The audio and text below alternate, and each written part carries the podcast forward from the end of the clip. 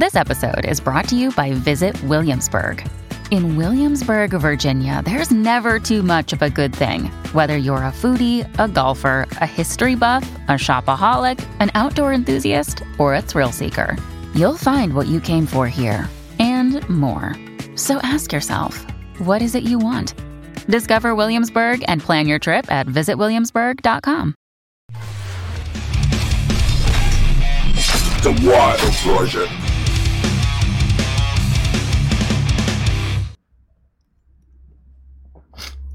¡Daruma! ¡Teme!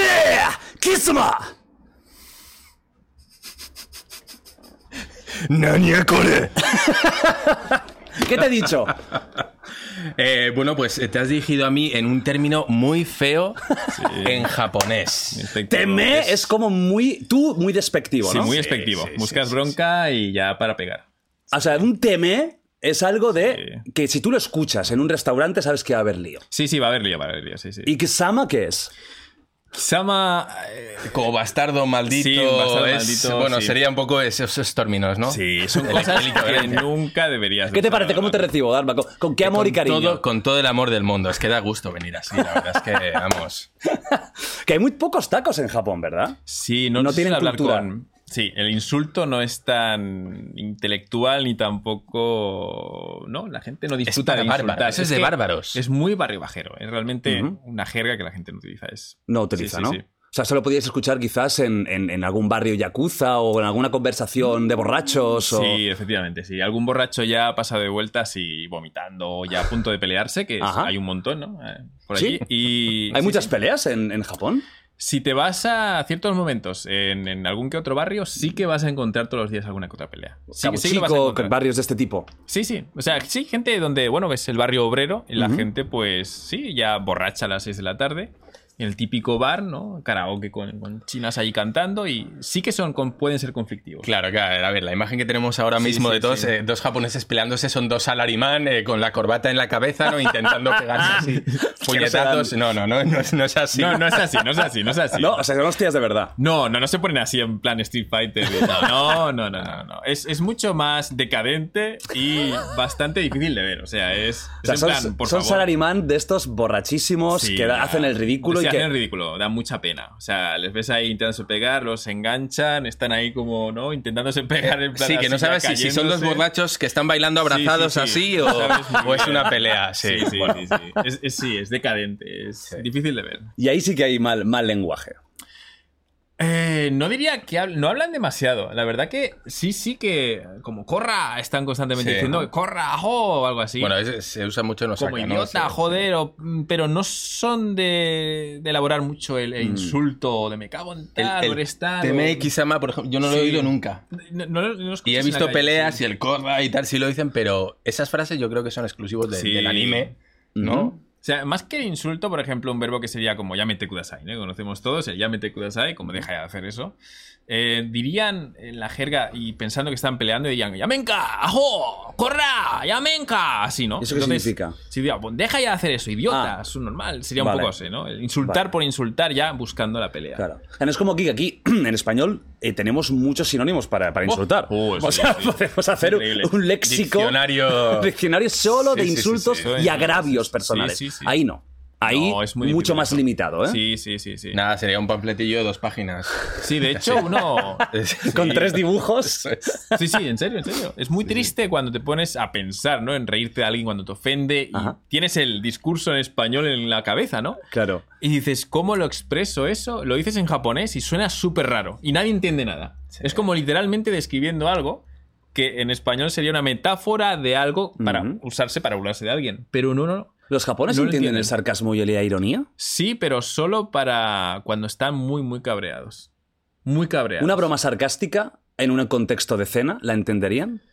No. Decirle a alguien, por ejemplo, que, Mm. que, que- que es, yo qué sé, m- eh, muy delgado, decirle que está es que estás, No, estás no, muy gordo, imposible. ¿eh? No, no, no. No, No, al revés, estás muy gordo, ¿eh? O sea, para ya de comer y está muy delgado. Mm. ¿Eso lo entenderían? Le- eso, eso sería una burla muy directa. Por ejemplo, eh, mm, por ejemplo, ¿no? Si yo te viera así con los tatuajes, intentara burlarme de ti, Ajá. diría. y si tuviera que decir alguna ironía algo, ¿no? Diría. Eh, ostras, ¿cómo lo dices? Es que es tan, tan, tan difícil el salto cultural porque es que no, No lo utilizan. no, no lo utilizas. Ahora mismo es que te das cuenta de que es un recurso que no utilizas nunca, ¿no? O sea, Eh, sarcasmo, ¿no? Dirías, por ejemplo, mucho to mi nakata no kana, nanka no hada kirei na. Diría algo así como, ¿no? Oye, qué limpia tienes la piel, ¿no? Vale, bueno, es una ironía. Sería una ironía. Ajá. Pero la gente te diría, no, no, no la tiene limpia. te dirían eso, o sea, no, no- no te dirían nada. Te lo juro. No, te dirían, Se- no, se mirando- limpia. Te diría, ah, eres mi, mi, eres mi tarakida yo. Te dirían, así, ¿no? Como en una pista. en plan, ¿Qué, qué, qué- hostia, que tiene muchos tatuajes, tío. ¿Qué, qué estás diciendo? Sí, sí. O sea, que no entenderían que esto es una broma. Sí, sí, sí, sí. sí, Sino que intentarían literalmente buscarla. Sí, efectivamente. Bueno, luego hablaremos de Japón, porque no, no- no he ni presentado. Estoy con Tatemeki-sama, que, que, que, que, que me, que me he venido arriba. Suena bien como lo dice. ¿eh? Hoy te- eh, suena bien, ¿no? Suena bien, suena bien. Lo he Como lo practicado, dices, ¿eh? suena bien. Eso Lo he te Nacho. ¿cuántas veces se ha repetido esta frase delante del espejo? Lleva toda la semana no, te- diciéndotelo cada vez que te ve a que sí. ¡Teme! ¡Kisama! Y digo que sí, Jordi, que Que vale, que sí, que sí, que muy bien, guapo. No, tengo que. Mando un beso a la amiga que me ha dado muchas pistas de Japón. Este- Esta semana, justo, ha sido esta semana, justo. Y, y tengo mucha información y muchas cosas que no hubiera dicho, que no hubiera caído, muy interesantes, que yo creo que, que va a ser un coloquio muy chulo, porque son cosas que de verdad que ni conocía y yo creo que vosotros me podéis ilustrar mucho más incluso. Entonces, tengo algunas frases apuntadas para ir eh, sorprendiéndose de estas de, de, de anime. Bueno, hoy tengo aquí el placer, el honor. Dharma, tú ya has venido. La gente te adora. Segunda vez, muchas gracias. Te, te, Eh, te mandan unos piropos, qué flipo. O sea, que, que- ¿has pagado a alguien para...? para- Nada, nada, nada, nada. Nada, toda la promoción la hace el amigo aquí, Nacho. Nacho, Eh, grande. me Nacho, ¿estás bien? Me consta, me consta. Ahí está. Vaya, hoy tenemos MVPs aquí, ¿eh? Sí, sí. Tenemos eh, Dream Team, ¿eh? Dream Team y bueno, y tengo a Kira. Kira Sensei. Kira, que hicimos uno de los primeros podcasts de The Wild Project. Sí, o sea, no me acuerdo el número, pero era un número muy eh, primigenio. De verdad. Eh, lo hicimos online. Sí, Y ahora, mira, estás unos días por aquí y se ha podido dar la circunstancia de tenerte. Encantado de tenerte aquí. Un placer, bien hallado. Yoroshiku más. Esto es. Bueno, sería como. Sí, estamos. bueno, ostras, ¿cómo se traduce Yoroshiku? Eh, sí, me- eh, bien hallado. Bien allá. Es que no se puede traducir. es, estamos en contacto, estoy contento de estar aquí. Ajá. Yoroshiku, Yoroshiku. Va, Yoroshiku. pues- Tú, tienes que decir lo mismo. Yoroshiku. Yoroshiku. Yoroshiku. Eso es como que te di lo mismo, ¿no? Bien hallado dos por dos Sí, bien hallado por, tío, punto Por dos, sí. Por dos. Sí, por dos y tres y cuatro, sí, sí. Ahí en, en, en Japón se tiene que ser muy formal, ¿verdad? Eh, hablando, ¿eh? O sea, que es Tiene que ser protocolario. muy protocolario, Sí. ¿eh? Muy lo que toca. Sí, por ejemplo, entrando con este saludo, el otro ya entendería que, que entiendes, ¿no? Cómo comportarte. O sea, si intentas ser original, eh, no mola, tienes que ser protocolario. Improvisar ahí no está bien visto. No está bien visto. Pero incluso.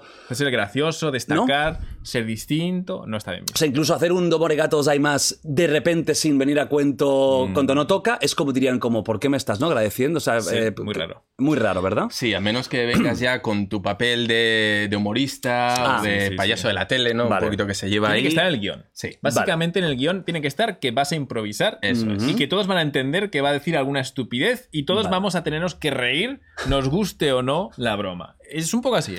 Sí. Es así, es el Kukiyomi, es un poco Sí. darte cuenta de cómo funciona el ambiente, qué papel tiene cada uno y qué se espera de cada uno. Sí, sí. Hostia. Es que Sí, es- está. Bueno, y luego lo haremos en el podcast porque va a haber doble podcast, ¿de acuerdo? Tendremos ahora una tertulia, sabéis, las noticias, las historias más interesantes de los últimos días y luego en el segundo podcast pues hablaremos de Japón y ya nos centraremos en pues la idiosincrasia del país, del sol naciente, un país que todos adoramos, pero que es un planeta tan mm, mm, diferente al resto del, del mundo que realmente eh, da, para, da, para, da para tanto contenido. Tú al final eh, llevas mucho tiempo hablando Mm. de Japón y no se te acaban los temas. No se acaban los temas, la verdad que es Y- algo interesante. ¿eh? Y llevas años, ¿eh? Hablando de Sí, sí, Japón. desde y- 2007 llevo hablando. de 2007. De Pero bueno, tú al principio hacías mucho más rollo, digamos, eh, ed- educativo de idioma, Japón. ¿verdad? Efectivamente, sí, sí, sí, sí, sí, sí. Y, y luego pasó más pues, a debates coloquios con, con fase 2. Sí, sí, sí, Eh, sí, el- sí, sí. El payaso, sí, el payaso del canal. Hola, chicos. No, Miki, Miki. no. Eh, Es el estado cabreado. El estado cabreado. Es un estado, no es una persona. Hay que decir que fase 2 no es una persona. Fase 2 puede ser cualquiera. soy un producto. Es un concepto. Es un, es un constructo. Es Es un una representación de un constructo. O sea, realmente es una fase que no existiría y representa al cabreo que todo extranjero que pasa en una situación de adaptarse a una cultura Ajá. distinta llega a un punto en el que dice, ostras, esto es una mierda, Claro. no quiero adaptarme, estoy jodido. Eso es fase 2. Ah. Esa es la fase 2. Y él es un constructo. Él es un Eso, constructo. el homúnculo, eh. Sí, el homúnculo. eso es. Ah, El Nacho también es un homúnculo. Sí, el así Ignacio es. aquí en el sofá. Necesitaba alguien que me, que me realizara, digo, que sumé unos cuantos elementos químicos que encontré por ahí. Está por ahí en la Vaticao Sí, y, en la y y me apareció. Sí, sí, sí. Pero naciste pequeñito y has ido creciendo, ¿eh? Pero ya, ya nació así, en esa versión, con, con bigote y, y todo, así, Sí, pero sí, en sí. pequeñito. Y, fue- con chanclas, con los todo. pies planos. fue- el nacimiento fue así. ¿Eh, Nacho? Los pies hace mucho que no los veo. Bueno, es que ya, ya fa fred. Fa fred, ¿eh, Nacho? Ya no, no apetece tanto los pies sueltos, ¿eh? Si quieres, un día te lo saco. Hacemos un día especial Nacho Pie.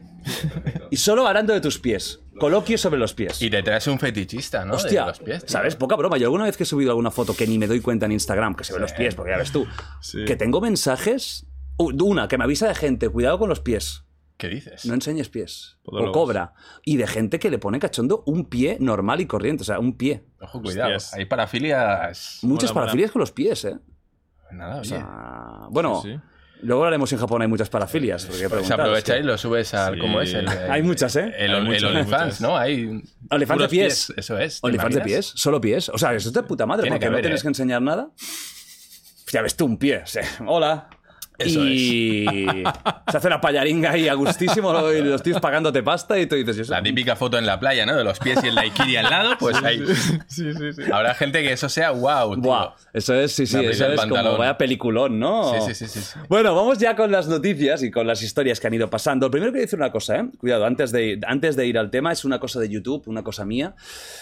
Que he tenido muchos problemas con los estrenos en YouTube. De hecho, el último podcast, el de Ajax y Proc, la, el- la segunda parte, digamos, la centrada en ellos, mm, sigue hoy en día, si no me equivoco, sin poderse ver, sobre todo en iPhone. Pero me ha dicho gente de Android que tampoco la ve. Les sale como un mensaje que pone error en el estreno, ahora mismo no hay estreno, algo así, y no pueden. Entonces, se puede ver desde web, desde ya sea Safari, si tienes un iPhone o desde ordenador, desde televisión también creo, pero tengo muchos problemas. Y he hablado con YouTube y me han dicho que bueno, que esto va para algo para solucionarlo. Es decir, la culpa seguramente lo tiene el formato estreno que tiene un book. Eh, ¿Qué quiere deci- decir eso? Que seguramente los próximos podcasts los voy a subir como vídeo, no como estreno. Y es una pena porque el estreno me molaba, porque al final obliga a la primera visión los que están ahí más fans, en, eh, que es que fuera como un directo, ¿no? Que no puedes pasarlo para adelante. Pero es que me está dando muchos problemas y el último podcast me lo se lo ha cargado. O sea, es un podcast que tiene 600.000 visitas o así, tendría que tener más. Y, y la gente me está escribiendo, no puedo verlo y tal. Bueno, que sepáis eso, que si ahora mismo está durante una época no hay estrenos, es por este motivo, ¿vale? Es por el motivo de que YouTube, gracias YouTube, siempre a mi lado, todos los mejores, equipo técnico maravilloso, eh, me está dando por el culillo, ¿vale? Eh, básicamente, podríamos decir así. Y ahora sí, va, venga, vamos con las, con las noticias. Lo primero. Un hacker conocido en redes como Sam Curry y que es famoso por buscar bugs y errores de seguridad, fíjate, hablando de los bugs, consigue que Google, haciendo un poco de trampas, le ingrese 249.999 dólares en su banco. Entra en Google y se hace una transferencia a sí mismo. Y aquí podríais decir, bueno, pues mira, pues vaya cara dura tiene el tío y pero ha sido espabilado. Pero es que él solo lo hizo para hacerse el chulo, como para fumar. Y lo que hizo a posteriori fue intentar contactar con Google para decir que os devuelvo el dinero. O sea, solo fue una muestra de que yo puedo. Intentó contactar con Google, pero fijaos si es difícil contactar, que incluso me pasa a mí con este tipo de compañías de Silicon Valley, que no pudo contactar con ellos de ninguna manera diciendo, oye, que os he robado 250.000 euros, que os, que, que os los devuelvo, que era una broma. No pudo, por lo tanto, tuvo que hacer un tuit público explicando, hecho esto, Google, ¿tú quieres mi dinero o no quieres mi dinero? ¿Te lo doy o no te lo doy? Y al final, creo que sí, que pudo contactar con él y le devolvió, pues, eh, le devolvió el dinero. El monto. Dharma, o sea, un hacker... eh, Pero esto es, hasta donde yo sé, es bastante habitual en hackers, ¿no? Que hackean una página del gobierno, algo federal, algo muy tal, eh, simplemente para que se haga notar y que le contraten como Mm. eh, antipirateo, ¿no? Sí. En el Luego equipo. sí, Entonces, bueno, una medalla guapa en el currículum. ¿eh? Claro, hay, muchos de estos que dicen, oye, mira, que sepáis que yo he entrado, tal vez no en el FBI porque es un delito federal, ¿no? Pero, Mm. pero sí en una empresa que necesita de, de una seguridad muy buena y este tipo ha encontrado un resquicio ahí donde colarse y decir, oye, cuidado que si yo lo he hecho, habrá más gente que también pueda. Contrátame a mí como ciberseguridad y no te va a pasar. Ostras, ¿cuántos años tenía el hacker? Eh, no lo pone, pero yo. A ver, no lo sé, pero yo estoy, yo estoy joven, seguro ¿no? de, que, de que va a ser. eh, la, la foto, la foto parece de veintipocos. Claro, claro, Pero es claro. que puede tener 15 o puede tener 27, Mm. pero estamos hablando de una persona joven que ha entrado en Google, que no, que no ha entrado en charcutería Paqui. Sí, ¿eh? sí, impresionante, sí, sí. No, la verdad que el tema de tenerse que meter ahí, probar todo eso y hackear, yo creo que la edad es clave, ¿no? Porque creo que alguien de más edad no se habría arriesgado a hacer la bromita si tuviera más cosas, ¿no? Eh, pues, ¿no? Pendientes, que si familia, trabajo y todo eso. Es decir, parece el perfil de alguien joven Que no dice- tiene mucho que perder. Que no tiene nada que perder. Me la juego y a ver si sale bien, porque si te Y sale te mal, a lo mejor es tan joven que incluso cree que está protegido por la ley, ¿no? En plan, bueno, la ley de menores me protege por tanto no me pueden hacer nada. No sé, perfil, yo diría, de alguien joven puede ser, pero ni idea. Pero incluso Interesante. así, ¿no tendríais, no sé, Kira, la, la una vez ya lo has robado, de esconder las, las imágenes? Son 250.000 euros. Mm, ¿Tú qué crees que harías? lo que haría yo particularmente, Sí. primero, yo no me habría hackeado por, por el temor a... ¿Has al- encontrado? 18 años. tío. Mira, sí, joven, joven. Bestia. Hombre, el temor de, de hacer eso y entender, ¿no? Que el peso de la ley puede caer sobre ti, es unas cosas que ahora, con mi edad, 41 años, desde luego me, Te tira muy para atrás. Me tira muy atrás. También tiene una experiencia muy negativa con Facebook. Me cerró de repente mi cuenta. Me cerró la cuenta de Instagram de repente. Y me, aparecía, me apareció una notificación de contenido pornográfico infantil. Me estaban denunciando. ¿Qué? Sí. Yo puedo decir, en ningún momento he puesto nada, absolutamente nada. ¿Qué ocurrió? No pude contactar de ninguna manera con Facebook. Ninguna.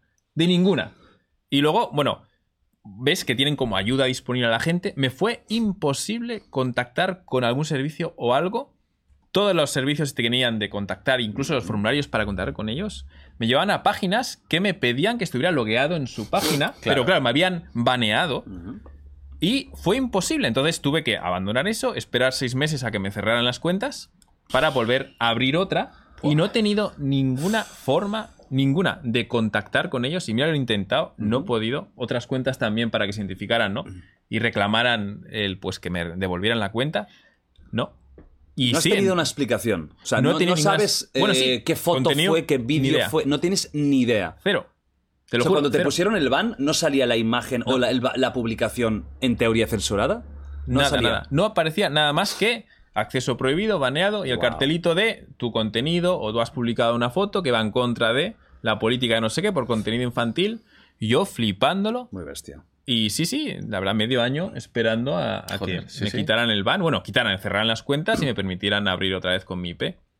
Alucinante, o sea, por eso lo del el hacker, lo de no pudo contactar con Google, es que me lo creo porque yo he pasado por eso con Facebook y digo, ostras, es increíble. Se nos ha pasado a todos, incluso yo con, siendo quien soy, cuando he tenido problemas Mm. en YouTube, que al final YouTube es mi casa desde hace casi 10 años, que les he dado mucho dinero y que sigo Sí, sí. muy arriba. Yo tengo unos problemas para contactar a veces según qué problema. Es como esto del- de, los estrenos. O sea, esto es algo importante porque me está perjudicando mi trabajo. Pues mm, me dice, no, sí, sí, estamos mirando, pero va para largo. Pues ya está. porque ya, ya ese vídeo ya está jodido, ¿no? Ya, ya, ya. Bueno, o vídeos que te ponen, eh, que te quitan la monetización sin motivo, porque Sí, no hay verdad. motivo. Pero esto, es, esto me parece muy grave. O sea, que tú siendo además un personaje público, porque esto hace mucho tiempo de eso, Que va hace un año y medio, dos años. sea, un sí, personaje poquito, público. sí, sí. ¿que- ¿verificado? Eh, verificado, verificado, sí, sí. Yo la verdad que me quedé alucinando y un poco, no preocupado porque sabía que no había ningún contenido ahí que, que me pudiera comprometer, pero en serio, flipando y diciendo, ostras, en caso de que quisiera reclamar, en el futuro lo tengo bien claro que... Totalmente desamparado, ¿no? Desamparado. O sea, me está animando a que la próxima cuenta que abro y tal, y tal que, que realmente mida mucho lo que voy a publicar, Mm, mm. porque en caso de que haya alguna incidencia no voy a poder reclamar O nada. tener dos cuentas, ¿no? Una secundaria por si te Ah, pasa sí. y poder acceder a la secundaria. y Efectivamente, ya- sí, sí. y O sea, tienes que pensar en esa. tretas, ¿no? Que dices, ostras, Es es, muy triste. es bastante triste teniendo en cuenta, ¿no? La plataforma que es y todo. Igualmente no sé hasta, qué punto puse hacer eso, porque no sé si te banean por IP. Es por IP. A no ser sí. que utilices una VPN, IP. historias así, yo creo que si es por IP ya Mm. puedes tener siete cuentas que te van a, que te van a joder igual. Pues mira, hablando del tema de pasta y de ser honesto, ¿no? Hay, otro, hay otra noticia que está muy bien ligada y es que una mujer en España, cuidadín, ¿eh? en España encuentra 490 euros por la calle y los devuelve a la policía. Resultando ser de una anciana de 87 años y movilidad reducida que los perdió y los pudo recuperar. El dinero era su pensión, que había ido a retirarla en efectivo. Ya sabéis que la gente mayor aún va con la, con la libretita, Cartilla. eh, la cartilla y lo saca así, ¿no? La heroína estrella de 41 años de Sevilla fue recompensada por su acto de buena fe, ya que ella, estando en el paro, fíjate tú, ¿eh? estando en el paro, al vilarizarse su caso, ya le han ofrecido trabajo por un año y también James Rhodes, que es un pianista, le ha recompensado devolviéndole o dándole esos 490 Cantidad euros. A ver, esto es España. Mm, Yo creo que esto es, es muy excepcional. Porque siendo sinceros, venga, Dharma. No, yo, yo estaba pensando, claro, esto en Japón es muy habitual. Sí, es muy habitual. O sea, esto es el estándar en Japón. incluso 10 euros alguien los devolvería, ¿eh? Cualquier cosa. Cualquiera. Sí. De hecho, es que aquí hay una cosa súper interesante con el tema este de ver algo ajeno y creer que te pertenece. O sea, en Japón este, esta- este concepto ya ni lo tienes. Yo allí, pues viviendo ya 16 años en Japón, adquieres un poco conceptos como de la molestia ajena, ¿no? Te vuelves hiperconsciente a no molestar, siempre pedir perdón, siempre esto. Y el tema del dinero o de apropiarte de cosas que no son tuyas, yo he perdido la costumbre esa de, de ver algo y decir, ah, qué suerte, me he encontrado con algo. Siempre piensas, esto es de alguien, siempre. Y yo he tenido mil experiencias en las que si he perdido algo, vuelvo al lugar y me lo encuentro, no en el suelo, sino puesto encima de algún poste. Para que esté Para que visible esté y alguien que pase de ahí diga, ah, eso es Y mío, eso, eso es tantas veces las que me he encontrado eso. Primero ya Japón- sales con una mentalidad distinta, ¿no? La de, Sí. Y puedes dejar, por ejemplo, el móvil en la mesa bien lejos de ti y no va a- aunque sea un móvil caro, nadie te lo va a coger. Mm, Es, es difícil, pero hay que decir, porque justamente esta semana he recibido de la, de la policía del lugar donde vivo allí en Osaka una notificación de un tipo que entró en una combini muy cerca de mi casa con un cuchillo Hostia. y atracó la combini. Es decir, eso también existe. Y también el año pasado hubo tiroteos en mi barrio con la Yakuza, que entre ellos pues tienen conflictos y eso está ahí. Es decir, la gente ahí en Japón es verdad que puedes dejarlo y es difícil que te lo roben. Porque la mayoría de la gente tiene este concepto ¿no? de la propiedad ajena como algo muy respetable. Y, eh, pero siempre hay algún estúpido, algún tonto que hace que estemos todos alerta. Por ejemplo. Japón es muy seguro, pero teniendo esta noticia de la policía, pues yo llevando a mis hijas al colegio, te puedes imaginar que vas un poco a la calle con otra, mirando a ver con quién te cruzas, ¿no? Entonces, eso también está ahí. Así que no es un vergel allí de, de paz y, Claro. y seguridad, pero comparado con España, la Lo verdad es. que es totalmente distinto. A ver, también es verdad que Sí, el sí, tema de, lo- de los. Koban, que son estos puestitos de policías, Sí. ayuda mucho a que eh, casi en cualquier lugar que tú hayas encontrado algo, poder entregarlo. Aquí si encuentras algo, tienes que Sí, ir a la comisaría de policía, que está en no sé coñazo, dónde, claro. Abrir un parte. No te lo ponen fácil, ¿no? No, Digamos sí. que es una molestia que, bueno, La presencia policial sí está muy presente allí, además sí. La verdad que sí, es, hay un control policial increíble. sí son comunidades de barrio, Sí. entonces tú en Todos los cualquier barrios momento hay un puesto de policía, sí. Es como una garita. Sí, eso Sí. es. Pequeñita, garita, ¿eh? Es como una garita ahí. Claro, eso es en Japón. Mm, Y está, pero estamos hablando aquí de 500 euros sabrosos en la calle que nadie te ve. mm. ¿Qué harías, Dalma? Tú los ves, 500 euros. Tú ya, tú ya llevas un Ya- tiempo ya, aquí. ya me veis la ya cara de hambre que traigo. Pero son, a ver, te pueden, te pueden, a ver, si luego te, yo piensa en los riesgos, yo pensaría en los riesgos, el coste-beneficio. Como cuando ves a No, alguien... no te ve nadie. No hay nadie, no hay nadie. Claro. Es de noche, es lo típico. Pero es de puede noche. que ese dinero sea traceable, ¿no? Que luego te puedan pillar o Hombre. que alguien sepa algo, que te haya visto alguien. Hay cámaras en todos lados. Ah, bueno. No, es en Ah, Japón. En España no. eh. En España no. Ah, vale. Japón sí. Si yo me encontrara aquí... No, no, esto estamos Japón- hablando de Cuenca. Da igual. Ah, vale, vale, vale. De aquí, de España, como Ostras. este caso. Vale, ¿no? te pueden pillar de ninguna manera. No. No. No te está observando nadie. Es no un tema ético. Y son un- 500 un sobre en el suelo, pum, Sí. 500 al contado. A ver. pues yo, Está goloso, ¿eh? Depende del día. la verdad que... Depende, de- depende del día. De cómo Yo, te si levantes, me pilla ¿no? fin de mes, igual me lo pienso. Sí, es enero. No, yo me voy a ¿Ves? quedar Sí, muy bien. Voy a 12 de enero. Voy a Ya, intentar ya, quedar ya. bien. Lo usaría para algo benéfico. Sí, claro, sí. Como comprarte un iPhone o algo. No, no. Necesito un micro nuevo, sí, ¿no? sí, sí, sí. Una cámara nueva, eso es... O yo creo que para no sentirme mal, porque una cosa es que puedas hacerlo y otra que te sientas bien. Ay, no, claro, ahí es la pregunta. Esa es la gran Yo- pregunta. A ver, pudiéndolo hacer dirías, lo haría, lo recogería porque dices, es cierto que en esas circunstancias va a venir otro y lo va a pillar. Entonces yo, Mm. mi, mi recurso aquí psicológico sería, lo voy a pillar primero Vale. y luego voy a invitar a alguien o voy a hacer algo, un Pero gesto tú bueno. lo puedes pillar para que no lo pille otra persona y devolverlo a la policía, ¿eh? Como ha hecho esta señora. Claro. Pero A ver, te aquí- jodido aquí, Yo aquí ¿eh? tengo un conflicto. Ya te he porque- jodido aquí, porque ¿eh? una, cosa, una cosa es encontrarte una cartera con dinero, sabes de la persona de quién es. Es verdad. Y vas verdad. a la policía y dices, oye, mira, Solo esta dinero. persona, contactad con ella, ¿qué tal? Si es un sobre donde no hay nombre, no hay nada, Sí, sí, es anónimo. claro, es que es totalmente anónimo. No, no generas ningún vínculo porque no tienes una foto, no ves la persona, claro. no estás pensando, este tipo o esta tipa ha perdido este dinero. Claro. Al estar en un sobre, para mí ahí entra un conflicto de, oye, no sé de quién es. No, no sé de quién es, claro, no genero ningún vínculo Claro, emocional con esa persona. Vamos, ni- que te lo llevarías. que pudiera ser. pudiera ser. Pues que yo, eh, esto, esto es muy, a ver, esto es muy, muy humano y muy español. Yo creo que la picaresca nosotros que- la hemos tenido siempre. Ojo, te voy a decir, hubo hace unos meses, salió en el periódico en Navarra de una persona que había encontrado eh, una cantidad de dinero eh, en una cartera además. Fue a la policía, entregó la cartera y eh, la persona que le hizo el parte, en este, en este caso era un agente de policía, eh, bueno, pues eh, yo, yo te lo guardo, tal, Uf. contactaremos con la persona y resulta que quien había entregado la cartera se había fijado en el contacto de la persona a la que Hostia. pertenecía y le contactó. Le dijo, oye, por cierto, que sepas que he entregado tu cartera con esta cantidad en la oficina de, de policía de tal. Hostia. La chica fue, la dueña de la cartera fue y eh, dijo, bueno, ¿qué ha pasado? no? Porque me han dicho que aquí tenéis mi cartera, se ha abierto un parte policial además eh, diciendo se ha entregado tal y a mí nadie me ha notificado nada. Bueno, pues suspendieron creo que de sueldo de empleo, no sé cuánto tiempo, a la gente en este caso que recogió y dijo, bueno, igual... Claro, no, Truco, nadie, se va, nadie se va a enterar. Con lo cual, claro, tú nunca sabes. No. Porque tú puedes actuar muy bien, pero esto es una cadena, ¿no? Hasta que llega la persona. En este caso, ya no solo el que lo encuentra, sino la persona a la que se lo entregas, que entendemos en principio que tiene una buena fe. Claro. Pero puede ser que no. Puede ser, puede ser. Que no. fíjate que no poder confiar ni en la policía, ¿eh? Mm. Porque al final, en teoría, tú crees que la policía es una figura de autoridad y de lealtad al servicio Entendemos social. en este caso que es una excepción, Sí, ¿no? claro, pero, claro, claro. oye, seguramente normal pasar. no es así. O sea que te lo quedarías, vamos. Eh, bueno, A ver, yo soy sincero, yo, yo en- en- cuando no tenía un puto duro, sí, yo, yo, yo me lo hubiera quedado. Si no hay. mm, Si no hay. Lo que tú dices, no es una cartera, coño, ves una cartera, Sí, ves una sí. señora mayor, es que ni te lo piensas, lo devuelves y ya está. Pero ves un sobre que además, que yo, yo me justificaría, esto lo hacemos todos. Uy, un sobre con dinero, tanto dinero, 500 euros, esto es de drogas. sí. Y yo me, me, me monto la, me monto la película de que estoy haciendo un bien social Claro, es y digo, mira, es que esto es de drogas, que den por el culo y me lo quedo yo. Ahora me lo costaría gustísimo, ¿eh? ¿Eh? Te lo voy a reconocer. Claro, claro. No lloraría, ¿eh? O sea, esos billetes que yo sacaría no estaría... Ay, ay, esto, esto es de alguien, me cuesta gastarlo, ¿no? Sí. Eh, pero Pero, bueno. esta señora una crack, ¿eh? O sea, me alegro mucho de que No, no, ahora tenga aplauso, trabajo. Y además, sí. fíjate que, sí. en qué situación. En el paro. Mm. Eso es de ole, estrella.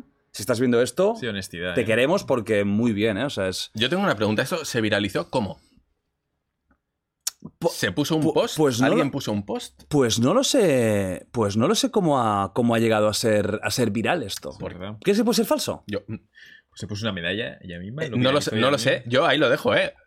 Hostia. Vamos a tirar ahí del hilo a ver cómo.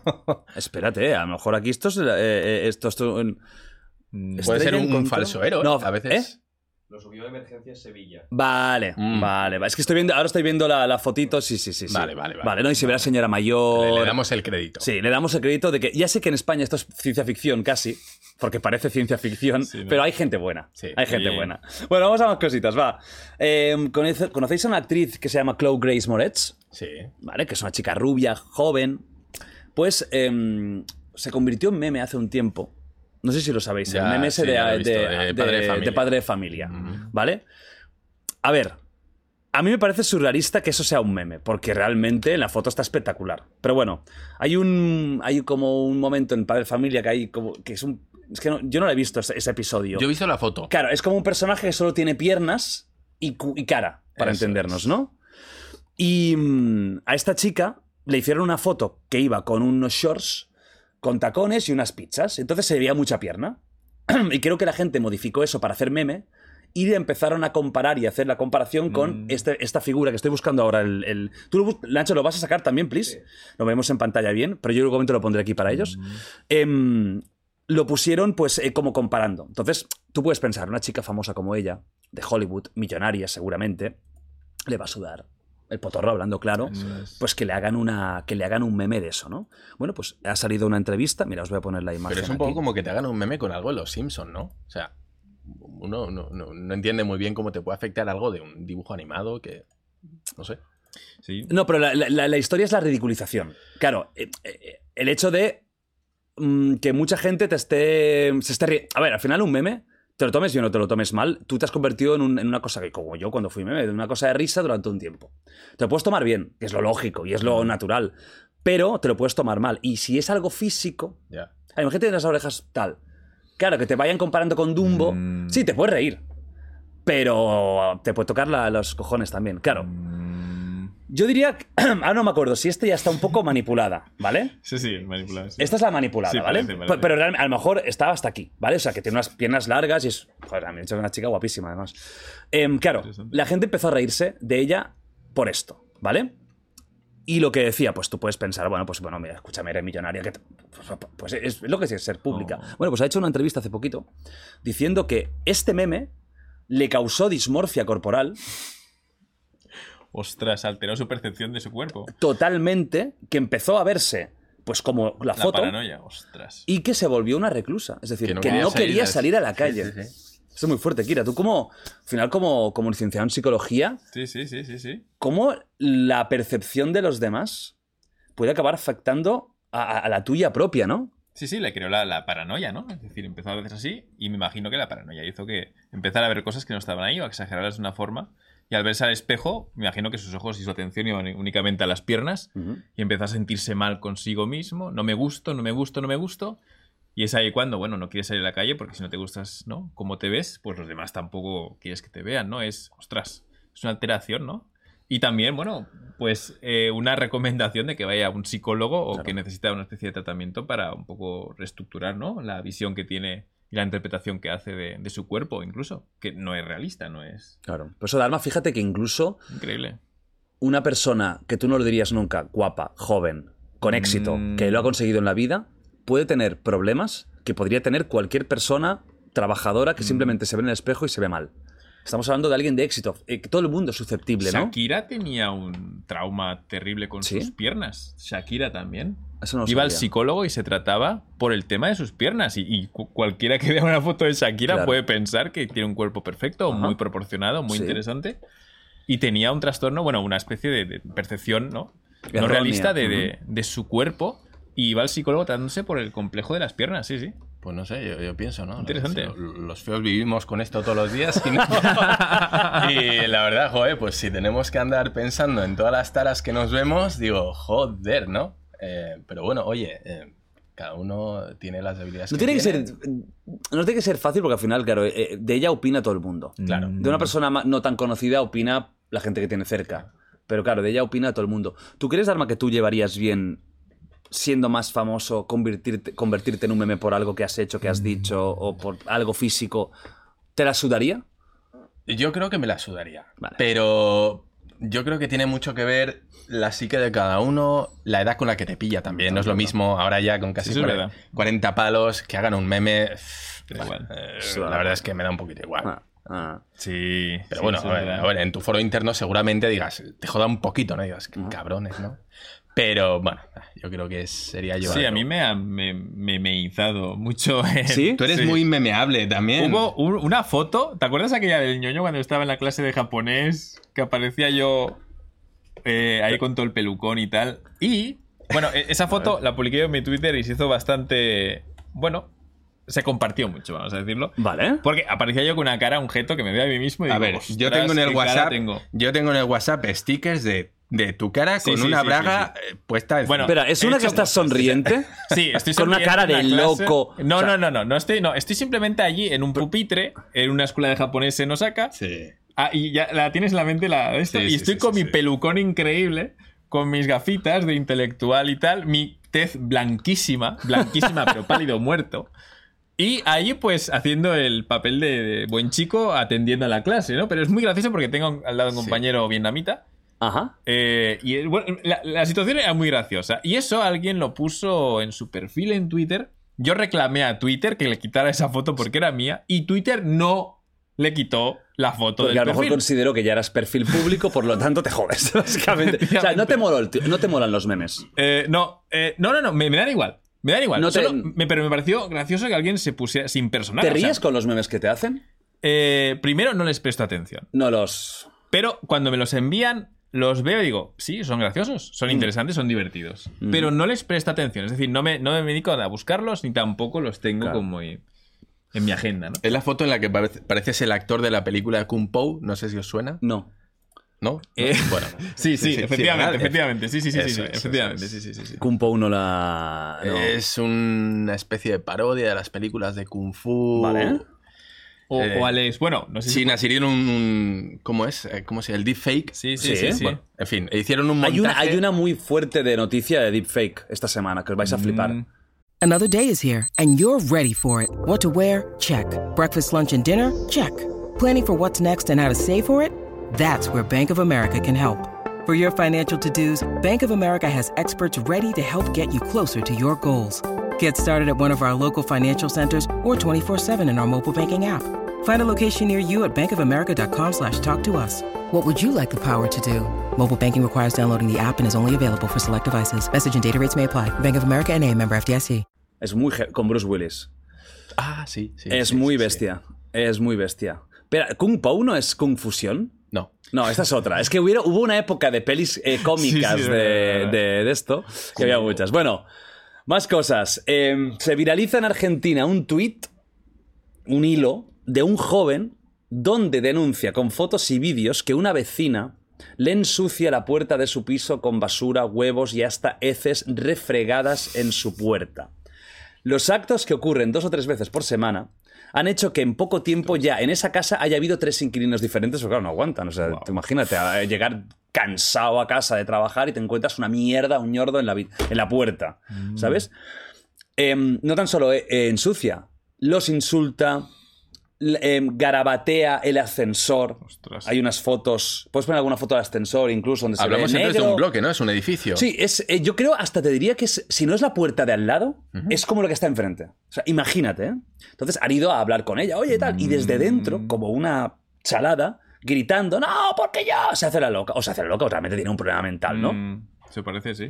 Y claro, este, este, mm, este post se ha hecho muy viral, 100.000 likes en Twitter y, y subiendo, porque, coño, es una situación que es, eh, es- es Mm. dramática y es una de las cosas que siempre a mí me ha causado pánico de vivir en un bloque, Mm, que es que lo que te toca, Sí. ¿no? ¿Habéis tenido alguna vez algún, alguna mala experiencia con vecinos o os ha tocado la lotería en ese sentido? ¿Tú sí? ¿Que- que- ¿En No, sí, Japón o el en vecino España? en Japón. Eh, hombre, que pueda recordar bien, en 16 años que llevo en Japón, el vecino que tengo justo, que tenía debajo, eh, era un tipo bastante extraño, muy conflictivo. Eh, tenía cara de yakuza. Sabíamos dónde trabajaba. Trabajaba en el puerto. Vivo cerca del puerto. Trabajaba en el puerto. La gente que trabaja en el puerto. Bueno, los negocios de la yakuza consistían en gestionar la gente del puerto.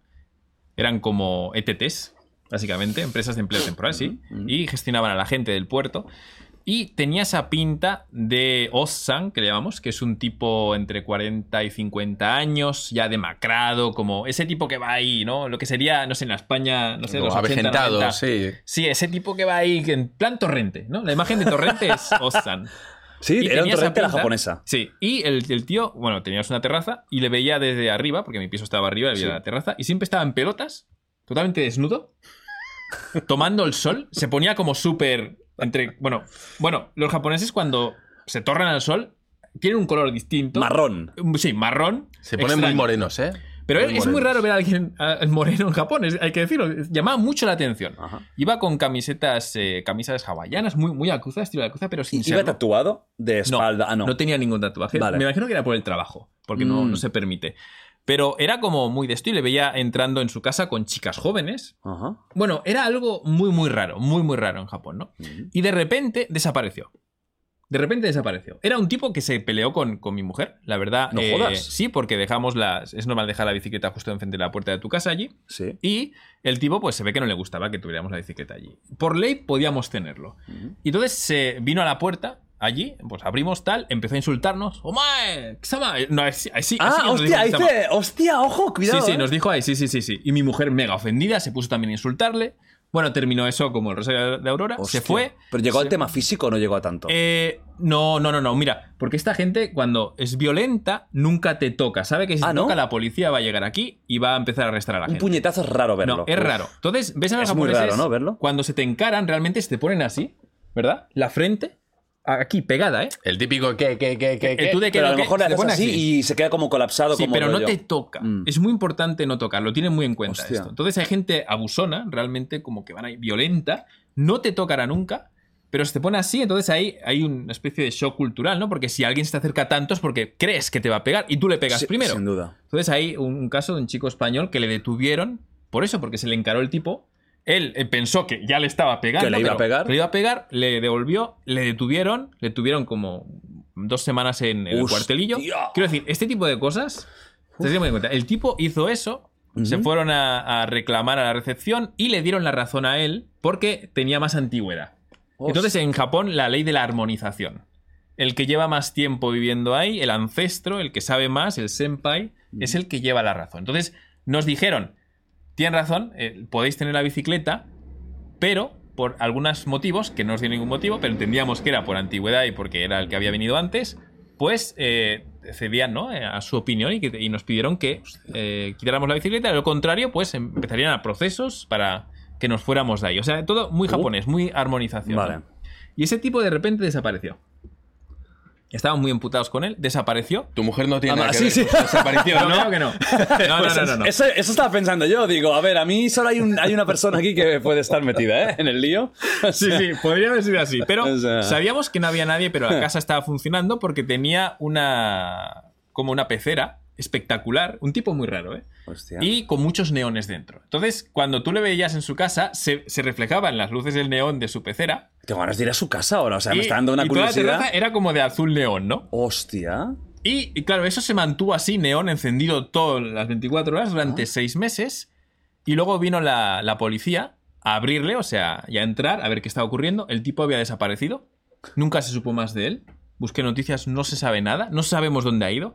Y la policía ya vino a abrir la puerta porque ya el dinero del banco se había terminado, ya no podía pagar el, el alquiler. La madre Entonces los del edificio sabían que allí no había nadie, se beneficiaron de que pagara hasta el Claro, final, claro. le vaciaron la cuenta del banco. Cuando ya no podía pagar, entonces notificaron a la policía, vino, le abrió la casa, Qué le cabrón, sacó de ahí. ¿eh? Qué cabrón. Yo sé que no está. Y no am, sabemos- Pero oye, mira, un piso que no molestará, que estará vacío. ¿Se sigue pagando? Se sigue pagando. Oye, ese es el plan perfecto de un, de un tío que tiene una Sí, casa, sí, ¿eh? Un inquilino, sí, sí, sí. O sea, eso es genial. Y eso es lo que, lo que ocurrió con el, el tipo este, ¿no? Que era Y, y un hikikomori, ¿no? También teníais ahí Ah, eh, no en el jodas. edificio. Hikikomori. ah, sí, sí, sí. tipo bueno. que tenía las ventanas Sí, sí, con tapadas. Sí, sí, es verdad, es verdad. Ahora me lo he recordado. Sí, en, la pri- en las primeras plantas es normal encontrarse en Japón. Primero que es raro ver que alguien eh, tiene las persianas abiertas. Siempre ¿Sí? te vas a encontrar en Japón todo cerradísimo, que no se vea nada. Hasta personas normales, ¿eh? opacidad. estamos Personas hablando. normales. Es raro. O sea, el tema de la privacidad, los japoneses Sí. son muy celosos de su privacidad. Yo, con mi mujer también, Vale. cuando nos mudamos al, al piso nuevo, lo primero que hizo es poner básicamente persianas y cosas y taparlo todo. Todo, Vale. todo había que taparlo. Vale. Pero es una, es una obsesión increíble, ¿eh? Sea, incluso una terracita de tal que dices, aquí colgamos la ropa, no pasa nada, no. Lo tiene que tapar todo, pone telas, ¿no? Opacas. Increíble. Entonces tiene esa obsesión. Entonces, a veces ves que hay gente que está muy obsesiva con el tema de que no te vean. Vale. Y lo tapan absolutamente todo. Y entonces puedes saber que es un hikomori, porque empieza como a acumularse mucha basura, tapa en exceso todo eso, bloquea cualquier acceso de la luz solar, y, y empiezas a ver, ¿no? Que bueno, ahí siempre que pasas, escuchas ruido de la televisión o algo que tienen ahí encendido, y nunca, pues siempre, hoy por la noche ves luz, ¿no? Que algo sobresale. Pero sí, sí, hay gente de esta. Esto sería la, la normalidad. No diría que es raro, diría que el hikomori encerrado así es forma parte de. Ah, bueno, uno más. ¿Y desde el COVID ha habido un aumento de, de este perfil? Eh, ¿Se ha hecho más antisocial Japón desde sí, el Por COVID? supuesto, sí. Si hablamos de, de recluirse, reprimirse y de no tener contacto con la gente, Ahí luego sí, sí. Ahora mismo los turistas que, que vayan por allí se van a encontrar que muchos restaurantes tienen zona de extranjeros, turistas, y zona de japoneses. Totalmente separada. Sí, como los japoneses van ahí bien extranjeros y dices, hostia, un virus andante con patas. ¿no? Y por aquello de la Hostia. molestia de no queremos que nadie se importune, nadie no se moleste, pues allí ah, básicamente aplican, ah, empiezan a hacer normas de todo tipo para no molestar a nadie. O sea, que todo el mundo esté contento, ¿no? Hmm. No, no- no es que apliquen como cosas racistas, no son así, ¿eh? Cuando ves que dicen no se permite la Es, entrada es para evitar problemas. Es para evitar problemas. no- Vale. Pero al mismo tiempo tienen como una sección donde sí se permite a extranjeros. Entonces tú vienes allí y dices, ¿qué cabrones? Dicen, ah, no, o sea, te dicen aquí tú, el blanquito aquí, tú el de piel aquí, tú el asiático aquí, los japoneses por aquí, pero lo están haciendo para que todo el mundo esté contento. Vale. No es que digan no queremos que los japoneses se mezclen con los No. turistas, es que los japoneses dicen no queremos por el riesgo que Para evitar incomodidad. eso, la incomodidad. Entonces, Mm. lo que nosotros percibimos es qué racistas, qué xenófobos, pero no lo hacen con esa intención. Claro, no, nos segregan, ¿no? Sí, pero, bueno. nos, nos hace gracia que hagan eso, que apliquen esas normas, Sí, ¿no? sí. Es, es realmente interesante, sí. ¿Y tú has tenido alguna experiencia mala con vecinos? A ver, este caso supongo que no, porque este caso es brutal, el de Argentina, ¿no? Pero bueno, Sí. que puede pasar. A ver, una persona No. loca te puede tocar al lado y eso es una putada enorme. y- No, no has tenido No, nunca. la verdad ¿eh? es que no, no he tenido. he tenido Es una suerte eso, ¿eh? Vecinos vietnamitas que, bueno, pues tienen otra cultura más latina, ¿no? Ah, más, Es- más de ruido. Más de ruido, tocaban la guitarra las noches y tal. Bueno, no, no teníamos problema con eso. En Japón no, en México sí, pero bueno, ese ya es otro tema. Ah, amigo. Eh, Es la- más, la- ahí- Las fiestas hasta el amanecer. las fiestas, claro, el cumpleaños de uno de los vecinos, y que ahí no, no son bloques, son casas unifamiliares, Vale. ¿no? Pero bueno, pues dentro del mismo barrio te toca cuatro casas más allá. Uno que está celebrando su cumpleaños, claro, lo celebra él, lo celebra todo el barrio, ¿no? Eh, básicamente, Eh, parece que estás en una discoteca a las 5 de la mañana. Mm. Hostia. Y dices tú, ¿Y la gente se suele quejar en esos, en Sí, esos sí, sentidos? sale- salían vecinos Ah, a, o sea. a tocar, oye, ¿qué está pasando? Güey. Eh, Oye, güey. pero claro, ¿qué pasa? Llamas a la policía, porque nosotros eh, en algún momento llamamos a la policía, ¿no? Oye, ¿qué pasa? Primero que, bueno, pueden no venir, que es algo bastante habitual. Segundo, eh, y lo segundo es que la gente tampoco se anima tanto a denunciarlo. ¿Por qué? Porque hoy lo hace el vecino, pero igual dentro de un mes lo hago yo. Claro.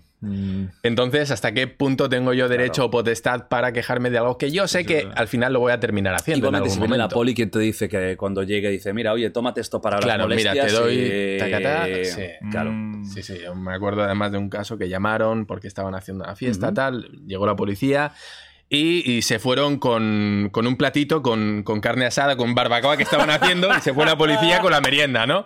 Y dices tú, ¿pero qué está pasando? Entonces, bueno.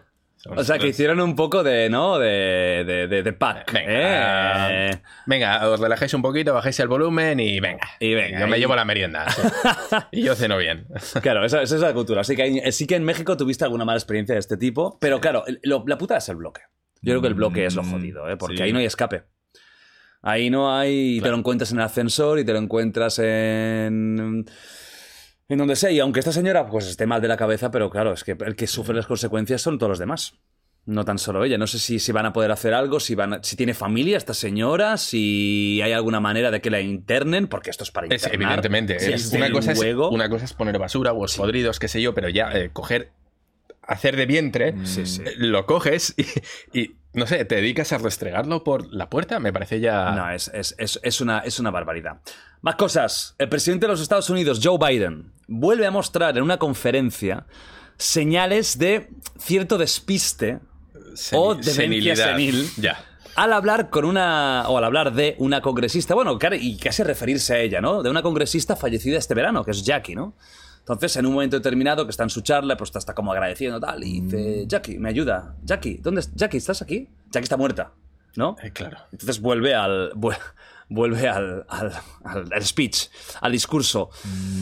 Joe Biden lleva varias así. Si fuera una, todo el mundo puede tener un despiste. Cuidado, a lo mejor no sabía que estaba muerta, a lo mejor un cruce de cables no quiere, Sí, nos sí, ha pasado a todos. Pero claro, es que Joe Biden lleva 100.000. Ostras. Tiene 79 años y no es por la edad, porque hay gente. Donald Trump creo que tiene 77 y está más vivo que, vamos, tiene la cabeza que le va demasiado rápida, ¿no? o sea, Sí. Claro, en este caso, Dharma, tú, por ejemplo, ¿crees que se tendría que hacer algún tipo ya de prueba de senilidad? A mí, a mí me... Por mucho que sea un presidente, ¿no? No, a ver, a, a mí me extraña porque yo creo Prueba de que... senilidad. Claro, él tiene, la- él tiene el botón atómico, ¿eh? Sí, es verdad. Claro, es que Joe Biden, que Sí, no sí, sí, sí, es verdad. Antoñito cuarto, ¿eh? O sea, Joe Biden tiene mucho poder. eh, Un test de senilidad. ¿cómo es Imagínate que quiere llamar al médico, se equivoca y lanza una bomba atómica. O sea, que No, sí, cuidado, sí. ¿eh? Con Joe Biden. Hombre, aquí se hubiera hecho como, como se hizo con Rajoy, como era, En- para destituirlo. Una, una moción de censura. Una moción de censura. Bueno, A- hay el a mí me- impeachment, hay el impeachment ahí. Claro, me extraña que no se haya hecho. Pero creo que para hacerlo tienes que tener como dos tercios de no sé qué. Bueno, igualmente, aunque lo tires para adelante, a Donald Trump le hicieron muchos impeachments y ninguno, ninguno tiró adelante. claro, claro. Porque Sí. tienes que tener dos tercios de la Cámara, no sé qué, es muy complicado. Aunque se lo hicieran, es muy complicado. Con- Pero sí que son. Tú lo has Con- visto el vídeo. Kamala Harris, con, yo no sé, yo creo que están esperando a que termine su, Su vida. su este, no, no, su vida no, su, joder, iba a decir candidatura no, Su, prese- su presidencia. su presidencia sí, Su mandato. Eh, su mandato para directamente cambiarlo. Yo no creo que. No, pues claro, es que yo creo que no va a ganar. Es que, es que yo Es creo que que, no puede ganar. incluso cuando salió mucha gente dudaba de que fuera a durar los cuatro años, ¿no? Mm. Sí, es verdad, sí, sí. Se apuntaba Eh, el tema de la edad como algo. Sí, porque él, factor él- de riesgo. Claro, hay gente de esa edad que está muy bien, Sí, pero sí, es que sí, él, sí, él sí. ya se notaba que se despista mucho. Sí. ¿no? Bueno, el tema de la recurrencia y duración, creo que es ¿no? la intensidad, ¿no? De ese síntoma, en plan, recuerdo ahí de algo que no está. Y yo qué sé, la verdad que puede ser. A mí me da un poco la sensación de este- la película está este, este muerto está muy vivo, ¿no? Como que lo van llevando así, dicen, "Buah, vamos a ver a ver cuánto aguanta", ¿no? El aspecto de medio marioneta, porque yo estoy seguro que lo, señor, tiene que usted Claro, que ir claro. usted al baño y que yo creo que lo acompaña. No, no, no, no. Y lo digo en serio. ¿Tú crees realmente que Joe Biden eh, ya no está eh, intelectualmente En plenitud de sus facultades, no. ¿Crees que lo llevan? Mm, jolín. Yo creo Te, que sí. te huele, ¿no? Que lo, Yo creo que sí. que lo llevan. Pero, creo que, creo es evidente, ¿no? ¿no? Soy yo solo. Creo que es una sensación generalizada. Sí. Hombre, el poco sueño que tiene que llevar el estrés, cansancio. Yo creo que lo llevan de un lado para otro. Señor, aquí, póngase aquí, terrible. mira allí, eh, esto es lo que tiene que leer. Eh, ¿Dónde estoy? Eh, do- Es- eh, a mí me da esa sensación de que muchas Sí. veces como que no sabe muy bien dónde Sí, está. esa, sí, es que son varias de estas de, de- de que notas que... Creo que en algún, algún speech salió también incluso que se fue, se despistó, vio algo y como que se fue. Y señor, ¿dónde va usted? O sea, Bueno, pero también en los conciertos, ¿no? Que entran allí el artista y dice, hola Barcelona, y está en Madrid, ¿no? que eso Bueno, también ocurre, Bueno, ¿no? sí, Ya, pero eso puede pasar porque llevas a lo mejor 15, lleva un tute de, claro, de claro, que ya claro. no sabe ni dónde Pero está Se ha metido cinco eso. rayas antes de entrar y ya, digamos que la aceleración dice, hola, venidor. Sí, ya, ya. A ver, Vince. Nail, por aquí, por aquí. Sí. Sí, sí, sí. bueno, no ese- sí puedes, ¿eh? porque Vince Neil ya es eh, Ya, sí, sí, ya peso es- pesado, es un heavyweight. Pero en cansancio extremo, yo creo que cualquiera de nosotros, ¿no? Ante tareas muy comunes. O sea, Sí, tú te metes ahí, 25 horas sin dormir, te vas de viaje, te cambian de ambiente. Sí, pero Biden era un tío muy vivo. O sea, cuando era vicepresidente de Obama, era un tío muy vivo. Ahora no creo que tanto. Era un tío muy, muy bueno discutiendo, muy Ah, bueno debatiendo, muy ágil lúcido mentalmente, sí. muy lúcido. O sea, cuando era vicepresidente, era como el brazo ejecutor de, de Obama, ¿no? Claro, ahora lo Ya, ves y. Es la que. sombra de lo que era, ¿no? Claro, me, me gustaría ver ahora un debate Trump-Biden. Uf, no, o sea. no, eso es un Mayweather, no sé, contra... Por capacidades ahora mismo, ¿no? Sí, sí, no, no, claro. Está, yo, yo le veo a Biden muy mermado. Sí.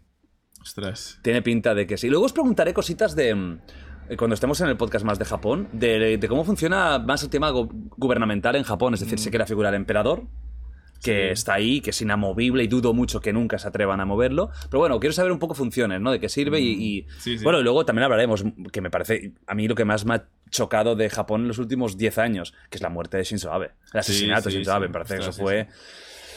Uf, algo muy, muy, muy, muy heavy. Pero bueno, seguiremos, seguimos mientras tanto con esto. Bueno, vamos a un tema muy divertido, que a Japón además le gusta, el porno. O sea, la ex actriz Lana Rhodes, que ¿os suena? No, no, no, no, No, no le no, pongo cara. no, no, no, pongo- igual, igual culo le pongo, pero cara no. No, es- no. Por la cara no lo conocemos, ¿no? No. Ni por el nombre. Algo le pones. Algo le pones, ¿no? Algo me pone, sí. Eh, entonces, no, me suena el nombre, pero no, no sé decirte. Sí, es esta. A ver, voy a poner alguna imagen de Lana No se queda con los Rhodes. Bueno, a ver, tampoco no creo que... No te quedas a ver los créditos finales, ¿no? Vamos a decir, para decir, a ver quién. Eso No. es verdad. A ver quién ha sido el guionista, ¿no? Eso es. Eso O sea, es. a ver- a ver el script, a ver quién lo. El director. A ver quién ha hecho, a ver quién ha hecho el guion. fotografía, ¿no? Sí, Sí, fotografía. Eso está muy bien, ¿eh? Sí, ¿eh? La fotografía de las pelis porno es muy bonita, o sea, muy, muy, hay mucha luz. Hay muy buen maquillaje. Hay muy buen maquillaje, eso, sí, ¿eh? Eso sí. Ha ido más movida con. Vale, es esta Sí. chica, ¿vale? Esta es Lana Rhodes. Ni idea. No, no pongo otra foto porque seguramente este, este vídeo pues sería tomado por Vale. el culo y ahí sí que YouTube tendría que decir, tienes razón, mi brother. Bueno, esta chica eh, fue pues una estrella mm, rutilante de- de- del mundo de, de la pornografía. Lo petó mucho, pero tuvo una carrera corta porque se retiró y, y desde entonces ha hablado muy mal de la industria. Pues Lana Rhodes eh, ha hecho una entrevista, ahora que ya lleva un tiempo retirada del, del mundo del, del porno, ha hecho una entrevista al medio The Skinny Confidential en la que asegura, bueno, primero, que es asexual, es decir, que ella mm, pues eh, no le gusta tener sexo. No le gusta, o sea, literalmente. O sea, dice, y esto es textual, cito, ni siquiera me gusta tener sexo. Honestamente soy bastante asexual. Nunca me enrollo con la gente. No encuentro a la gente atractiva y siempre he sido así. Es decir, está de alguna forma explicando que cuando trabajaba de esto, que imagínate el trabajo que es, pues le, daba cero placer. Ahora mismo tiene 26 años ella. Y eh, ha dicho también que la industria del- para adultos no tendría que existir, que no es bueno para nadie. Entonces, ella no es la primera vez que habla mal de la industria. Incluso había dicho que había tenido problemas de ansiedad muy fuertes a raíz de pensar en su época en este mundillo. Se da cuenta de que siempre va a ser recordada por eso, de que eso ya es imborrable. Al final está en internet y es, es imposible, ¿no? Que ahora diga, no, ya no que. Esto me lo borráis, me lo quitáis. No, va a estar. Tú, Dharma, ¿cómo ves que este perfil, ¿no? O sea, yo que sea sexual, te, te reconozco que me cuesta, que me cuesta creerlo porque. ¿Por qué te metes en ese lío? Si eres una persona así, es, es raro. Puede ser, puede ser. Me, me cuadraría más que lo fuera ahora, no en tanto en su momento, pero bueno, puede ser. Pero lo que sí que yo, por ejemplo, veo aquí un poco hipócrita por su parte, que critique tanto la industria y el sexo. Pero la es- industria del sexo cuando al final ella tiene un OnlyFans Pero es y que es no es ¿no? solo ella, ¿no? Creo que Mia Khalifa y alguna más han, han hecho prácticamente la misma jugada, ¿no? Eh, saco rédito económico, me, me lucro con esto, me hago famoso y cuando entiendo yo que tengo una cantidad suficiente como para tirar de otra profesión, eh, salgo del mundillo y eh, empiezo a echar pestes de donde estaba, ¿no? Eh, si lo veo, si, si no lo veo hipócrita o cómo lo veo yo, porque al final, evidentemente, y como tú decías, vale, ya no haces porno, pero OnlyFans eh, yo creo que está jugando en una línea muy parecida. Mm, yo no lo sé, la verdad que yo mismo también no. Trabajando en Japón, viviendo en Japón muchos años, también me puse un poco, quizá, me identifico, ¿no? Con su papel de dejar las empresas japonesas, ponerme por, a trabajar por mi cuenta y ponerme a criticar, ¿no? Lo que es el trabajo en Japón, todo eso. Un poco también, quizá algo parecido, ¿no? Es como dejas la empresa y te pones a, criticar o a hacer críticas constru- constructivas de cómo se trabaja, lo malo, ¿no? Lo bueno y todo esto. Y lo que motivaría, lo que motivó en mi caso el tema de, de- de criticar es informar al- a los que vienen en el futuro y que se den cuenta, que tengan en cuenta todo esto antes de meterse. Es decir, en lugar de, de hacer una crítica para destruir ese sector, lo que dirijo mi crítica es atacando ese sector, pero sin ninguna intención de terminar con él, sino de preparar a la gente que viene. Entonces, viendo las críticas que tiene, no entiendo muy bien si puede que estén motivadas por, por eso, de búsqueda de, de fama o de, yo qué sé, de lavar su perfil o estar representando algún movimiento en contra del, del porno. O, o- o simplemente intenta como, como advertir a la gente, ¿no? De que el porno quizás esté alimentando pues el, el lobo negro que llevamos todos, ¿no? Es decir, o sea, tienes un lobo negro, otro blanco, y depende del contenido que, que veas, alimentas tu lado más oscuro tu lado más brillante, ¿no? No entiendo muy bien entonces cuál sería el, lo que motivaría, ¿no? Claro. Para qué, tipo de personas dirige la crítica también. críticas muy, fer- muy feroces. Es decir, está Sí. diciendo que tendría que ser ilegal Mm, Porque que haya tenido problemas, que haya tenido o tenga problemas mentales a raíz de eso, eso es, es su vida y es normal y puede Mm. pasar que perfectamente y eso ella sabrá. Pero claro, criticar algo cuando tú indirectamente, al final, la gente que le está pagando el OnlyFans, mm, ella lo sabe, no es tonta. Son gente que una semana antes o cinco días antes están haciendo una buena payaringa viendo sus vídeos en, en- donde sea, ¿no? Es un poco, es el círculo ese vicioso, ¿no? Que a lo mejor si tú realmente criticas tanto esa industria, podrías decir, bueno, pues sabes que yo me aparto completamente del mundo del sexo y empiezo, como, como hizo Sasha Grey. Sasha Grey en su momento, que era una actriz muy famosa también, lo dejó radicalmente e intentó ser actriz. Actriz formal, incluso hizo una película Open Windows, creo que con, con Elijah Wood, y ha hecho varias películas. Y lo dejó radicalmente. Yo ahora mismo no sé cómo está. Sé que estaba en Twitch también, sé que estaba haciendo streams de videojuegos y todo. Y ahora mismo no sé si. Tengo entendido que no ha vuelto a ese mundillo, pero no sé qué hace. Tampoco la veo en- en cine convencional. Pero el caso este es como que es muy reiterativo Mm. y claro, me- me- hay cosas que no me acaban de cuadrar, ¿no? Lo que decíamos, de que- lo de asexual- asexualidad. A no ser que tuviera algún tipo de proxenetismo detrás que la obligara a entrar en este mundo, si eres una persona sexual, y dijo ella que cuando entró tenía 19 años y solo había tenido una relación, solo había tenido intimidad con, una- con un hombre, Mm. joder, si no te han obligado a entrar a esta industria, ¿por qué coño entras? Porque es muy fuerte, o sea que... mm, no es como eh, ir, a, ir al decalón a, a- a tirar el currículum, ¿no? Claro. Pero también puede justificar perfectamente, ¿no? Que asumiera mejor el papel de actriz porno precisamente porque era sexual, es decir, que no le importaba para nada. Es decir, una persona, pues, ¿no? Eh, con, que, que realmente le dé más significado al sexo del que tiene, que normalmente lo hacemos, ¿no? Emocional, intimidad, conexión con los demás, expresión personal, ¿no? Relax, todo eso. Una persona asexual tiene el- la gran ventaja de que todo esto, o sea, el sexo es más que una parte de su cuerpo que puedes utilizar como nosotros, pues cuando sales a correr, a hacer ejercicio, y lo usa como una herramienta más, eh, quitándose de encima, pues todo ese remordimiento que puede venir de culturalmente que nos educan, ¿no? Que el sexo Pero si es esto no existiera, luego no estaría traumatizada. Es que es eso, el trauma de dónde, dónde está viniendo Claro. entonces. Del trauma. Eso es, eso es lo que a mí me descuadra. A mí la historia sí. me cuadra toda, menos tanto criticar una cosa. Sí. Es como, hay que hay dos vertientes, ¿no? Es como tiras para un lado o tiras para otro. Pero Claro, lo has medio- dejado y no te dedicas ahora, no te has abierto Sí. una cadena de pastelería y que haces otras cosas, ¿no? Eh, no lo sé.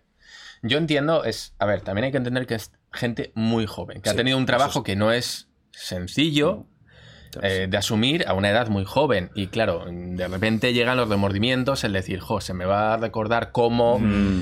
eh, Es una parte que igual dentro de 10 años, eh, pues voy a querer que no esté. Entonces, ¿cómo, ¿cómo comulgo con eso, no? Ahora, de repente, en su momento ganaba mucho dinero, me iba muy bien, y ahora que tengo cubiertas las necesidades, ahora quiero quitar esto, ¿no?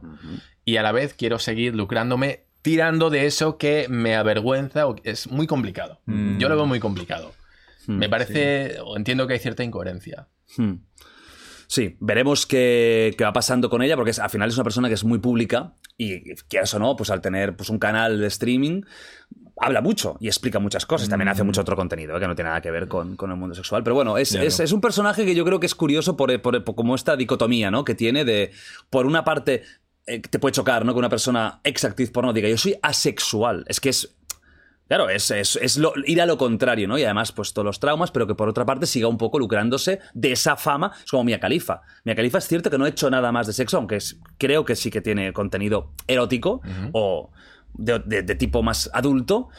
Pero al final, aunque critique mucho ese mundo, si nadie la ha obligado y lo hizo porque fue una mala decisión de jóvenes, como yo he hecho mil decisiones horribles de joven, em, claro, si tú te has hecho famoso, famosa por una cosa, aunque te arrepientas, oye, pues apoquina con lo que has hecho. Mm, ¿no? Sí, es verdad. Es que es, es- todos hacemos malas de- decisiones, pero si esta decisión vale que te arrepientes, pero te está comportando vivir de puta madre el resto de tu vida, ¿no? Sí. Mm, Sí, hay incoherencia, complicado. falta de información y, bueno, saben mejor los motivos ¿no? que tiene. Interesante. Muy interesante, este, a mí estos perfiles me, me parecen muy interesantes. Vamos a Twitch, ahora seguimos en Twitch, ¿no? Eh, ha habido una, una serie llamada Ringcraft Con The Gref. con ¿no? The Gref, que fue un poco la cara visible. Él realmente, por lo que tengo entendido, no la, no la ha realizado. O sea, esto es Twitch Ri- Rivals, que es Twitch que decide hacer un torneo. Entonces, por lo, que, por lo que sé, y a lo mejor me estoy equivocando, amigos, y si me equivoco lo siento, pero por lo que sé, y lo que ha explicado Gref, Twitch contactó con él y le dijo, nosotros nos ocupamos de todo.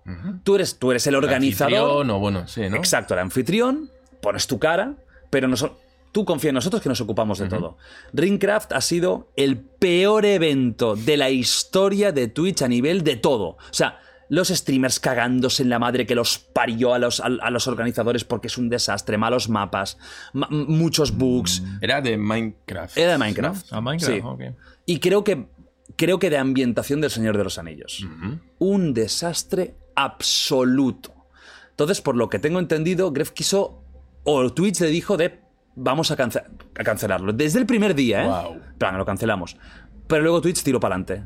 Y no pudo, y Gref tuvo que estar ahí con la cara y aguantando sin poder cancelarlo. Entonces el otro día Ibai, que estoy 100.000% de acuerdo con él, dijo que si a él Twitch le obliga a seguir con un evento que él no quiere, al día siguiente se va a YouTube. Y yo lo entiendo perfectamente, porque al final tú estás cediendo tu imagen. Y a no ser que hubiera un contrato leonino de esos, de tú, aunque, vamos, aunque mañana se hunda, tú sigues ahí, si no está el contrato ese, que yo lo dudo, tío, ¿cómo no vas a poder apartarte de algo que te está dañando tu imagen? Porque le ha quedado muy dañado, quieras o no, es como, era como el organizador. Y mucha gente le ha metido caña, ¿eh? Y también ha, habi- ha habido muchos follones y también decía gente que, pues, que a su grupito le iba bien porque él era el organizador. Ha habido como muchos salseos, ¿eh? como muy desastre. Desastre horroroso. ¿Tú, Dalma, aguantarías una cosa así? ¿O tú hubieras tirado por, lo, por la tangente y... A Fuck a- Twitch? a mí me, me cuesta ponerme en el papel de gente tan grande, ¿no? Eh, si no tuviera necesidad de ello, No, que es nuestro caso. uf, eh, pues no, no tengo ni idea. Depende del compromiso que tenga, ¿no? Claro, es que es un poquito lo que comentabas, ¿no? Depende del contrato que tiene, depende el, el compromiso. Eh, si te lo hace Twitch, claro, yo entiendo que de Greg, por ejemplo, todo su contenido prácticamente es Twitch, ¿no? Hasta donde entiendo, no sé. Yo creo que sí. Y no luego, sé hasta que... yo creo que YouTube es subidas de Twitch y a veces alguna cosa particular que puede hacer, pero creo que todos casi es mm, Twitch. stream. Yo creo que renegociaría con Twitch, hablaría. Bueno, est- esto está el tema, esta es la decisión que yo quiero tomar. eh, dame alternativas. ¿Se va a hacer algo? ¿Se va a intentar solucionar? No. ¿Os importa un pito y queréis, así como está con todos los fallos, bugs de servidor, Mm. todo? Si queréis que yo siga en esto, vamos a renegociar. Porque si mi contrato es poner mi cara, tal, ya está hecho. Que ya he hecho la Twitch promoción. lleva varias, ¿eh? Porque ahora también van a ganar menos dinero. Había un contrato 70 y tr- 70-30 para los top y ahora creo que han hecho alguna historia para que sea 50-50. Mm, O sea que Twitch, yo no, no entiendo, no acabo de entender muy bien los movimientos de Twitch. No acabo de entender qué están haciendo. Porque lo que están, al final lo que están consiguiendo es que, se- que los grandes se cabreen. Sí. Y como se cabreen, van a ir a YouTube. Y Twitch se va a ir a tomar por el culo, porque al final estas plataformas viven de los grandes creadores de sí, contenido. sí, claro. Pues yo renegociaría. Ujú. y sopesaría si me compensa, entiendo, económicamente o con ciertos privilegios en Twitch, el ver si debo seguir o no. Claro. Así es como lo veo yo, no sé. ¿Tú podrías aguantar eh, algo así? Mm, sí, estaba intentando poner una situación, ¿no? De, estar Es ahí con el compromiso. La verdad que leería de nuevo el contrato que tengo Mm. Y atendería no más a la parte de si esto es- tiene sentido o no, sino si yo tengo que estar aquí porque me lo dicta el contrato. Yo, yo al menos, por mi lado japonés, iría más a, la, a lo que A nadie me legal, pueda ¿no? Eso es. Porque puedes tomar decisiones, ¿no? Que van a favor de lo que es la misión, el trabajo que tienes, el compromiso que tienes con la gente. Por ejemplo, en este caso, si el evento no funciona, es un desastre, mucha gente quejándose, hay muchos bugs. ¿Qué sentido tiene seguir con esto, no? Pero eso sería como el compromiso con la misión, ¿no? Es verdad, ¿para qué seguir, no? Pero por otro lado entiendes que estás ahí porque te han puesto ahí, que tienes responsabilidades. Entonces yo me iría realmente a, a, a poner cara de tatemae, ¿no? De estar ahí, bueno, haciendo presencia, intentando gustar a todo el mundo y esperando a que pase la, ¿no? La, lluvia. Porque en Japón sería impensable Sí. que una empresa. Vamos a decir que una figura pública, que ya no- estamos hablando que nosotros ya no somos trabajadores tal cual, ¿no? Somos ya figuras públicas, pero que al final hay una empresa más grande, que en mi caso es Google, en su caso es Amazon, Twitch. ¿En Japón sería impensable un, un- confrontamiento abierto?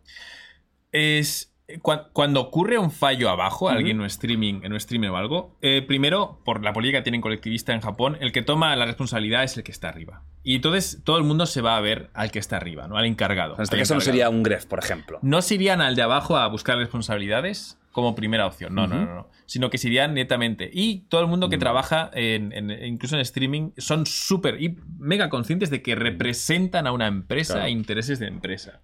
Y que no están ahí por ellos, sino representando y hablando por la empresa. Así cualquier cosa que digan, pues siempre tienen muy en cuenta.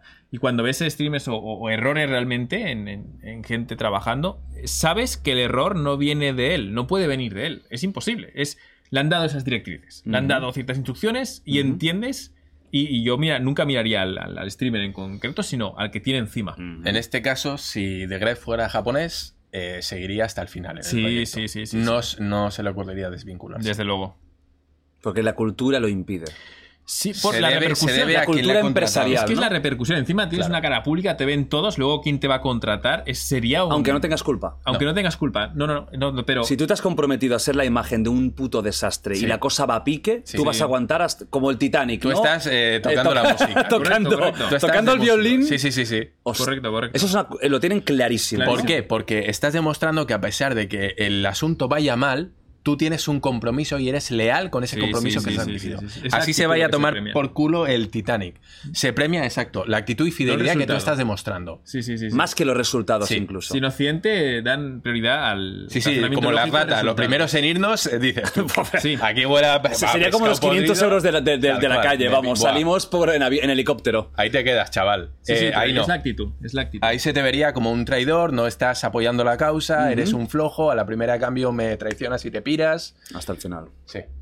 Sí, sí, sí, sí, sí. Bueno, veremos qué pasa con los nuevos eh, torneos o historias que haya, pero yo creo que Twitch Rivals ha quedado un poco eh, pues bueno, en mala posición porque yo ya no querría si fuera ¿Cómo uno era de el ellos. Ringcraft. Eh, Ringcraft. No, pues eh, ha quedado de puta madre porque después del éxito de la serie lo han- le han puesto la puntilla con, con- con el evento. Sí, En sí, fin. o sea, entre la serie, que es. Hostia, la serie, los anillos de poder, ¿eh? Eh, A ver, yo, yo la estoy viendo, pero forzándome que te cagas. A mí- he visto el sexto y no me, es el mejor. es pero- una serie basado en El Señor de los Pero me está pareciendo muy La aburrida. serie más cara que se ha hecho en el mundo la, la ha hecho Amazon. Ostras. Se ha dejado, vamos, como si fueran películas. O sea, las millonadas que hacen Sí, películas. seguramente lo hicieron de Ringcraft, aprovechando Eso la serie y Claro. todo para, para hacer la- el binomio ¿no? la es. Eh, es, yo digo que es aburrida. A mí me parece. Apuesto cara vis- visualmente es espectacular, como no se ha visto nunca en la tele. Yo no había visto nunca No, igual no, en la no. tele. O sea, es como una superproducción de Hollywood de las caras, pero sinceramente. película me, serie. Me Una está película pareciendo ultra cara. tan aburrida. Sí, verdad. No soy yo. Polines. No, no, yo es que lo intento, porque yo soy muy fan de- de- del Señor de los Anillos, de Los Tolkien. diálogos. Es, me Dios, es todo tan... En la piedra y el, y el barco. O sea, yo hubo un Los momento en el que personajes dije, pero los odio. Menos, mira, lo único es... eh, El Elrond- enano y el. Ahí está. Es la única trama que Esa tiene- parejita de amigos me encanta. El resto- Lo demás, una puta mierda. Galadriel, que a mí me mola mucho el personaje de Galadriel, pensaba, guau, va a ser mi personaje favorito, la odio. Es que lo no la soporto en la serie. Me parece lo peor, o sea, es que es anticarisma. Es horrible. O sea, no te recomiendo que la veas. Es que es una serie que no, no, no causa intriga, no te invita No. a seguir viendo, no, No. genera ningún interés en decir, oye, quiero ver cómo termina esta No, trama. no. Eh, no. No, no, Entonces, no, no, no. Y ha mejorado un poco, el quinto y el sexto son un poco mejor, pero sí son ¿Me animas puta. a...? Ostras. Tú me dirías, me he visto los dos primeros. Ah, Y si por mí fuera, no sigo viéndola. Pero tú me dirías, dale una oportunidad. Mm, sí. When you need mealtime inspiration, it's worth shopping Kroger, where you'll find over 30,000 mouthwatering choices that excite your inner foodie. And no matter what tasty choice you make, you'll enjoy our everyday low prices, plus extra ways to save, like digital coupons worth over $600 each week. You can also save up to $1 off per gallon at the pump with fuel points. More savings and more inspiring flavors make shopping Kroger worth it every time. Kroger, fresh for everyone. Fuel restrictions apply. Sí te puede enganchar. no te, va, no te va a enganchar, pero no te, no te va a enganchar. No, no, ¿para qué, para qué mentirte? O sea, no te va a enganchar, pero, hombre, hay cosas peores. A ver, si te gusta mucho El Señor de los Anillos, mucho, pues dale, dale. A ver, yo me, yo me he forzado, ¿eh? Yo me esfuerzo. Me pongo así, digo, como un japonés. Hostia, es muy japonés Sí, sí, esto, claro, ¿no? tengo Muy- compromiso, ¿no? Sí, sí, sí. Buah, y me pongo ahí. Me gusta Tolkien. Esto se caga en su obra, pero lo no, tengo que ver. sí, sí, Tol- Tolkien se muere. A ver, que a mí, me- a mí eso me la suda bastante. A mí, a mí el tema de que haya elfos negros tal, ya lo expliqué. Yo no lo hubiera hecho así porque a mí me gusta la fidelidad. Ah, eso es lo de menos. Pero mira, sinceramente, si hubiera, si una buena serie, yo estaría encantado. Claro, pero es que es una mierda. La trama es buena, los personajes interesantes. Es aburridísima. Oye, de hecho, a mí me hizo mucha gracia porque eh, comenté esto en un vídeo también sobre lo que me había parecido y. Los dos primeros episodios, ¿no? Sí, eso, los dos Que son primeros, duros, ¿eh? nada más. Y a mí me hizo mucha gracia, eh, hablando, porque no, no quise entrar en el tema de la inclusión, porque me parece que bueno, hay temas mucho más importantes en una serie que de qué color es un elfo o de qué no sé qué. Pero me hizo gracia que la mujer del enano, Mm. de ¿cómo, cómo es? Eh, Gloin, No, sí, es, eh, em, bueno, mm, bueno, no me sí, acuerdo. sí. Bueno, eh, que le han puesto de color, sí. negra.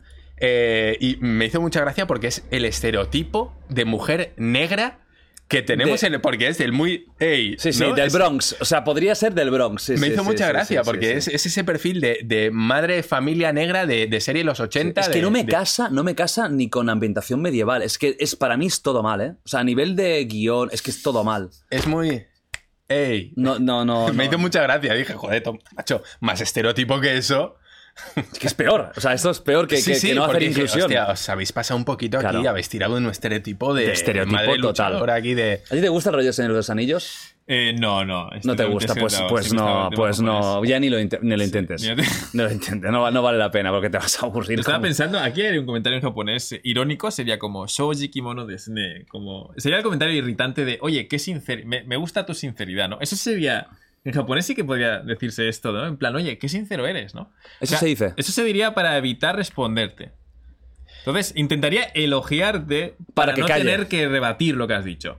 O sea, si yo te digo "Oh, algo que tú estás de- me en encanta la desacuerdo. sinceridad que tienes. Pero, o sea, sería ironía, pero no para burlarme de ti, sino para, de alguna manera, arreglar esto y que no me exijas que te rebata, ¿no? Hostia. ¿No Sí, les gusta sí. discutir? No quiero, no a quiero dar mi opinión Eso es. o no, No quiero, quiero mojarme. discutir. No les gusta debatir.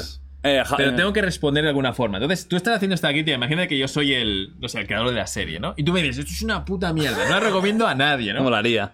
Y yo, y yo si fuera japonés te dirá, Shoji kimono Disney. Entonces te iría riendo, buscando que tú también te rieras y luego cambiaríamos de tema radicalmente. Hostia. Sí, ¿no? Entonces yo te estaría dando la señal de que lo que has dicho me Ajá. irrita. No te voy a decir que me irrita, no te voy a rebatir, no te voy a insultar, no me voy a poner aquí a decirte que sí. Pero es una fórmula. Es una un- fórmula muy japonesa. Sí, sí. De decirte, bueno, pues y tú estarías a- ahí, ja, ja, ja, y yo también, ja, ja, ja, y cambiarías de tema. Y te- Hostia. es lo que yo esperaría de ti. Te estaría Claro, la, la- Tú la ya habrías señal. captado que con eso que te ha dicho. Sí, sí, sí, sí. Hasta aquí. Hasta aquí llegamos. Ese sería el comentario, sí. Esa sería la funcionalidad de la ironía. Sí. Vamos a terminar el tema. Te he entendido, entiendo perfectamente tus motivos, pero no quiero discutir. Vale. Y vamos a pasar a otro tema. Sí, o sea, las sería eso, sí. discusiones en, en Japón Sí, sí, son raras sí, sí. Y son Sí, muy en el ámbito privado, Efectivamente. familiar, podríamos Sí, decir, sí, ¿no? sí, sí, sí, sí. Más, o sea, públicamente eh, es muy difícil ver a difícil. discutir, pero en, per- en privado no. Es En muy privado, habitual. En privado es habitual. Es habitual. Sí, pero es que en público siempre hablas por alguien, ¿no? Sí, Estás sí. representando siempre a alguien. Y si en algún momento encuentras un tema que es incómodo para cualquiera de los dos, los dos van a notar enseguida Sí, y lo arreglas así. que como- uno de los dos como está incomodando y enseguida tanto Sí, el haríamos un interlocutor comentario como el para tal, reírnos y cambia. Y los dos entendemos que por ahí no queremos ir. Sí, sí, está. sí. Lo digo porque aquí ocurre. Que eso un extranjero de- no lo pillaría de No lo pillar, eso es. Cuando vemos ahí No. que dice, hostia, qué bien se llevan, cómo se ríen. No, están, están Tensos. sistemáticamente tensos evitando el- hablar del tema. Y el otro estaría pensando, y dale con el temita, tío. que no me ves la cara de que no quiero seguir hablando de esta mierda. Claro, eso un extranjero es imposible de pillar de Sí, primeras. no, no yo a lo mejor estoy con un tema tal que, que yo quiero hablar de algo que no le está molando y yo no estoy pillando que él me Claro, está ¿cómo me diciendo. responderías? Oye, me gusta tu sinceridad. Y yo diría, vale, sí, pero ¿y qué pe- es una mierda. Pero, o sea, claro, Pero yo me reiría, esperé que te rieras. vale. Pero si no me río, tenemos un problema. Claro, yo me quedaría con la, la mueca así y estaría diciendo, hijo puta, me está poniendo un compromiso. La ¿no? cara de... mm, mm. Y empezaría a dudar de tu educación. Hostia. Empezaría a dudar de tú como persona. Adulto, o sea, te vería como un niño. ¿Por qué no le maduro. está entendiendo? Sí. O, o es muy infantil y no, es, no Es tiene la idiota, capacidad. pensaría, Eso es es. No tiene la capacidad de entender Sí, las sí, sí, señales. sí, sí, Si soy extranjero, no tendrían este pensamiento. Eh, yo creo, bueno, el tema ya seguramente no entrarían a discutir en estas cosas. No. Claro. No entrarían, no entrarían. O simplemente eh, su- presuponiendo, porque, a ver, estamos hablando de un contexto en el que hablamos en perfecto japonés, ¿eh? Esto es importante. Si estamos hablando en inglés, entonces la respuesta es la típica que vemos en japonés es de sonrisa y callaos.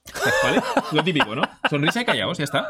Pero si hablamos tú y yo en japonés perfectamente, entonces ya sí que está en juego lo que es la cultura. Claro, que es porque estás demostrando que tú sabes, claro, que Claro. tú estás metido en ja- El en hecho de Japón. hablar bien japonés implica que también entiendes esto. Vale. Sería muy raro ver a alguien hablar bien japonés y que no. No tuviera las claves culturales Sí, para usar Es el muy lenguaje. difícil aprender japonés sin eso. Muy, Vale. muy difícil. Con todo el contexto cultural. Básicamente. Sí. Nunca te habrían puesto en la posición de director, por ejemplo. Nunca habrías llegado arriba. Porque no, no claro, por hubieras quedado sociales. mal. Claro, es, ustedes, es que hay tantas cosas Sí, que tener en cosas, cuenta para poder tener una conversación, Sí, ya sí, simplemente.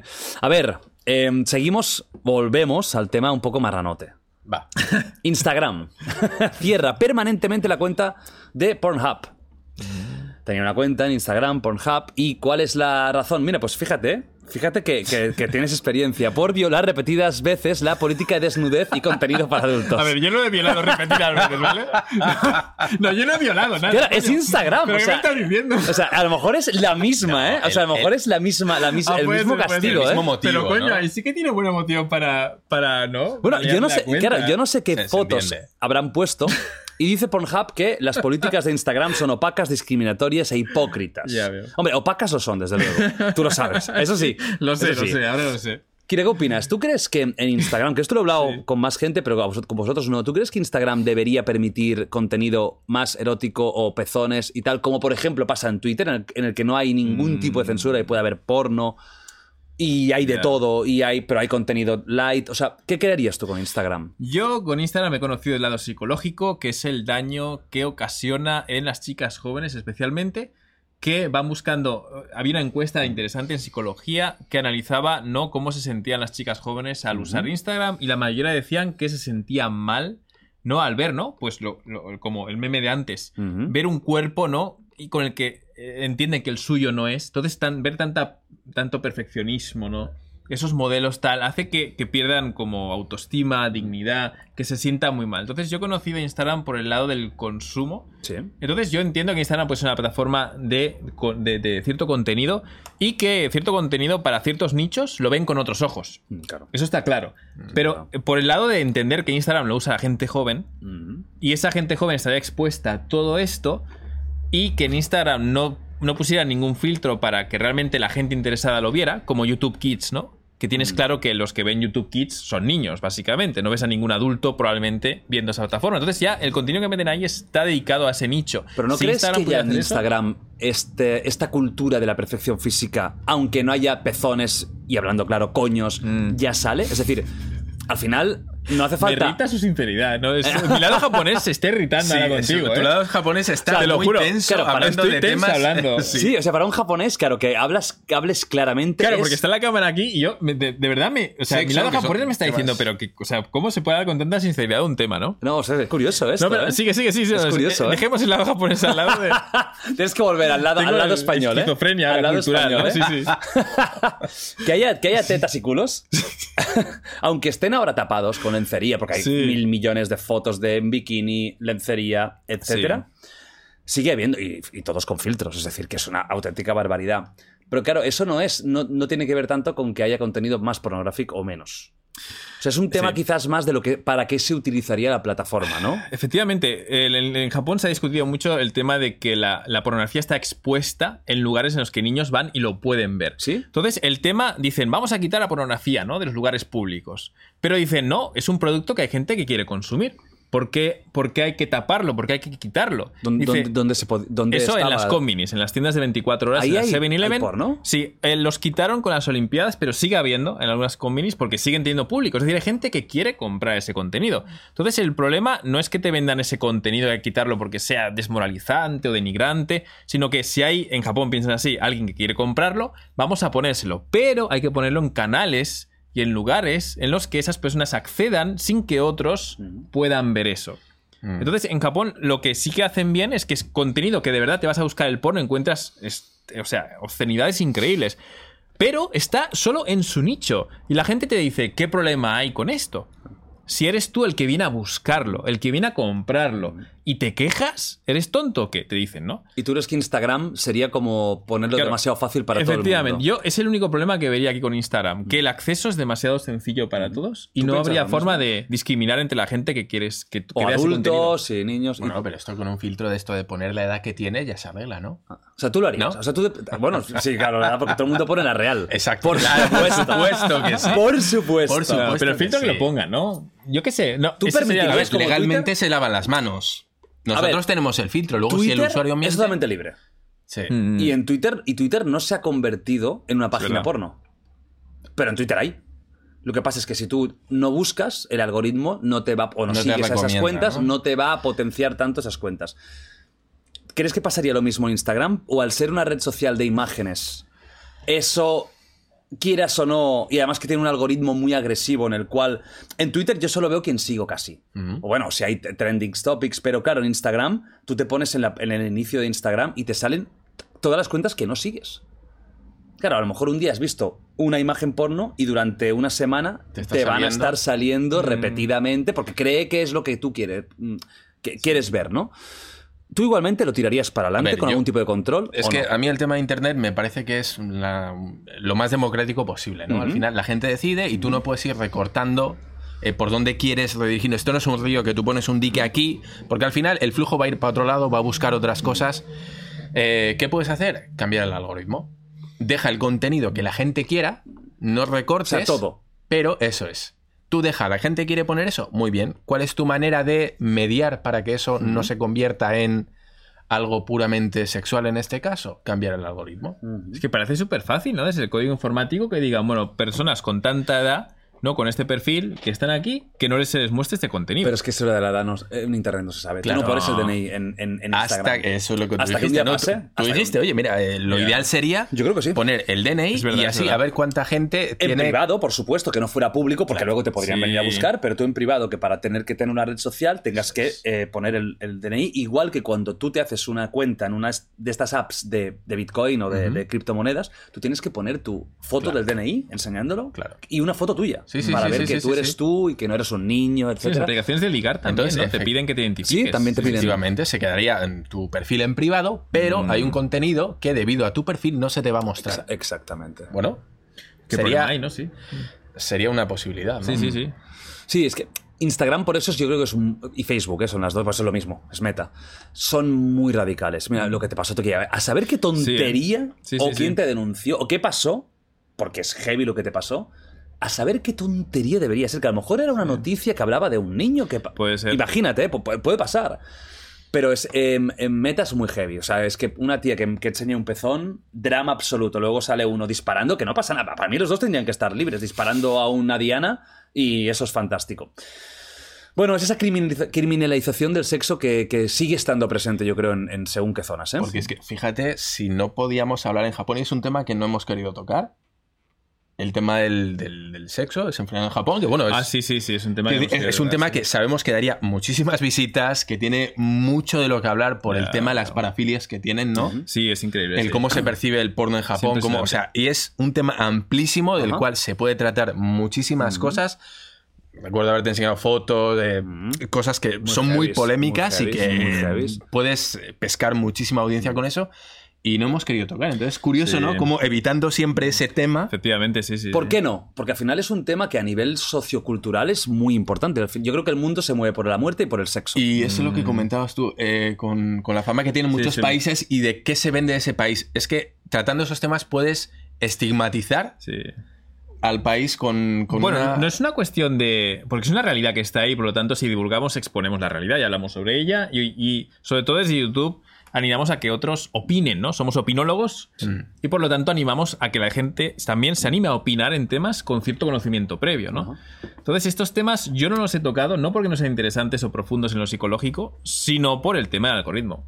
O sea, que luego de YouTube te descarte, empieza a ponerte etiquetas, te saque del tema, no te permita monetizar. O sea, yo miro más al lado del producto que no al fenómeno sociológico. Sí, ¿eh? Yo creo que podría, si lo tocas de una forma adulta, eh, YouTube en eso ha avanzado bastante. Si- Si no muestras imágenes, de- Y si son temas, yo tengo muchos clips muy virales de The Wild Project donde se tocan temas, pues de, pues mira, Lana Roach, este clip va a funcionar fantásticamente bien, no tengo ninguna duda. Y es un tema de contenido para adulto, podríamos decir. Yo creo que YouTube, a no ser que tú muestres imágenes muy y tal, permite la charla. O sea, yo creo que podríais hacer perfectamente una charla de parafilias, si el tono es divulgativo, si el tono es explicativo, sin ningún tipo de problema y sin que eh, entres en ningún tipo de shadow ban, que es el gran Eso no lo miedo. sé, ¿eh? Yo he tenido un conflicto Sí. con YouTube ahí en Japón. Vemos con el vídeo de Shinzo Abe nos pasó. Eh, sí. Shadowban, no, pero ese, ese es uno de ellos. Pero yo he tenido conflicto con, con YouTube en Japón con el, el Creative Commons, con, con la propiedad intelectual, ¿no? El poder usar contenido siempre y cuando sea con propósito divulgativo o referencial únicamente. Cuando coges contenido de otros, Sí. ahí entras en un poco también Sí, lo que sí. el otro opina. Ahí es ya muy difícil. Pero si no mete- metes imágenes y tú eres hablando de tema, podrías hablar. Yo creo que los Shadowbans a veces están eh, eh, sobre, sobredimensionados. Yo creo que no hay tanto. Hay, existe, Mm. sí o sí, pero no hay tanto como a veces creemos. A veces simplemente es que por lo que sea. Hay vídeos que interesan más, rachas de vídeos que interesan más, rachas de vídeos que interesan menos. Nuestro fue además viral porque salió al día Sí, fue relevante. Fue un momento Ah, yo lo, relevante. yo vi, es muy interesante. Bueno, Y- so- fueron dos, ¿verdad? Sí, Uno sí, que era como la noticia y el otro era un poco más un Un análisis. análisis, Sí, ¿eh? análisis completo, sí. Pero, a ver, yo creo que el problema de hablar de Japón y el porno. eh, O del sexo más que el porno, ¿no? sexo, Porque sí. al final es todo, ¿no? sí, sí, sí, sí.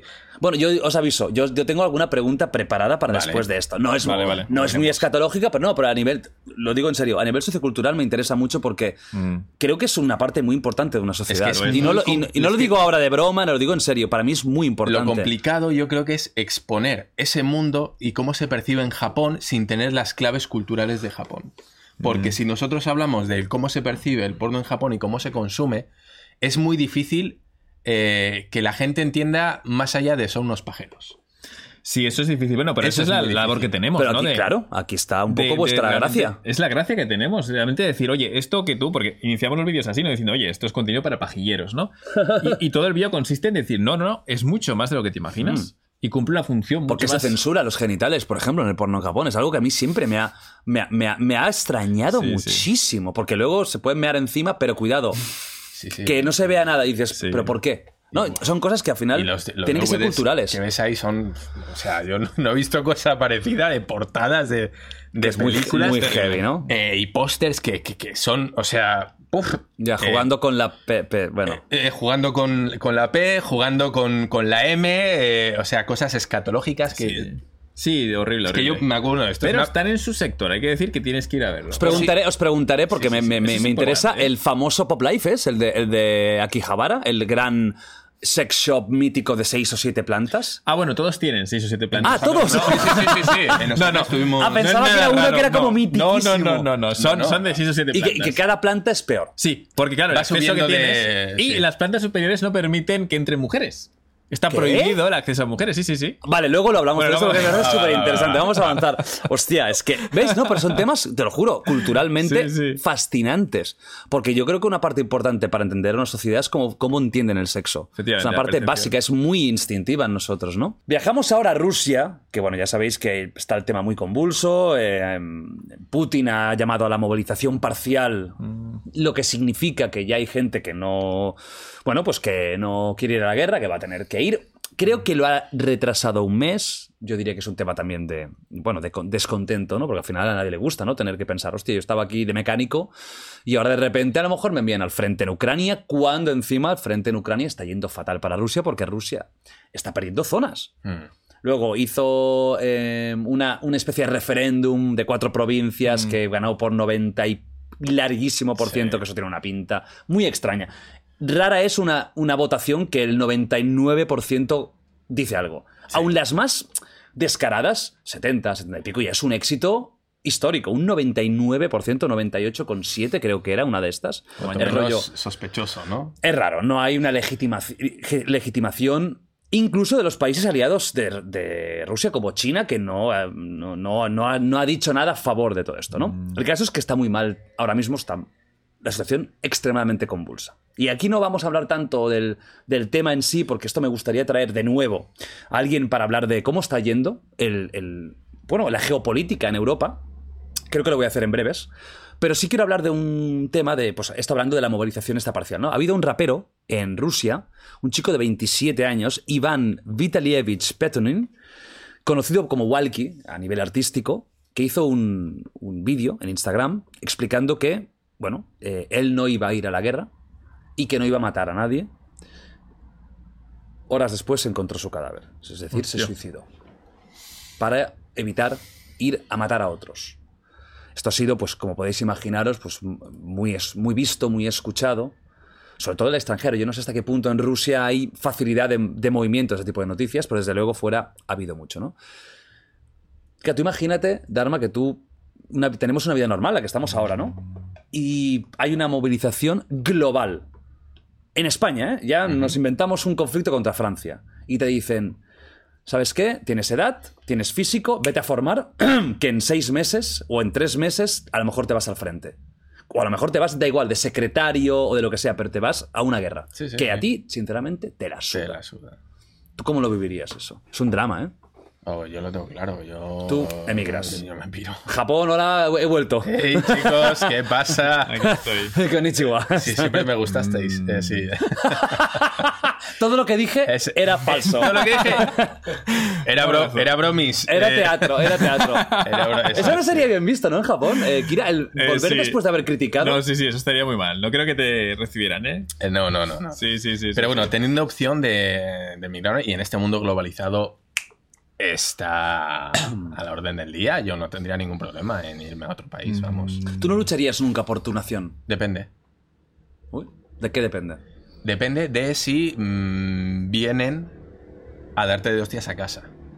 Porque claro, Aquí estamos hablando de ir a dar hostias fuera de casa. Un poquito como Estados Unidos, ¿no? Que Sí. quitando la guerra civil que tuvieron, la secesión, siempre han sido guerras foráneas. Bueno, y la independencia, claro. Bueno, eso es. Bueno, es secesión, independencia, las dos, las dos grandes que han tenido en su casa. Eh, entonces, claro, si a ti te vienen a casa, a echarte de tu casa, a destruirte, eh, no sé, tu, tu ciudad, tu tal, a expulsarte al final, ¿no? O a asimilar tal, hombre, es que ya me estás viniendo a casa. O sea, tú en Ucrania te hubieras alistado.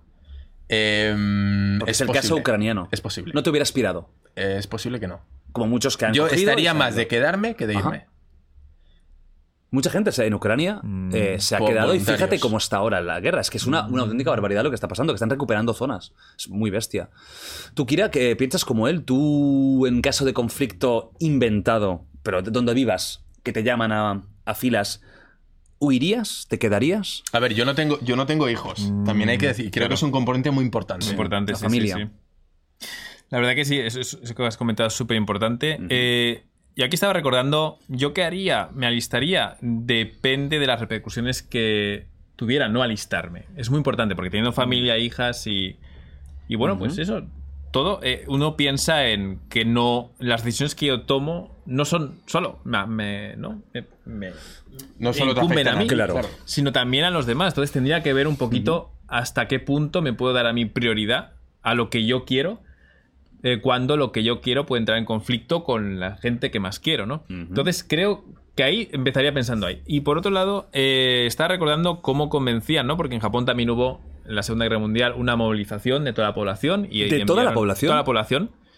Motivo No por el sabía cual... que ¿no? era toda la población Sí, movilizada. por eso cuando dicen que, que, eh, los eh, estadounidenses pues eh, lanzaron las bombas atómicas contra civiles y eso es algo que no deberían de haber hecho, la realidad es que por el lado japonés utilizaron a los mismos civiles que les pusieron uniforme y les obligaron a ir a la guerra. Así que Estados Unidos no estaba realmente atentando contra civiles, sino que los civiles estaban participando forzosamente en la guerra, ¿no? ¿Y cómo les convencían? Pues bueno, les prometían a las familias que se quedaban ahí desoladas que tendrían todo tipo de honores y medallas y el futuro y Japón les querría mucho y el emperador, ¿no? Y en el otro mundo también. Es decir, iban... El emperador les- Hirohito, ¿no? Era en Sí, ese momento, ¿eh? les, un poco les, les recompensaba, ¿no? Mentalmente pensando que, que eso es lo que recibirían. Y de no alistarse, de huir, pues serían herejes, ¿no? Gente realmente que no merece la pena ni vivir. Y como son allí las familias, pues realmente el que no iba a la guerra, pues luego le desterraban o prácticamente no querían saber nada. De hecho, actualmente sigue habiendo, ¿no? Allí en, ciudad- en Tokio, que es la llaman la ciudad de los hombres, las que son hombres que, bueno, han renegado, no han querido ir a trabajar, se han visto en situaciones de mobbing y acoso y tal, que ha hecho que piensen que, bueno, prefieren seguir viviendo antes que suicidarse o seguir ahí aguantando eso. Y se han encontrado que al llegar a casa y decir, quiero dejar el trabajo, la familia dice, vete de aquí también. Entonces se van a lugares en los que otros se juntan con las mismas circunstancias y viven así.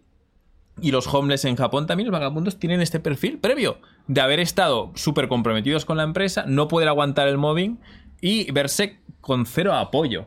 Entonces, el tema ese, bueno, el sacrificio, ¿no? aunque sea con tu vida, está premiado. Entonces, las repercusiones que tiene no cumplir con eso son tan elevadas que no tenían más remedio que ir, ¿no? Básicamente. Claro. Entonces, si yo me viera en una situación parecida, estoy seguro que, que sí. Pero si de repente aparece mucha gente que huye y que migra y hay movimientos, ¿no? Que te ayudan a entender que hay alternativas, entonces sí. Entonces, llegado el momento, empezaría a ver un poco qué piensan los demás o qué se puede hacer. Es un poco el- la imagen del samurái, ¿no? De que prefiere eh, sacrificarse, suicidarse, eh, para que su familia no tenga que sufrir la vergüenza de que se rindió, de que no luchó, de que no no sé qué. Dice, Sí, mira, pero la realidad de eso es otra. A ver, la gente luego lo explica así. Él era honorable y eligió la muerte. No es verdad. Le pusieron en una tesitura mental, social, le pusieron contra la pared. Que no tenía elección No tenía elección. que las Eligió conse- eso. las consecuencias de no hacerlo son No es muy un pero tema luego de la empresa lo explica Claro. así. Eso Es así podríamos explicar explica. también así en la guerra mundial, por ejemplo, los pilotos kamikaze.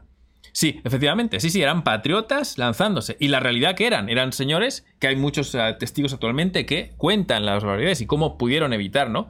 El tenerse que lanzar contra los portaaviones estadounidenses y cuentan cómo les forzaban, cómo les daban chocolate con anfetaminas. Hostia. Sí, esto es un tema que ha salido esta, esta misma semana en Japón de alguien diciendo, hablando de, de cómo el chocolate, porque ha aparecido una señora que trabajaba en las fábricas de ese chocolate con anfetaminas Hostia. y ella contaba la experiencia, ya muy mayor la señora, diciendo que ella se colocaba y no, enten- no entendía nada O les daban con el chocolate que probaban de la fábrica. No podían maniobrar de vuelta, no podían. Entonces, sí, les ponían solo combustible de ida. O sea, Eso que la imagen ese de, de- esa del piloto kamikaze que por honor, por orgullo patriota. Esa es la que crearon para que las familias vieran y entendieran que la muerte no fue en vano. Era gente normal que pensaba, yo no quiero morir y me obligan. Efectivamente. O no tengo más, o estoy mm, eh, psicológicamente roto. ¿Habría algún patriota que realmente dio su vida y que creyó en la causa? Es posible. Pero la realidad, por lo que cuentan los testigos actualmente, es que no, que eran forzados, iban cargados con anfetaminas hasta donde te diga, y bueno, la situación no les dio ninguna lección. Y además les eligieron tal cual, o sea, hay una medida desesperada, ¿no? Que tomaron así los generales y realmente, o sea, que creían que la gente era, era basura, era prácticamente trozos de carne que podían usar, que también es una de las cosas que se puede ver. Entiendo, Jordi, que en tu caso eh, Andorra tendría un nuevo ciudadano, ¿no? ¿Eh? Sí, A ver, si Andorra no queda, de, de, digamos, en medio Sí. del conflicto, ¿eh? o si queda como una especie de Suiza moderna, pues bueno, está, está claro que yo estaría ahí. Yo no, yo no muero por un país, eso lo tengo clarísimo. A mí me la trae el pairo, el país, cualquiera. Yo moriría por mi familia. Exacto. Yo moriría por mis amigos, Claro. por mi pareja, por si yo tuviera hijos. Yo moriría por ellos. Y, o me atrevería, no, no, no en plan suicida, pero me atrevería a luchar aún con un peligro de muerte. Porque yo sí- en eso soy muy samurái, muy de los míos. Pero por el país, es en plan, no, es que viene una invasión, o lo, lo de Ucrania. Pero, yo pero, pero, ¿yo qué coño pinto ahí en el frente de Ucrania, que está a tomar por el culo, jugándome la vida, una vida con ilusiones, una vida con sueños? y, ahí y, y la parte B, y matar a gente que está como yo. Que no tan solo es tú jugarte la vida, es que tú vas a tener que ir con un puto fusil, con lo que sea, a, ma- a matar a gente joven, seguramente, o a gente inexperta, o a gente que a lo mejor estaba en su casa jugando al, al WoW, y de repente le han metido ahí y le van a pegar un tiro en la sesera y lo van a matar. Sí. Si no lo pillan y lo torturan, ¿sabes lo que te digo? O sea, Claro, fue- claro. es un conjunto de, de cosas. Otra cosa es que yo fuera militar. Yo no estoy en contra de los militares, al revés, yo valoro mucho muchos militares que van y que, y que realmente hacen misiones de defensa y, que, y, y esto estoy totalmente a favor. Pero la- los civiles, yo no iría. A no ser, pues que hubiera una situación en la que, hostias, que mi, mi familia va a O tu quedar... familia o el otro, claro. eh, sí. va a que- Eso es, mm, dicen los, eh, pero por, por patriota, latinos, ¿no? Para no. que llore mi madre, que llore la tuya, ¿no? Claro, Sí, hostia, qué buena. Sí, sí. Yo por patriota, eso seguro que no. Por amor al país, no. Eso lo tengo claro. ¿Vosotros sí? ¿Tenéis amor, Sí. te- ¿Tendríais amor nacional? No, yo nacionalista punto no. cero, cero. Cero. Amor nacionalista, en plan morir por el país, la empresa, algo que te representa, así a ese nivel. lo no. que te digo, No. yo por proteger tu casa, tu familia. Cuando digo tu casa es. De acuerdo bueno, con Jordi. sí. Por tu gente, ¿eh? Eso Tu gente, ¿eh? Yo, Sí, yo lo tengo, vamos.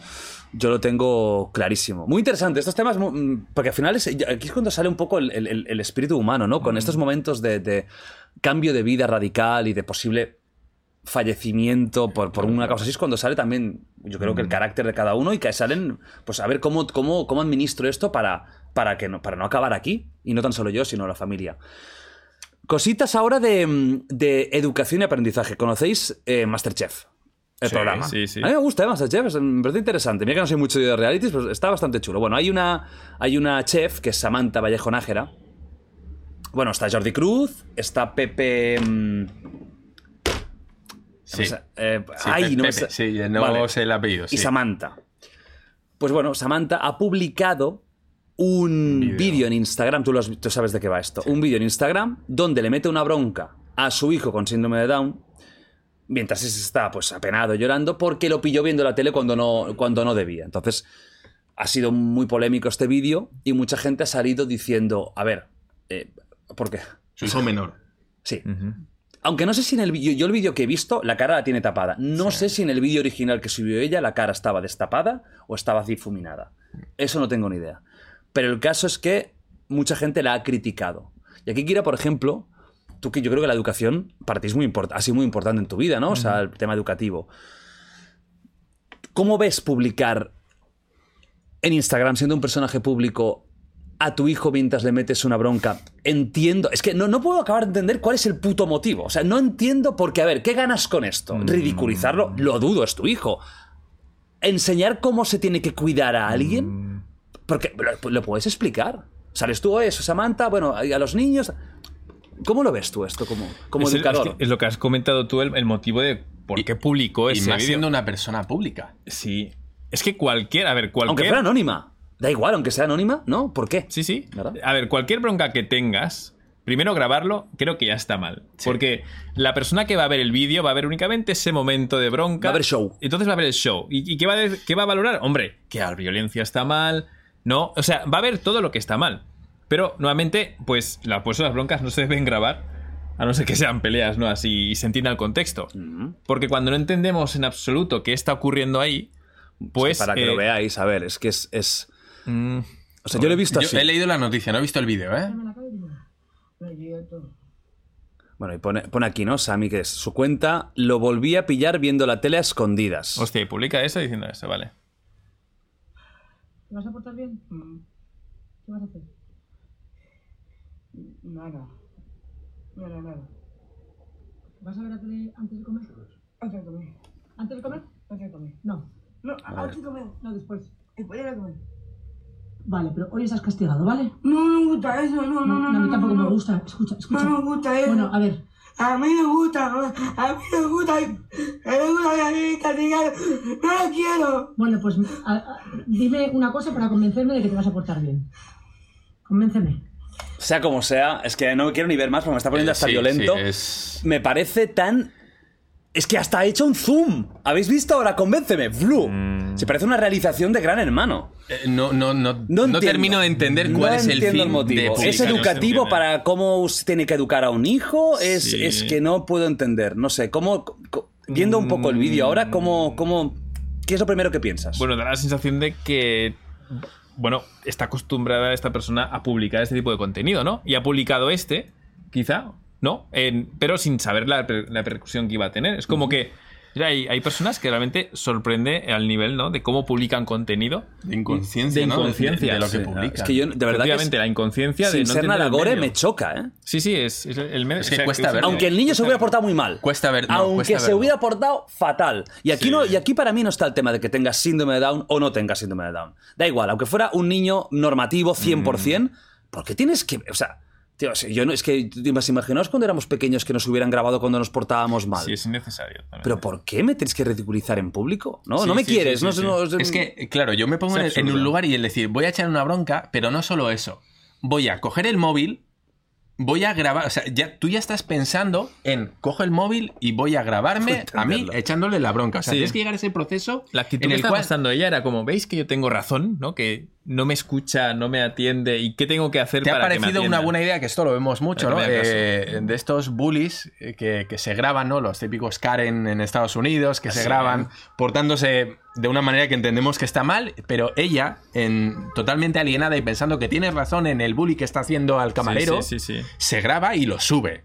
Y claro, resulta que hay un backlash brutal, ¿no? Claro. De, nega- de- de- de artículos negativos diciendo, bueno, eres tonta, pero ¿cómo subes esto? Pero que no sé qué, eres una impresentable. Y mira la etiqueta que Claro, pero creo que está tan, eh, tan metida en que yo tengo la razón Mm. y, y- y- Pero que esto es sí- tu hijo, tío. O sea, aunque sea por amor, Sí, sí, aunque sí, sea por Sí, amor no al entiendo, hijo, sí, sí, yo no no entiendo, entiendo. eso.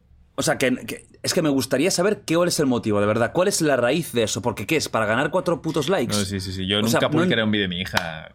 ¿No? Yo metido llora- tu hija llorando y que lo vea todo el mundo mientras... Es que, o sea, ya me. Ya me uf, Y menos, en, y menos a mí me ha violentado y, y a mí cuesta violentarme y, y de verdad es que me estaba sintiendo mal. Sí, sí, está. es- desde luego no se entiende muy bien. No. Desde el principio. Señora, usted no está capacitada para... ¿no? No sé, la inconsciencia sorprende. Ya. En la publicación del contenido. O sea, a lo mejor ella por dentro tenía la idea de, "Buah, esto va a ayudar a mucha gente a educar a sus hijos, a, a que sí. saber. Pero no todo vale. Es que es, es difícil buscarle explicación, sí. ¿eh? Sí. Es, como no sea esto, y esto ya es la jugada, el plot twist definitivo, y esto es una campaña publicitaria y todo era mentira. Ah, el vídeo lo ha borrado. Claro, claro. Sea como sea, el vídeo lo ha borrado. Mm, Mm, Tremendo, sí. Es muy heavy. Es que. Y más cuando lo ves, ¿eh? Sí. Porque cuando lo lees dices, bueno, pero cuando lo ves es. Porque lo ves sufrir al, al niño. Pero, es que a mí me da la sensación que es cuando, cuando ves una actitud muy negativa en la, prop- en la calle, ¿no? Que a veces ves comportamientos que te entra así como un, un rollo de decir, voy y le digo algo. Mm. A mí me genera eso. No sé si a ti te ha No. pasado ver en Sí. Japón, sobre todo, ¿no? Cuando vimos que, que grababan, ¿no? Como el dominicano, ¿no? Eso Mataba a aquel. Y, y nos indignábamos nosotros con el que estaba grabando. Es, es un poco eso. ¿Qué, qué haces grabando eso ahí, no? Qué absurdo es. Sí, esto. no, no- te ¿Por entra la necesidad de tener que intervenir. Sí, a mí sí, me sí, genera sí. eso. El quiero ir ahí y decir, oye, Que por eso lo haga un periodista de guerra. Que eso es una pregunta que yo le he hecho a Gervasio y le he hecho a Arturo Pérez Reverte, Mm. Sí. ¿no? En ese momento, ¿qué haces? ¿Salvas al niño que se está quemando o lo documentas para que el mundo sepa la barbarie que está sucediendo, no? Mm, claro. Pero estas gentes no son reporteros de guerra. Claro, sí, no, sí. Personas, bueno, una persona del espectáculo y de la cocina. No sé, yo me he quedado muy. Me quedé muy loco. Sí, sí. porque me parece que no hay una justificación que a ningún nivel, porque tú puedes pensar, bueno, a nivel educativo, pero ¿esto quién va a ayudar? Si esto es violenta. Sí. Sí, sí, me ha, sen- me ha hecho sentir muy mal, la verdad. Irrita bastante y sobre todo entender un poco. Te dan ganas de ir a un padre y darle un abrazo. Sí, ¿no? sí, Es sí, un poco- Mm, Sí, sí. Como padre, la verdad, sí. Yo me, o sea, me veo publicando ese vídeo y digo, pero es, es- es que tonto. O sea, Sí, sí, sí, no, no, es, imposible es difícil. sí. Pero Pues- bueno, antes de cambiar de tema, Sí. ¿cuándo vas a traer a Jordi Cruz? Ah, me gustaría. Porque mira que ese señor es guapo, buen cocinero, muy bueno. qué voz, que por favor, qué voz tiene. ¿Y es de aquí? Y es de aquí. Y es de aquí al lado, ¿Dónde o sea. la excusa, tío? ¿Qué quieres? Que te va a hacer sombra en la guapura. Ahí te está, te está dando donde te duele. Ah, o sea, Ah. ahí está, ¿no? O sea, que crees que, que- que no quiero sentirme, ¿eh? Que me hacen la Ah, competencia. porque salió incluso en Man's Health el tipo. Ya es verdad. Bueno, ¿cómo es que yo no he salido en Man's Health, hijos de puta? Ya me- O ¿No has sea, ¿qué salido? coño pasa con vosotros, tío? ¿Qué, qué, qué pasa? ¿Qué tengo? ¿Que mazarme más? O sea, ¿qué es lo que queréis? O sea, ¿Verdad? Mira. Ya está, ¿Cómo le da la vuelta? eh? ¿Cómo le da la vuelta? No, mira, Jordi Cruz es un perfil, el- es un perfil curioso, pero mira, te soy sincero, antes traería a David Muñoz. sí, ¿eh? Y antes A Pedro. traería. No. No, no, a nivel, a nivel de, a nivel de entrevista, sinceramente. O sea, que seguro que es muy maja, pero. pff, No, pero por- porque tampoco. A mí traer un presentador o tal de la televisión tampoco no es una cosa que me llame mucho, pero un cocinero tan bueno como él. Y también me encantaría traer a Ferran Adrià. Que fue un poco el abanderado de, este, de esta nueva cocina y de estos experimentos. Me encantaría traerlo. Wow. Al Ferran Adrià o al, o al Sayakan Roca. Yo voy a tirar para mi casa. Yo diría Ah, Arguiñano. Ah, no. Ah. Arguiñano, tío. Hombre, ¿Quién, pero, ¿Quién te va a dar más juego que, Ya, que Arguiñano? ya. Que Carlos. Pero ¿ha dado alguna, o sea, ¿ha dado alguna entrevista Carlos Arguiñano? Porque nunca... ¿Sí? Sí. Sí, sí, sí. Que lo he visto muy poco fuera de... Es. ¿Lo conoces tú? ¿En persona? No, no, no, no, no, no, no, no, no, no, no, no lo conozco. Pero eh, vamos. ¿Te cae tipo- bien? Joder, ¿cómo no te va a caer bien? Es un crack, ¿eh? Es un cocinero que te dice, mira, yo he tenido éxito, pero... Mm. Y además él, él lo cuenta, ¿no? Que hasta los 30 y muchos, 40 y pocos, era pobre como las ratas. Que eran cocinitas de... Tuve éxito y, y ahora, bueno, pues por la cuestión que sea, tengo un montón de pasta y tengo... Sí, o sea, bueno, a ver, quiero decir, Sí, sí, es un tipo explica, que, que ha hecho, que lleva mucha trayectoria de trabajar en la tele, creo que estuvo en Argentina también, donde se hizo muy famoso. Hostia. Tiene su hotel, tiene tal. eh, de hecho, él ha comentado que todo lo que gana con los anuncios lo dona. Ah, ¿sí? Todo lo que Qué gana bueno. con anuncios de la tele lo Qué dona. bueno. Eh, creo que patrocina equipos de, Wow. no sé si de básquet o de Hostia. motociclismo, de no sé qué. Pues sí, un tipo interesante. Eh, sí, sí, sí. ¿Y como cocinero qué tal es? Porque no tengo ni idea. ¿eh? Eh, hombre, te puedes imaginar, con, mi- con lo que me paga Kira no me da para ir a... claro, claro. Si no le pago. No, no, no. Es lo que Eh, tiene. no tengo el placer, no tengo el placer, pero se ve que es un tipo muy sencillo, muy Ajá. de la calle. Pero tiene un restaurante que puedes ir. Tiene, tiene, tiene, sí. Creo Pero que, ya no va a estar, creo que en entiendo. Sarauts, eh, no tendrá su equipo. Claro. Su hijo también tiene ahora un programa en la tele. Ah, hostia. pero creo que es un tipo La que saga tiene, Arguiñano, ¿eh? que tiene mucho, mucho que contar. No, a mí un cocinero... Oh, mira, otro que me gustaría traer. Mira, estoy aprovechando para, para lanzar nombres. Chicote. Mira, ¿es Alberto verdad? Chicote estaría muy Es chulo verdad. de traerlo. Traerlo aquí y... y- ¿Hasta qué punto es verdad?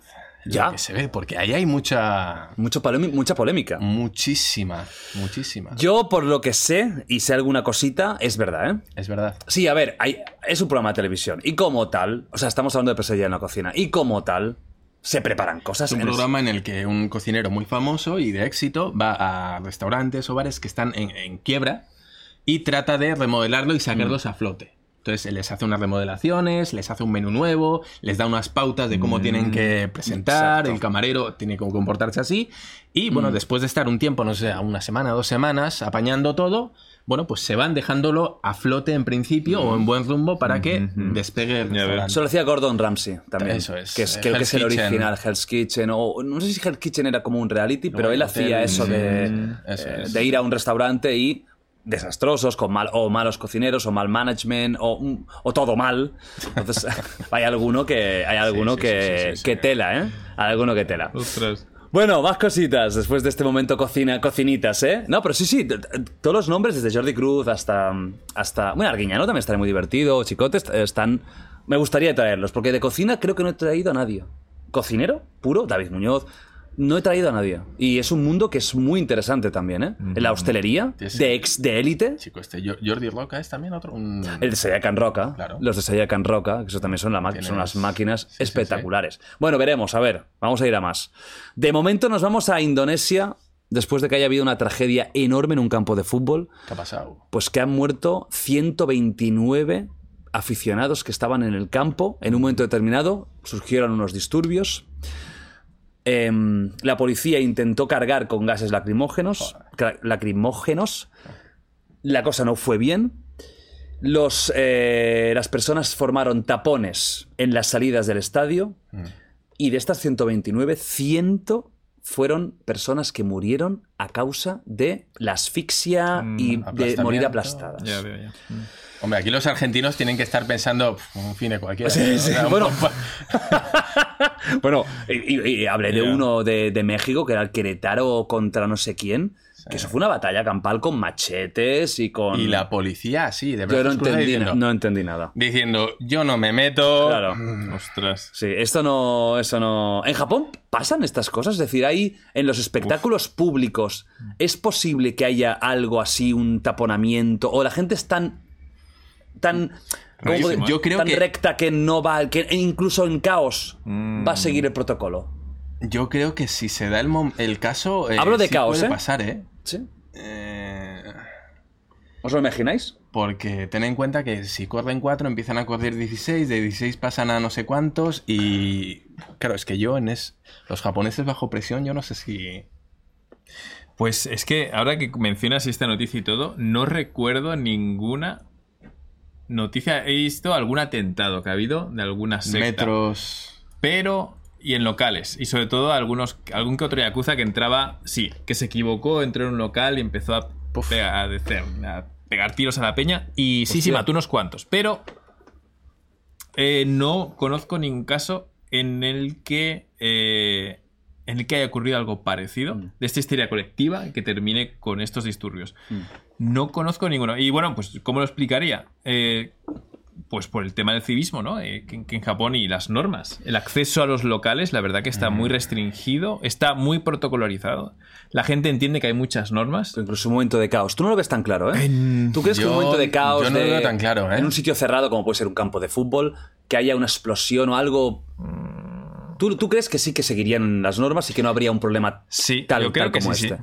Tú no Creo lo que sería claro. difícil verles alterados en, en cuan- Porque lo hemos visto también en los, en los terremotos, en los. ¿no? Cuando ha habido. Y la gente haciendo cola y tranquila y esperando. A pesar de que podían estar en pánico y podían estar ahí saqueando, intentando. Pero, o sea, viendo eso, eh, que la gente se comporta de una forma tan tranquila, incluso en los seísmos o parones y tal. Y yo también he vivido, pues allí cuando ha habido eh, terremotos, pues no es raro que te quedes encerrado en el tren durante el tiempo que están paralizando, porque son, desde luego, que muy prudentes, muy prudentes, pecan por prudencia. Los sistemas funcionan muy bien, los edificios están bien hechos, pero también son muy prudentes. Y eh, pues es raro, es, eh, pues me he visto encerrado ahí en el tren, el metro, no pudiendo volver a casa, en la estación allí parado, y la gente tranquila, tranquila, incluso en el terremoto que hubo en el 2018 en Osaka, eh, que sí que hubo un parón, yo estaba en la universidad y no pude regresar a casa, y recuerdo cómo tuve que regresar caminando, y en los todos los kilómetros que iba caminando por allí, pues vi cantidad de filas de gente, gente, gente, y, y ningún altercado, todo el mundo tranquilo, realmente impresionante, impresionante. Por eso me cuesta, conociendo eso, ¿eh? Me cuesta imaginar la situación esta de, de, gente caos y disparada, descontrol. caos y descontrol. Yo en el contexto de un partido de, de béisbol, ¿no? Y de repente un terremoto, medio estadio Mm. empieza a caerse. Eh, a ver, Me cuesta verlo, también ¿eh? No, hablamos de algo... de situaciones muy extremas Claro. y... Ah, claro. Eh, yo no lo tengo tan claro, ¿eh? Me ¿Tú por ejemplo. que, po- que, sí. que- que los- que- que- cuesta. que la sociedad colectiva japonesa podría haber un momento en el que haya una explosión? Yo creo que sí. Yo que es muy difícil. Depende del entorno, lo controlado que sientan que está. En un metro sí es cierto que es mucho más controlado. Es un recinto muy cerrado.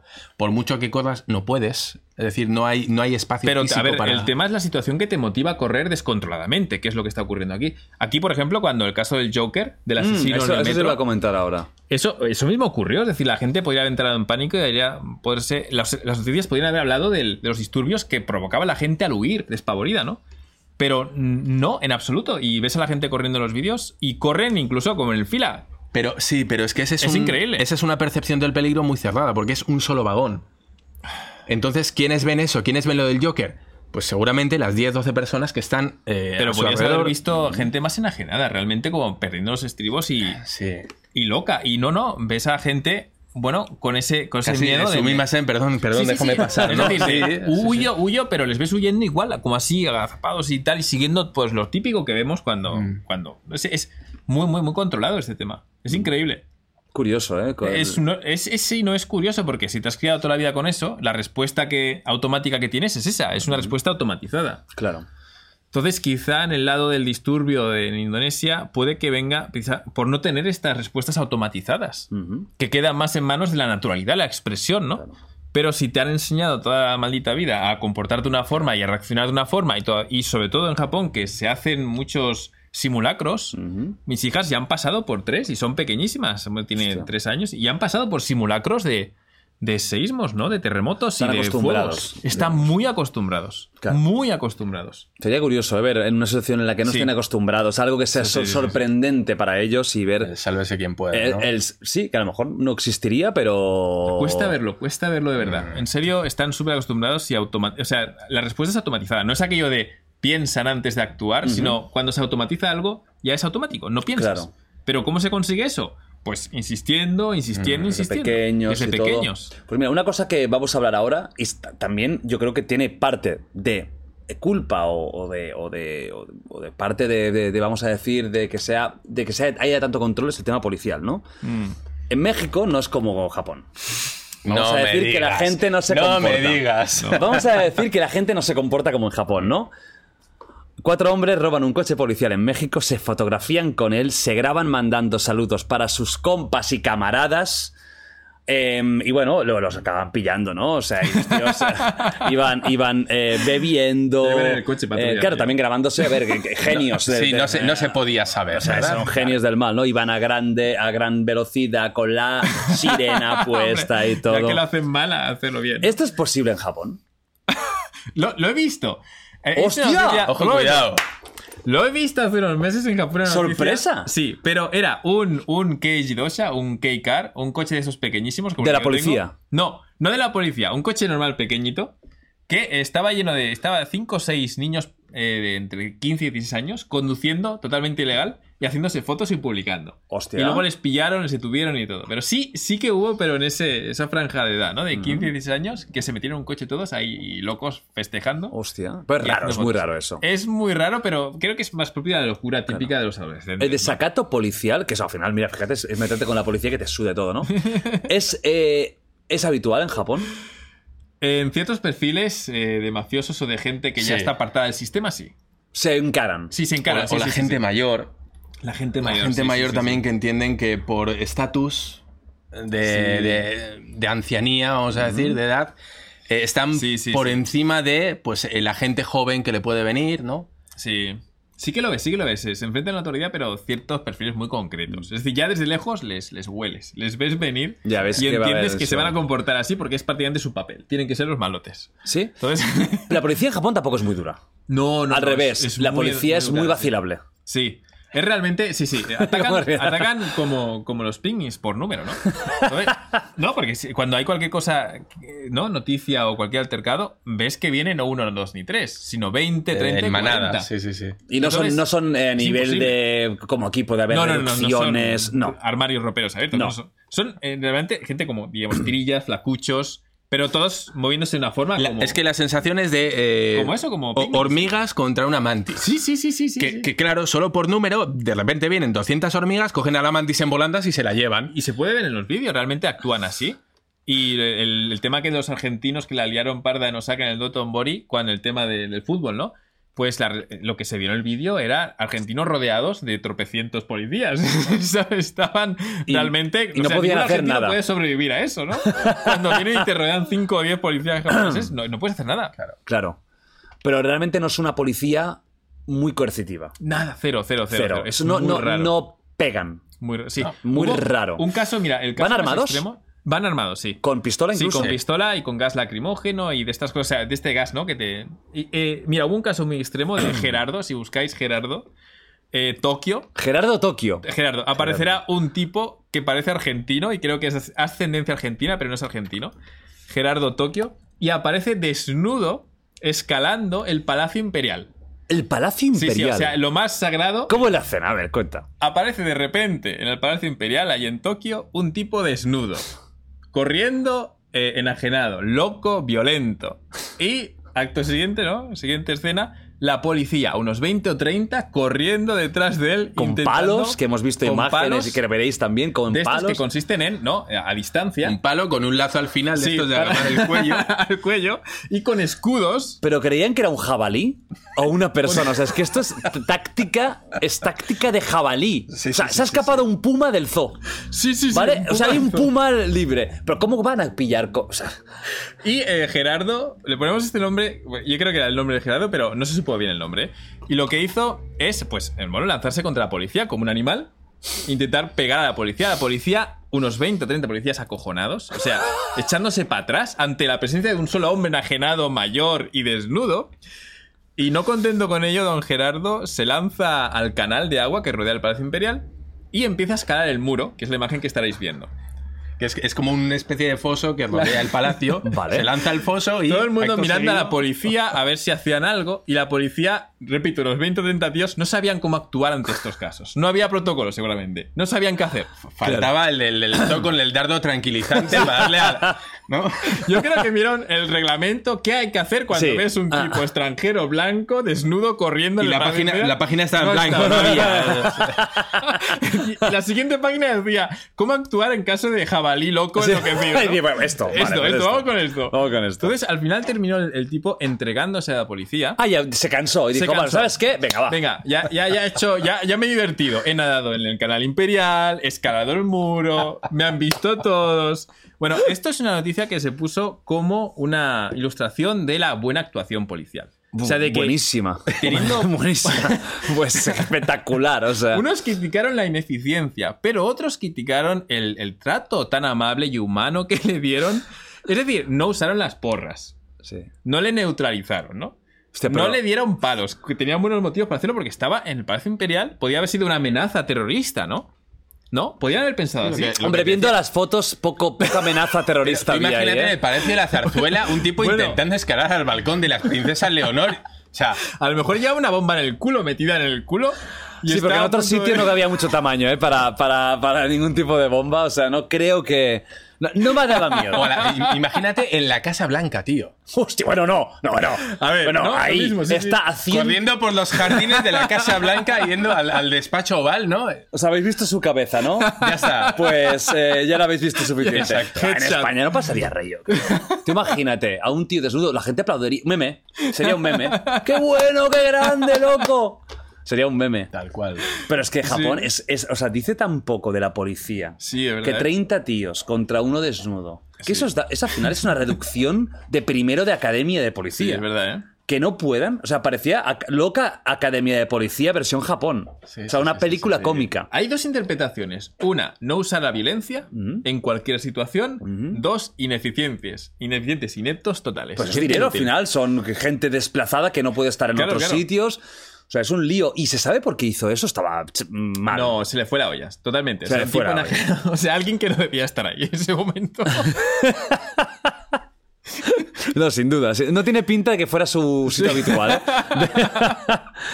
su sitio habitual de, de, de, hacer las Bueno, cosas. el post que publica las imágenes esta, estamos riendo porque comenta que eh, una de las peculiaridades, según comenta el post, de los blancos es que cuando se desnudan, como se sienten libres, pues hacen este tipo de cosas. Entonces, es Ah, posible normaliza como... Nos asilvestramos, Vale, nos asilvestramos. que cuando un blanco se quita la ropa, el sentimiento de libertad es tan grande que la abruma, ¿no?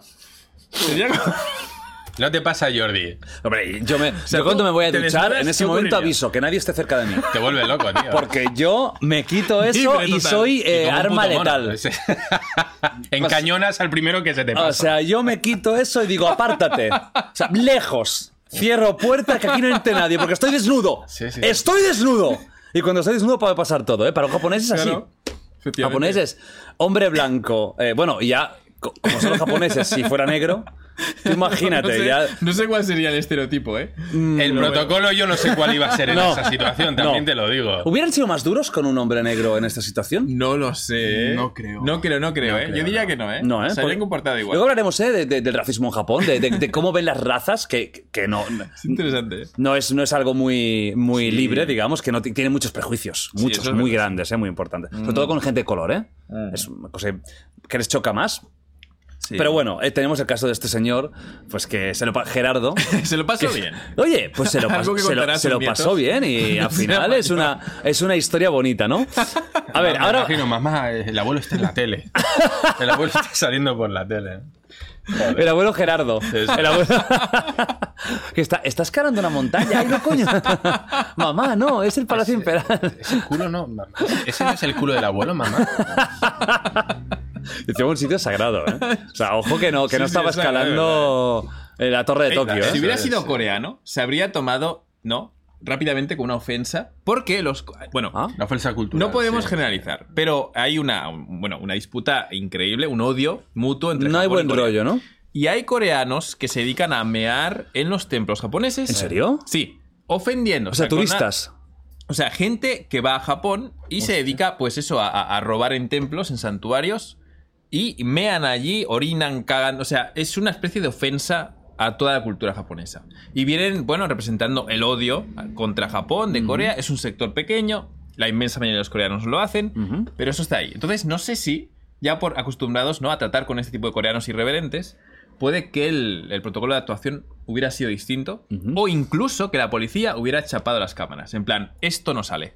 Porque esto la policía también lo hace. Cuando algo dice, esto no va a salir, esto no puede salir, eh, lo que hace es, como tiene un, un contacto, un vínculo súper estrecho con los medios de, eh, de comunicación, y de hecho las ruedas de prensa ocurren en la misma eh, comisaría de policía y los, los, los mismos, y esto lo cuenta Jake Adelstein, ¿no? el que eh, hizo el guion de la serie Tokyo Vice, y él lo cuenta como él como reportero entendía que los únicos que podían entrar periodistas allí en comisaría eran unos muy selectos y que sabían que iban a publicar lo que ellos querían. Así que cuando vemos estas noticias, tienen siempre una intención de comunicarte muy- algo. sí. Mm. Le han permitido que esto salga. Porque Pues esto no, sale a la luz.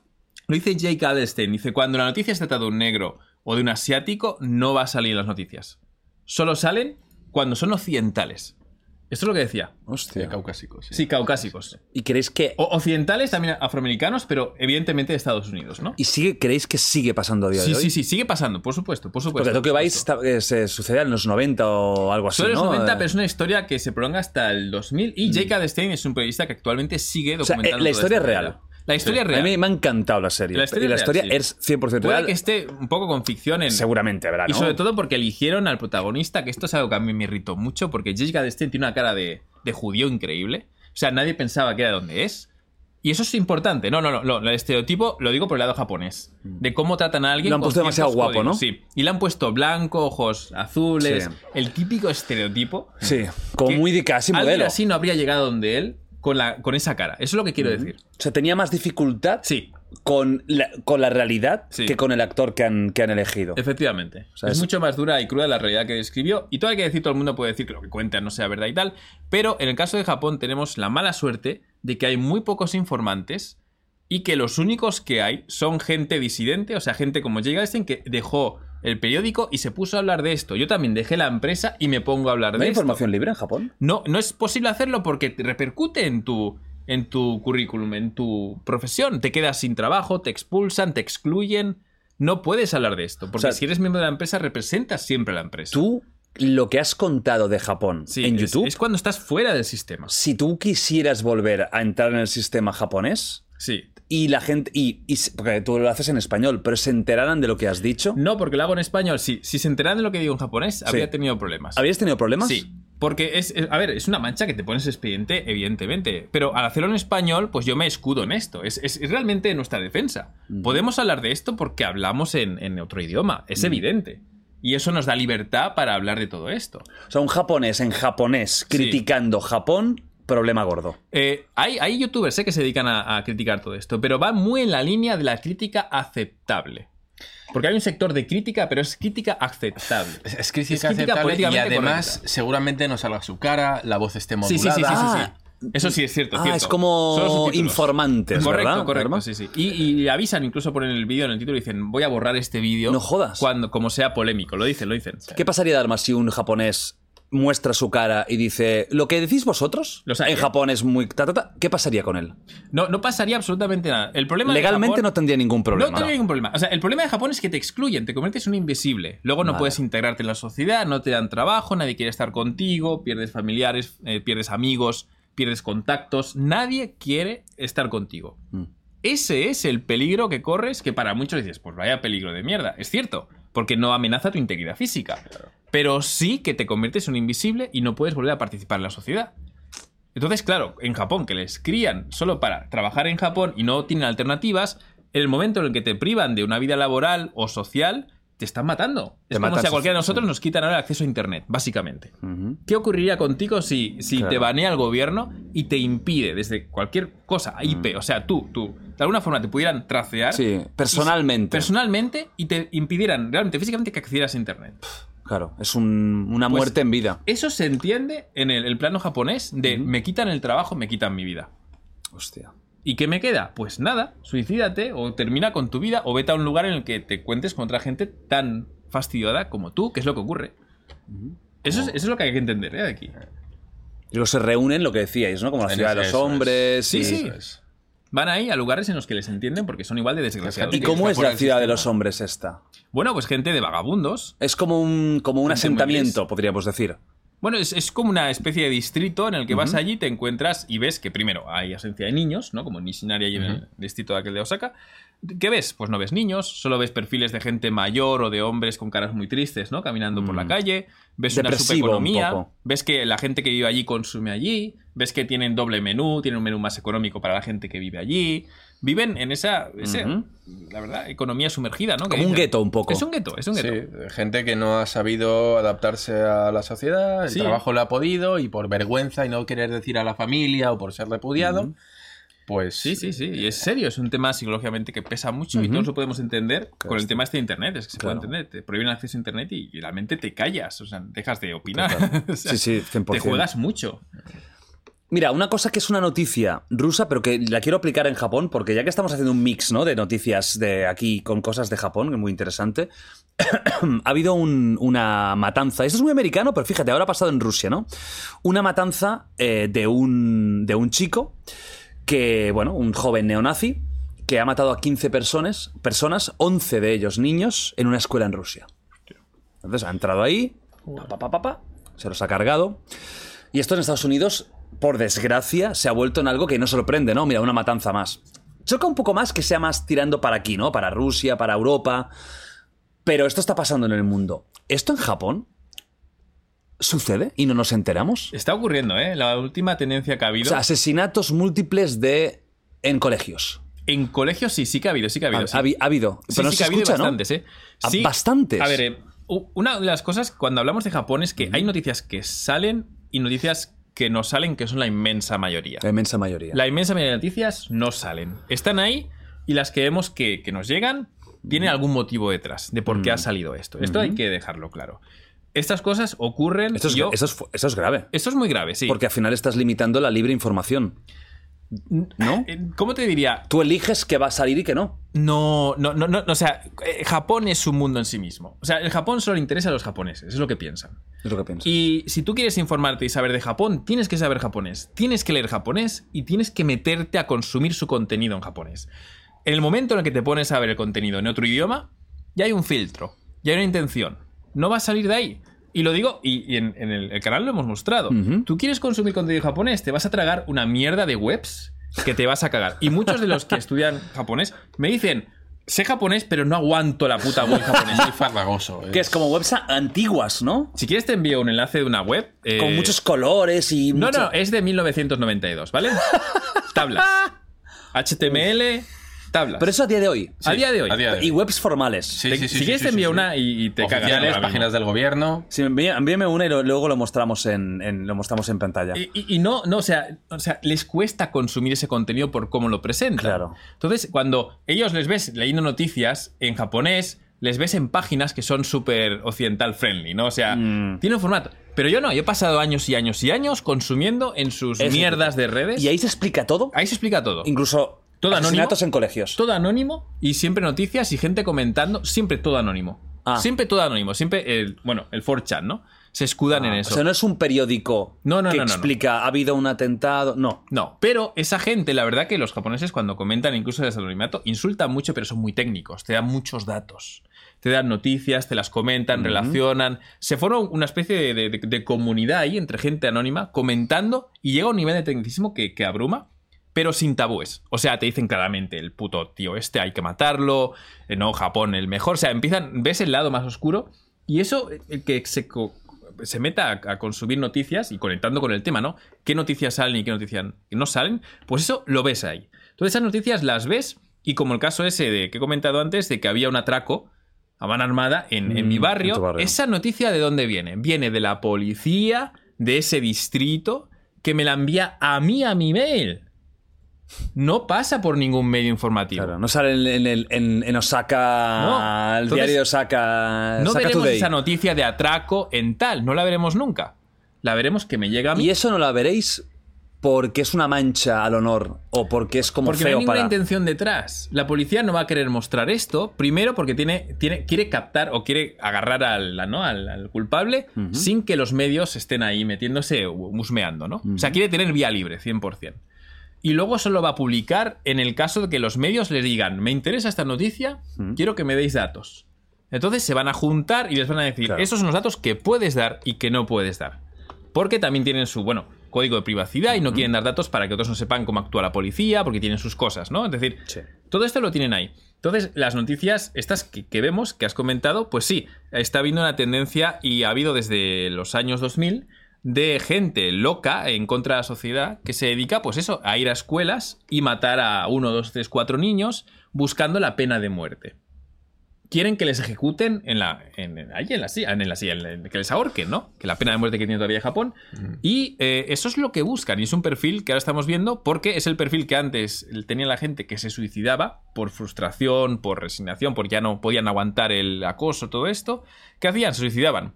Entonces hay un, un tipo, un youtuber eh, eh, japonés que se llama Hiroyuki, que representa mucho a la gente que no tiene cara y que es uno de los representantes un poco de, de- de eso, ¿no? De los no oficiales. ¿Y él ¿no? enseña la cara? Y él sí que enseña la cara. O sea, él Hiroyuki se se ha la hecho muchísimo. se la está muy- jugando. eh, se está jugando no porque ya está totalmente fuera del sistema. Y él tiene, bueno, toda serie de. Tiene su negocio y cosas Tiene que dinero promociona. y no depende de una empresa. No depende en absoluto. Vale. De hecho, su negocio consiste en convencer a la gente que deje la empresa japonesa y que se ponga a trabajar por su cuenta. Esa es su, su intención. Entonces, se ha convertido en la representación de la empresa japonesa es una puta mierda y no tienes que trabajar ahí, es lo que intenta convencer. Vale. Entonces, él analiza y la verdad que tiene un ojo muy. Una persona muy, muy viva, ¿no? Muy lúcida.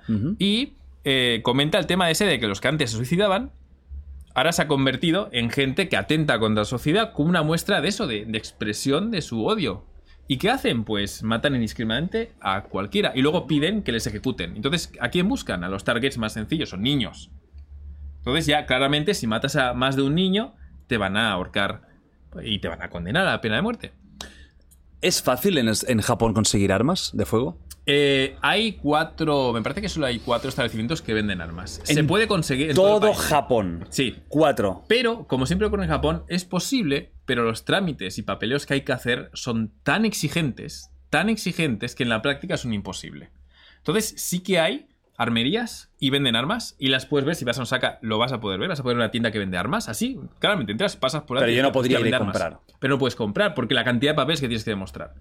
Me parece que la cantidad de papeles que hay es como mensualmente actualizando la licencia. Es, es horrible. Hostia. Es horrible. O sea, realmente todas las armas están mega controladas, con mega cifrados. O sea, saben incluso qué balas han disparado y cuántas. Hostia. O sea, no hay gente armada en Japón. No hay gente Es armada en Japón, es complicado. imposible. Los, los- los mafiosos sí que tienen muchas armas. Del mercado negro. Sí, del mercado negro, sobre todo de Rusia, las consiguen. Las armas que requisa la policía que aparecen en las noticias siempre tienen todos los letreros y tal escrito en, en ruso. En ruso, ¿no? Sí, sí, sí.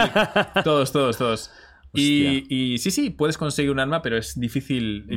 Es imposible en la práctica. Entonces, cuando hacen ese tipo de atentados, lo suelen hacer con cuchillos o con el arma, que eligen blanca. es blanca, sí, efectivamente, o gas o alguna combinación. O el último que ha habido, el que mató a Beshinzo. sí, fabricación Con una fabricación fabricó casera. en casita. Hostia, que- Luego hablaremos del tema de, de, Vamos a España otra vez. Y ahora, Vale. mira, hablábamos de, de filias. Pues en España también hay cosas raras, ¿eh? Juicio en España contra un hombre. Dharma es bestia esto, ¿eh? Esto es muy temé, ¿eh? Temé Kisama, ¿eh? Contra un hombre que fue grabado en plena calle masturbando y penetrando a su perra. Y esto es, esto es literal. Tal cual. Esto pasó en el País Vasco. Por supuesto, ha impactado a la sociedad. Normal. Joder, yo pensé que era algo más de ovejas, pero un perro ya de pasarse, tío. Es muy heavy, ¿eh? Y aunque la zoofilia está tipi- tipificada como un delito de maltrato animal, solo se castiga con hasta un año de cárcel. Al hombre ya le han decomisado las diferentes mascotas que tenía. Em, normal, normal. Sí, a ver, que a lo mejor tiene una serpiente, tampoco va a poder hacer mucho, pero normal. ¿Creéis que un año es suficiente para alguien así? O que, mira, te diré más. Dharma, ¿crees que una persona así, más que ir a la cárcel, necesita ir a, un, a, un- a una cárcel psiqui- psiquiátrica? O. ¿Qué puede llevar a un ser humano a algo así? Sí. Tan. loco. O sea, se- eh, mm, entiendo que las personas así van al zoológico y la flipan, ¿no? Eso es O como. sea, eso debe ser el. Sí, sí, eso es como el Super, Super Hub. Es- Bueno, bro- bromas aparte Bromas y sin decir, bueno, el monte es muy solitario, ¿no? Eh, Hombre, siempre ha habido el rumor el- de la España, ¿no? De la, de la España rural. Siempre ha habido el rumor, que seguramente no, es- no es verdad, ¿eh? Pero siempre ha estado el rumor. Es que entramos, en- entramos otra vez en ese tipo de cosas de los cuales uno no sabe muy bien qué, qué motiva o qué te lleva a eso, ¿no? Dices tú que era un morboso y quería, no sé, yo qué sé, me gusta mucho mi mascota y quiero intimar a un nivel más profundo o simplemente, pues no sé, algo no funciona ahí dentro, ¿no? Hombre, eso seguro. Eh, a ver, Eso. creo que creo, creo que eso con la cárcel no se te va. Y creo que esto lo tenemos todos. Pasando un año en la cárcel, no se te van las ganas de follarte a una oveja. ¿No? Hablando así mal y pronto. Claro, no sales de ahí y dices, Y dices ¡ay, tú- veo un perro! ¡Ay, qué feo! No, Dices, claro. eh, he recapacitado y me he dado cuenta del que, De que follar tras animales es feo. por detrás a la oveja, mal, ¿no? Eh, cre- creo que, bueno, no, no sé hasta qué punto la, la cárcel soluciona algo así, eh, Sí. con lo cual... Es punitiva, básicamente. Claro, sí. yo entiendo que eso requiere bueno, un tratamiento psicológico, ¿no? Sí, Psiquiátrico. Más que de "Oh, te metemos en la cárcel y ahí se te va a pasar. sí, Claro. No sé, luego que, que el tipo que hace pedir revistas de Jara y Sedal, o sea. es que. No, Claro, o sea, para él porno- ver- no, revistas pornográficas no se pueden meter, Claro, pero tú Jara y imagínate Sedal lo que sí. debe ser ver eh, Discovery Channel para él. Buah, Eso buah, debe ser como, vez, no, no me pongas esto ahora que son las 12 de la vez mediodía. echan el documental de León come gacela, ¿no? No, no lo sé. no Claro, te sé. imagínate, tío, estabais viendo un documental de pulpos de National Geographic. Eso debe ser como, bueno, no, te pasas. Te pasas. Claro, él no busca Lana Rhodes. ¿Cómo era? Él El- busca el- el Gacela. César Millán es, o sea, Bueno, o Frank, Frank Cuesta. Tú imagínate ver un vídeo de Frank de la jungla claro, de esos de Discovery. Eh, Bueno, para él debe ser eso como hombre mayor. Vale, el busca encantador de perros dice, guau, esta noche gozamos. Eh, pf, no sé, no sé. A ver, yo creo que, que con cárcel eso no se va y que eso requiere otro tratamiento, ¿no? Sí. No sé. Tú igual, ¿no? A ver, antes de que, de que se fuera con el perro, eh, imagínate tú o tú, Jordi, eh, follando con alguien en la calle. O sea, ¿cuál es el mecanismo primero? ¿no? Mm. O sea, tienes una pérdida de la realidad con. O sea, total. No, es decir, el, el hecho, el mero hecho de. Dharma de ríe porque creo que Dharma ha hecho de todo, ¿eh? Eh. Dharma, no me jodas, que la calle es muy peligrosa, ¿eh? Es que yo ahora no quiero decir nada porque yo en la calle... Vale, pero entendemos que ahí puede haber un componente, un componente Suéltale, morboso. suéltale. No, morboso no. haber un- Pero a veces que, tío, a ver, hay calles y calles, Vale. callejones, Sí. sitios ultra mega apartados, claro. A ver, vamos a especificar, Hay ¿eh? situaciones, Vale, situaciones, fiestas del pueblo, qué sé yo. Estás sugiriendo que se folló al perro en público por lo morboso. No, no, no, digo, digo que, que, A lo que no mejor, es lo mismo oye- que una persona. A lo mejor tenía una paranoia, escuchaba voces de los perros que decían fóllame, fóllame, fóllame en público. A lo mejor el perro le estaba pidiendo eso. No, o, Oye, ¿Qué puede ser? o puede haber un, A ver, puede haber una, una- una psicopatía. Una Puede, psicopatía pu- guapa puede de haber, puede o puede haber un componente ¿Qué puede de ser? es algo tabú Es que si llega a y ese quiero extremo- romper esa regla social, ¿no? También No, es pero- un poquito como, mira, Es, es demasiado. ma- Es demasiado. Ah, a ver, pero pues no que- hay nada de transgresión de lo que se puede y no se puede también. Bueno, es como, a ver, la gente no que se pone con, ca- ninguna- con ningún fenómeno previo. Quiero decir, la gente que reivindica lo hace Pero claro, con algo. pero es como la gente que le pone cachondo, pues la coprofagia, por ejemplo, ¿no? Ahí, ¿a- ¿qué, qué puede haber sexy ahí? No, que no nos Sí, sienta es en la cabeza. interpretación de la mierda como algo sexual. No nos entonces. sienta en la cabeza. Esa interpretación, O sea, sí. Pero claro, este tipo de, de filias tan. idas de la olla. Sí. O a veces es el, el un poco más, ¿no? A ver hasta dónde. Es Oh, un poquito como, el, el- el cibersexo, esta cosa que uno, si consume mucho, se va acostumbrando y cada vez busca algo más, algo más, algo más. Joder, yo qué sé, igual el perro era Pero ya después de no sé cuántas otras cosas que ha hecho. No, no tan bestias, pero iban un poco encaradas hacia eso. Y llegó un momento en el que dijo, bueno, es que ya lo único que me queda es, es coger a, No, pero un momento, ¿cómo se fue al perro? a, a Trisky y zumbármelo aquí en el parque. No, qué pero sé yo. es importante ver cómo se folló el perro. No, lo digo. Joder, No, tío. no, un momento. ¿Quieres el vídeo? El A ver, No. sí, diputación, Videoanálisis, diputación de, de- de Guipúzcoa. ¿Por qué ¿Me lo digo? Lo digo porque los que practican sexo en público Mm. lo hacen semi escondidos. ¿No? Sí, claro. Es como en el vestidor Mm. o en, el- o en el- o en la gradería. Si ¿Y no vas al hacen? corte inglés y No, venga, ala. Vale. Entonces, Porque yo- eso ya sería un exhibicionismo. Efectivamente. Entonces, ahí está la línea que divide. ¿Cómo se folló al perro? ¿En una esquinita escondidos? Creyendo que el perro le decía, fóllame en público porque me pone más. Podría ser. O fue en plan loco, o sea, ya Es que si es en plan. yendo en contra de cualquier norma social aprendida, ¿no? De pequeño. De no hacer eso en público. O sea, no tuvo ni vergüenza. Lo hizo. O sea, no sé. Sería interesante ver cómo se folló al perro. Bueno, verlo no. Saberlo. A ver, Saberlo. a ver, Jordi, ¿tú qué harías? ¿Cuál ¿Cómo crees- que haría? No, ¿Cuál yo no crees la- No, no, no, no. ¿Qué- ¿Cuál crees que es la solución para este tipo de. eh, Ah, vale, la solución es otra eh, cosa, sí, Sí, ¿cómo- ¿Tú qué crees que tratamiento debería seguir? Mira, y es Guipúzcoa, ¿eh? He acertado. Es Guipúzcoa. ¿Qué, qué, qué? Ya sabes que en el País Vasco lo de follar está muy mal, tío, y. A veces se pasa mucha hambre. Yo no es por justificarlo, pero. No, a ver, es, es muy, es muy heavy. Yo para mí, para mí, es que hay animales y animales. Y encima estamos con un perro, que el perro es un animal con una capacidad social brutal. A ver, ya para empezar, que es un maltrato animal de la hostia. Eso es lo primero. sí, sí. Porque es un, un ser que no está querido. Claro, no sabe ni lo que. O sea, es como un niño. Es como un perro, es como un niño en el fondo. Es, es- es un poco esa inocencia, ¿no? Yo creo que este tío si llegas a hacer eso es que estás, estás muy out de la sociedad. Y las personas que para mí están tan out de la sociedad siempre tienen que estar vigiladas. Yo Mm. nunca le quitaría vigilancia a este señor. Eso para empezar. No sé cuánto tiempo de cárcel le daría. Pero aparte Es- de ¿le, la da- cárcel... ¿Le darías cárcel? Sí, porque las cosas... Como tienen- castigo, o sea, las cosas como- tienen que castigar. Vale. Yo sí... Por mucho que yo un día vaya borracho y atropello a una persona No como mato... parte del tratamiento, sino No. como. Hay, en la vida hay consecuencias de- por actos que haces ma- malvados o malos. Es lo que te digo, yo bebo, no quiero matar a nadie, pero tengo un accidente y me cargo a cinco personas. Y yo no quería, por supuesto que no. Yo he bebido a poquinar. Me jodo. En este caso es un poco lo mismo. Y luego esta persona, además de un tratamiento psiquiátrico, sí o sí o sí o sí o sí o sí, una vigilancia de por vida. Yo es que haría lo mismo con violadores, con... Todo el mundo que hace algo así, y eso lo sabes tú también, que, que- que hemos tratado ese tema psicológico, es tan difícil cambiar, el, Sí, cambiar sí. la mentalidad, porque ya hay tanta cosa ahí de raíz. Mm. Es tan difícil que yo creo que esta persona es un árbol que está tan torcido que es muy complicado de, Sí, de volver a poner recto. Yo creo que una vigilancia absoluta eh, de por vida tendría que tener. Y, eh, eh, a ver, y por supuesto que nunca pueda volver a tener un animal. Claro, porque al final, ¿hasta qué punto esta persona va a poder reincidir? Claro, la cuestión, la solución la puede que la tengamos, pero los medios no están ahí, ¿no? Los recursos no están ahí. Él se puede Es ir al muchas- campo a vivir y se, y se compra y, se co- y no se compra, le regalan un perro. Claro. ¿Cómo lo controlas Claro. esto? Ese es el problema, los Es que- recursos, cómo se gestionan y hay otros problemas previos a este que atender, que dices, tenemos pocos recursos, los usamos para otras cosas, no para Claro, Evidentemente no va a ir a donde el perro de Sí, otra sí, persona sí, y sí. se la va a intentar trajinar, ¿no? Claro, claro. obviamente. Con lo cual, bueno, pues hasta qué punto es un peligro para los demás Sí. conciudadanos o las demás mascotas, pues yo Sí, creo que ahí no hay peligro real. Sí. Y yo creo que con, con regularle eh, la prohibición a tener acceso a mascotas, Sí. en principio se entiende que el problema se, se podría cortar, ¿no? Aún Sí. así es. Pero sí, sí, lo cual que no- pensar no que quita- puede pasar por la cabeza de una persona que en la calle, porque se lo han grabado, es que no era muy escondido. Claro. Claro, ahí estoy con Kira, habría que ver el vídeo. no, pero bueno, eh, entendemos, ¿no? Sí, o sea, ¿A, a qué punto tú dices, esto me parece buena idea? Sí. Sí. A ver, es que.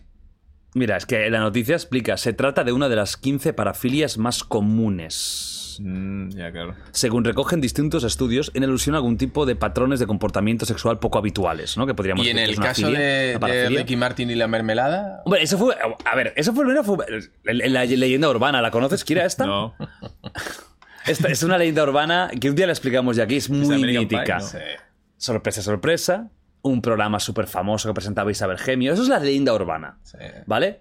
Pero es muy curioso cómo al día siguiente todos hablaban de eso y no había internet. No había internet, es la época pre- pre-internet. La España de los 90, 90 y pico. Programa que iba de sorpresas. Por eso se llama sorpresa, sorpresa y no buenas tardes. Había una chica fan de Ricky Martin. Sí. La sorpresa era que Ricky Martin estaría en su casa, había una cámara y Ricky Martin salía de un armario. Yo la ven a conocer a tú, ¿no? De tu, Sí, sí. A tu ídolo. tu ídolo te va a conocer a tu casa. Claro, ¿no? esta chica tenía un perro. Entonces, claro, la cámara estaba activa. Vamos a ver a Carmen cómo está ahora mismo antes de que salga Ricky Martin. Y la niña coge una mermelada, Ah. se la mete y el perro le dice el perro, ven, ven. Y Se el perro unta las partes pudendas. y el perro hace, actúa. Claro, y eso en teoría se graba. Esto es una leyenda urbana no confirmada y creo de hecho que es totalmente falsa. Pero lo raro es que yo me acuerdo perfectamente al día siguiente comentar con todos en el cole. Te has, te has enterado de Ricky Martin y no había internet. Y es un caso misterioso. ¿Cómo, cómo pasó eso? ¿Tú, te Ostras. acuerdas? ¿Tú lo viviste Sí, sí, ese sí, momento? sí, O sea, sí, sí, ¿Te acuerdas sí, de hablarlo con la gente? De todo el mundo tenía algún conocido que lo había. Nadie lo había visto, pero todo el mundo conocía a alguien que lo había visto. Ostras. ¿Cómo es eso? Es, así, es que no había internet. No había. O sea- o, o era muy primigenio. Sí. Pero mucho. Eh, no sé. Bueno, boca a oreja ha sido siempre ¿Tú la no lo más viviste, rápida, Kira, ¿no? ese, ese- ese momento? No, no, no. ¿No Me te acuerdas? Ahora que lo has comentado, me suena algo así, pero no tengo un recuerdo claro. ¿Tú, de- Nacho? de No, tú eras muy pequeño, ¿no? Yo lo escuché a posteriori. A posteriori. Pero es que tú y yo que lo vivimos en el Sí, día, sí, sí, sí, sí. yo me acuerdo al día siguiente, todo el colegio, lo de Ricky Martin y la mermelada. Ah, imagínate la cara de Ricky al salir del armario. Al salir del armario. Hostia, qué. Esta ha sido muy... Esta ha sido bien buscada, ¿eh? Esta ha sido bien buscada. sí, sí. Claro, porque se supone que estaba dentro del armario. Sí, Sí, sí, sí. No es broma, no es Sale del broma. armario y no se broma. encuentra, bueno, pues el, el pastel, el perro, la mermelada, eh, en todo el toto. Entonces, bueno, pues. Bueno, pues. Y, y se ve que es, o sea, se ve que es mentira, pero yo lo que no entiendo es ¿Aprovecho el gigante o qué? Hasta donde yo sé es mentira, pero Hasta ahí- hasta donde yo sé. ¿Tú ves posible que sea real? No, De 0 a 100, ¿cuánta eh, posibilidad de realidad le das? muy poco, muy poco. eh, vamos. Un 1 un, uno, del 1 al 10, un 1. 1%. Pero, la histo- pero que- lo raro es cómo, coño, toda España. ¿Cómo se- ¿Cómo? Eso no se filtra. No, yo no lo entiendo. Cómo Y eso no, no solo no se filtra, porque a lo mejor alguien lo puede contar. Pasa y cuentan, oye, jo, pues no veas a un productor, un, un cámara que estaba grabando.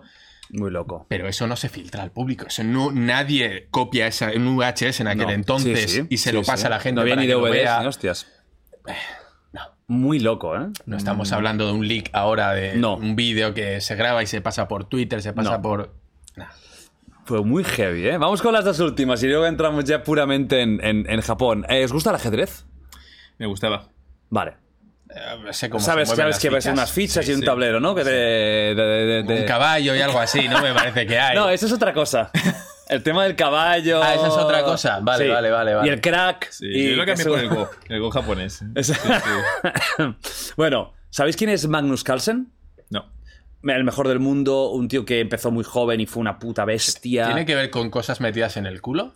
Pero, tío, te, te estás enterado de todo, Dharma, cabrón. O sea, próximo día te metes tú aquí, yo me meto de tertuliano, digo, ¿qué tal, chicos? Y... A Nacho lo metemos dando volteretas. Venga. No, no, con que enseño los pies, con que salgan los pies. Aquí unos me pies. vale. unos O sea, pies. aquí, pa, nada sí, los señor, pies. sí, señor. Va, bueno, para la gente que esté flipando, dice, ajedrez, cosas metidas en el culo. ¿Qué os ha pasado? O sea, ¿por qué habéis traído a Kira y a Dharma? ¿Por qué son tan marranos, no? No sé. Porque esto no pasaba en otros, en otros tertulios. Cuéntalo, cuéntalo, porque tiene. No, a ver. Es muy raro hacer. Es muy raro el tema de las trampas en el ajedrez. Porque no es. Sobre todo en el deporte de- en, en el máximo nivel, porque al final o están presencialmente cámaras. o cada día más hay competiciones online. Y ahí es donde tenemos que ir, ¿no? En la presencial es casi imposible. Pero incluso así hay supuestos trucos, ¿no? Uno de los cuales es pues meterse unas bolas en el recto que tienen una vibración Y a través de. Es que lo flipante es Wow. a través del código Morse. O sea, la historia es, hay un tío, ¿vale? O una tía con un programa informático de ajedrez que, que ya sabéis que hoy en día ya, ya, ya los programas informáticos superaron al ser humano. ya, Sí, ahí- sí, sí. ya no es lo de Deep Blue. Deep hoy Blue, en sí. día se- hay como una calificación de cada jugada, la perfección que tiene, de 0 a 100. Hay máquinas que te hacen el 100 en cada jugada. eso es. Que eso no es humano. Eso no, eso no humano nunca lo hará, ¿no? Mm. Entonces, tienes a un tío con eso que te va chivando las posibles. ¿Qué pasa con Magnus Carlsen? Magnus Carlsen, que tiene 32 años y, es un tío que es joven, pero es que lleva toda la vida siendo un gran maestro y un genio. Pues eh, tuvo un- una partida contra un chico de 19 años estadounidense que se llama Hans Niemann. Perdió contra Hans Niemann y puso un tuit con una frase de Mourinho, con un gif de Mourinho, una imagen de Mourinho, como no puedo hablar porque si hablo tal. Hacen una revancha y en el justo después del primer movimiento se desconecta. La gente, uy, uy, uy, uy, ¿qué ha pasado aquí? Poco después, comunicado, y esto es heavy porque esto no es habitual, declarando que su rival, que Hans Niemann, está haciendo trampas, que ha hecho trampas y que está adulterando el juego y las partidas. Y esto es algo que ajedrez, que es un deporte tan también protocolario, es, Mm, es sí, muy sí. japonés, ¿no? Muy de todo, no, no, ahí es- es como una guerra ahora abierta. Y es verdad que la cosa es muy extraña, porque hay gente incluso que ha analizado informáticamente la partida de, de Hans Niemann y ha visto lo que decíamos del 0 a 100, una correlación casi perfecta con el 100. De un tío que no es ahora mismo uno de los megatop del mundo contra el mejor del mundo. Y puede ser eh, Magnus Carlsen el mejor de la historia cuando se retire. Incluso mejor que Kasparov y que Karpov y que Bobby Fischer.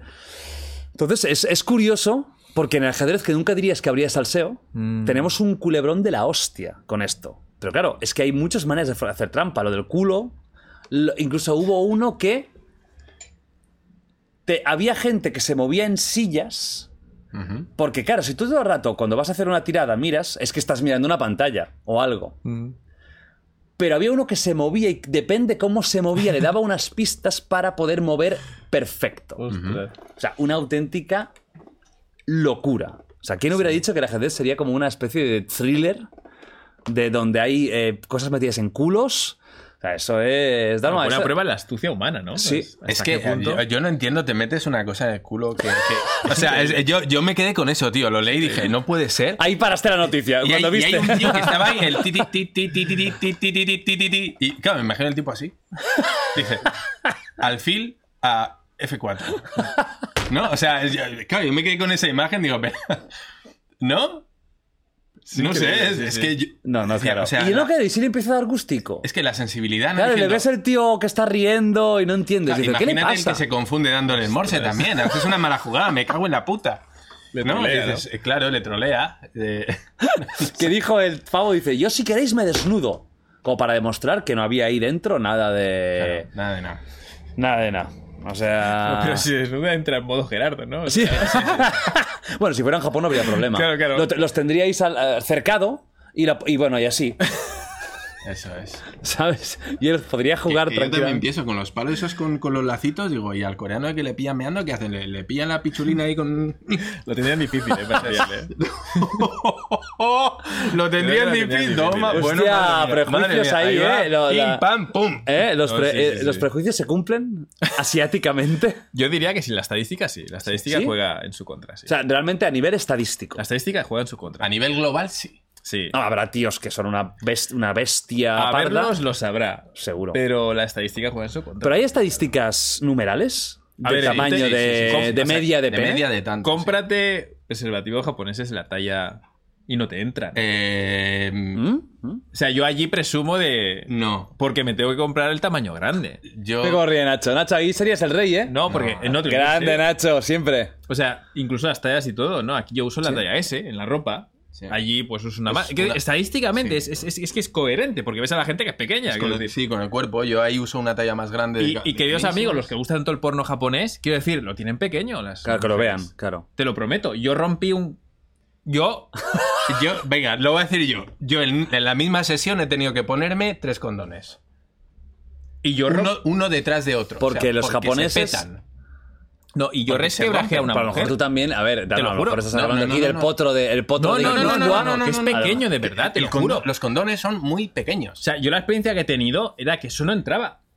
Y entró a la fuerza y le rompió. O sea, por debajo se abrió una grieta, te lo juro. Una herida. Que es, Te lo juro. claro, la sensación es de estar embutiendo un salchichón. Te lo, no, solo te lo prometo. Ojo, va. Que va. yo conocía extranjeros que la han intentado y no le entraba. No, no, y cuando te Que no podían follar porque no le entraba. Hostia. aprieta tanto Que es cierto, que es no cierto. termina de levantarse. Sí, sí, sí, también. Porque no- es una fricción tan Sí, desagradable no, incluso. aprieta tanto Nunca llegas que- al orgasmo porque. te- sí, sí, te, te- se te, con- Te estrangula te la estrangula. picha. Te lo juro. A ver, pues tenemos experiencias. Me encanta este final de podcast primero, me parece súper bueno, ¿eh? Y estadísticamente, pues juegan en su contra. A ver, tamaño Y ellas, pequeño, por gente ejemplo, claro, pequeña. a ver, yo, yo creo que habréis tenido, pequeño, ¿no? habréis tenido, tú más seguro, habrás tenido pues algunas experiencias en plural. Sí, sí, claro. ¿Ellas comentan algo? Claro, ellas, las, las mujeres dicen, hostia, pues esto no es lo habitual. O sea, ¿alguna vez hacen comentarios Sí, yo sí que lo tengo, esos comentarios. y los tienes? Sí, los tengo. Los he tenido los tengo. ¿Que sí? De Kazugiru. Es así, que ¿no? sí, que es así. ¿Y tú, Dharma, también? Sí, pero eh, claro, yo no sé hasta qué punto es el que Eh, por querer gustar. Vale. Eso es. Quiero decir, cualquier. Yo, a ver, estadísticamente. ¿Vais a los onsen? La probabilidad. Sí. Vale, ok, venga, aquí no hay trampa ni cartón. Vale, en no los hay 11 trampa. la gente va desnuda 100% Sí, o no. va sí. Y ves más pelo. tú, un que- un momento, tema. O sea, ves una mata de pelo. Los tíos. Sí, y no. Y sobresale algo Y que está no ves. asomando tímidamente. Te lo juro. Y cuanta más tripa tengan, que los hombres mayores, más se le mete hacia adentro. Que eso es algo también que ocurre con la gente, ¿no? Obesa. Sí, sí, sí. Que el pito se le te- mete para adentro. Y les ves ahí con una mata de pelo impresionante, Y que no hay mucho ahí. panzudos, y no ves nada que sobresalga. Sí. Eso no es una buena señal. No es una buena No señal. es una buena señal. Eso, eso no promete. Pero a ver, pensamos, estadísticamente, gente pequeña, ¿cómo lo va a tener? ¿Que va a tener un pollón? Alguna habrá. Pero, claro, la no altura tiene una correlación altura con. Pero que es lógico. Y luego ves a las mujeres y, por favor, mirad el porno, lo tienen pequeño. Mirad los tíos, la tienen pequeña. Incluso gente de la industria, no hace que, es cuando la allí- gente ah, más sí, sí, sí, sí, exuberante. 50 es la gente más exuberante, Que claro. sí, que. Hablamos siempre del promedio, por supuesto. Esto Claro. es, es- lo puedes Claro. corroborar solo con. con Sí, es con muy importante porque el promedio, claro, la- hay gente que dirá, no, es que yo he estado con cinco japoneses y eran una bestia. Pero es que estamos hablando de promedios. Son promedios, Claro. la Igual que habrán cinco bestias, a lo mejor sí, habrán sí, sí. 22 que. Bueno, pues a lo mejor se encontró con ese, precisamente porque tiene la confianza Claro. de decir, yo con extranjeras, como ya sé que lo tengo Porque le- me atrevo con extranjeras. ¿Les creéis que hay japoneses que ya van con el, con el miedo de, no, de hacer el ridículo? Por Totalmente, supuesto. Totalmente. Totalmente. O sea, cuando tiene, ¿no? En en los bares hay en Japón que te encuentras una especie de competitividad, ¿no? Entre el blanco o, o- o- o el negro directamente y el japonés hombre se siente como en, en inferioridad de Inferioridad. condiciones. Eh, A mí me lo han dicho. No, porque no te lo Pero hombres que te dicen es que no puedo competir. No o me da miedo, competir. o me da. me da- Sí, Un poco- que es un ven- poco todo ven el a- palique, ven a un- la presencia, el sexo, luego todo, todo lo tienen muy en cuenta. Ven a un blanco y les entra, el, les entra el complejo y dicen, bueno, pues ya sé que en eso al menos Sí, no puedo sí, sí. competir. Es cierto, Que no lo es todo, evidentemente, No, claro que pero no, claro que no. eh, dicen, bueno, ya ha entrado un, un Sí. no, occidental, dicen, bueno, pues ya sé que con esto... bueno. Y habrá alguno, porque sí que pues, chicas en Japón viviendo me han comentado, me han dicho, me han venido diciendo, no es verdad que la tienen pequeña, en plan, como si yo fuera el que dice que esto es verdad. Y no, pero me dicen, pues me he encontrado alguno que la tiene grande. Claro. Precisamente se iría con una extranjera porque sabe que tiene la confianza ahí de, de hacerlo. De todas maneras, los japoneses creo que la- el, el país con el menor tamaño, creo que era Corea, con Sí, 11, 11 pero es que con esta es- algo es- Y todo tiene por Asia, ¿no? De Digamos. media, sí, sí, ¿Cuánto? sí, Sí, sí. 11,5. Sí, 11,5. creo. es- Sí, la verdad que sí, sí. O sea, Eh, La media hablamos, la ¿eh? media, la media. O sea, lo normal sería encontrarte con alguien que tiene un pene de 11 centímetros. Sí. Y, y es Erecto. coherente con su cuerpo, porque vemos también hombres Claro. que tienen, de verdad, un tamaño de los brazos. O sea, gente muy enclenque. No te puedes Muy imaginar que muy de- delgado. Pero sí es cierto que se concentra en la Súper zona delgados. asiática. Japón también Súper está en el ranking, Ajá. con 12 o 12,2 o algo así. Es coherente. Tampoco es tan diferente de España, que es 13 y pico. Sí. Que eso sorprende, ¿no? sí, sí, sí, sí, sí, es sí, un sí, sí, centímetro, Es, es algo muy pequeño. Sí, Entonces, es cierto, es cierto, es eso choca porque yo también conozco gente que me ha hablado del tema asiático que me ha dicho que efectivamente sí, es Sí. verdad. Pero luego tú piensas, ¿qué diferencia hay de un centímetro? Si es nada. Sí, Hombre. cierto. Hombre, bast- hombre, sí que es bast- Hombre, en el tema ese, yo creo que un centímetro sí que marca la Claro, estamos hablando de espacios relativamente reducidos. Donde, claro, donde un es como fútbol sala, ¿no? Eso, que un hay jugador poco más, uno espacio. menos se nota, Sí, ¿no? sí. Dices, en un campo grande, de 11 a 10, dices, bueno, todavía se puede jugar. Es verdad, es verdad. Pero en un campo pequeñito, ¿no? Claro, que hay sí, una Un expulsión. es importante, sí, sí. O sea, sí, sí, es importante. Yo creo que sí, sí, sí. Pero bueno, sí es verdad que también en Japón no importa tanto, no se nota tanto porque también los cuerpos de ellas son más pequeños. Entonces Sí, claro, se claro. compensa con Hombre, eso. Es evidente. Hombre, si claro. pones a Mandingo, pues igual la revienta. No sé en, si me- en Japón puede tener problemas. en Japón puede, puede tener Así problemas. como en Asia se concentra el tamaño más pequeño, en África, evidentemente, se Es coherente lo que has dicho, hombres y mujeres. Van a con- en consonancia, es van en proporcional, consonancia. Es proporcional. Claro. Es que no estamos diciendo que las mujeres japonesas estén ya sistemáticamente insatisfechas. "Joder, no- no me ¿Cómo es el satisfacen", ¿no? físico promedio de un japonés? ¿En, qué, a qué te En, refieres en todos los sentidos. Es decir, ¿es bajo? ¿Es bajito? Altura. Para, para- vamos a empezar con eso. Yo creo que ocurre como en España. Quitando la hay última- gente como quitando la baja última y hay gente como generación- tú alta. Ah, hay, hay gente alta de común. 1,80, 80 y sí, sí que hay, pico, sí que hay, sí que hay. Y es común. Es decir, Ah. te encuentras con un rango que dices, si te vas, ¿no? Como ocurría en España, ¿no? En los 70, 60, que eran claro. botijos, gente bajita, ¿no? O sea, hemos cambiado también los españoles con, Mm. con- Y es que Japón es el Con la país en el alimentación. a- con la alimentación. 100 Japón es el país que en los últimos 100 años más ha Sí, más aumentado cambios, de sí, altura. Entonces sí que te encuentras mundo. gente alta y gente baja, y mucha gente baja y mucha gente alta. ¿Diríais Sí que hay menos gente alta que en España? Yo diría que sí, porque Sí. yo, que soy bajito, Claro, es que unos vete, a Ki- 70, vete a Kioto. yo no, o sea, yo caminando en España sí que noto la diferencia. Notas que no eres de los altos. Sí.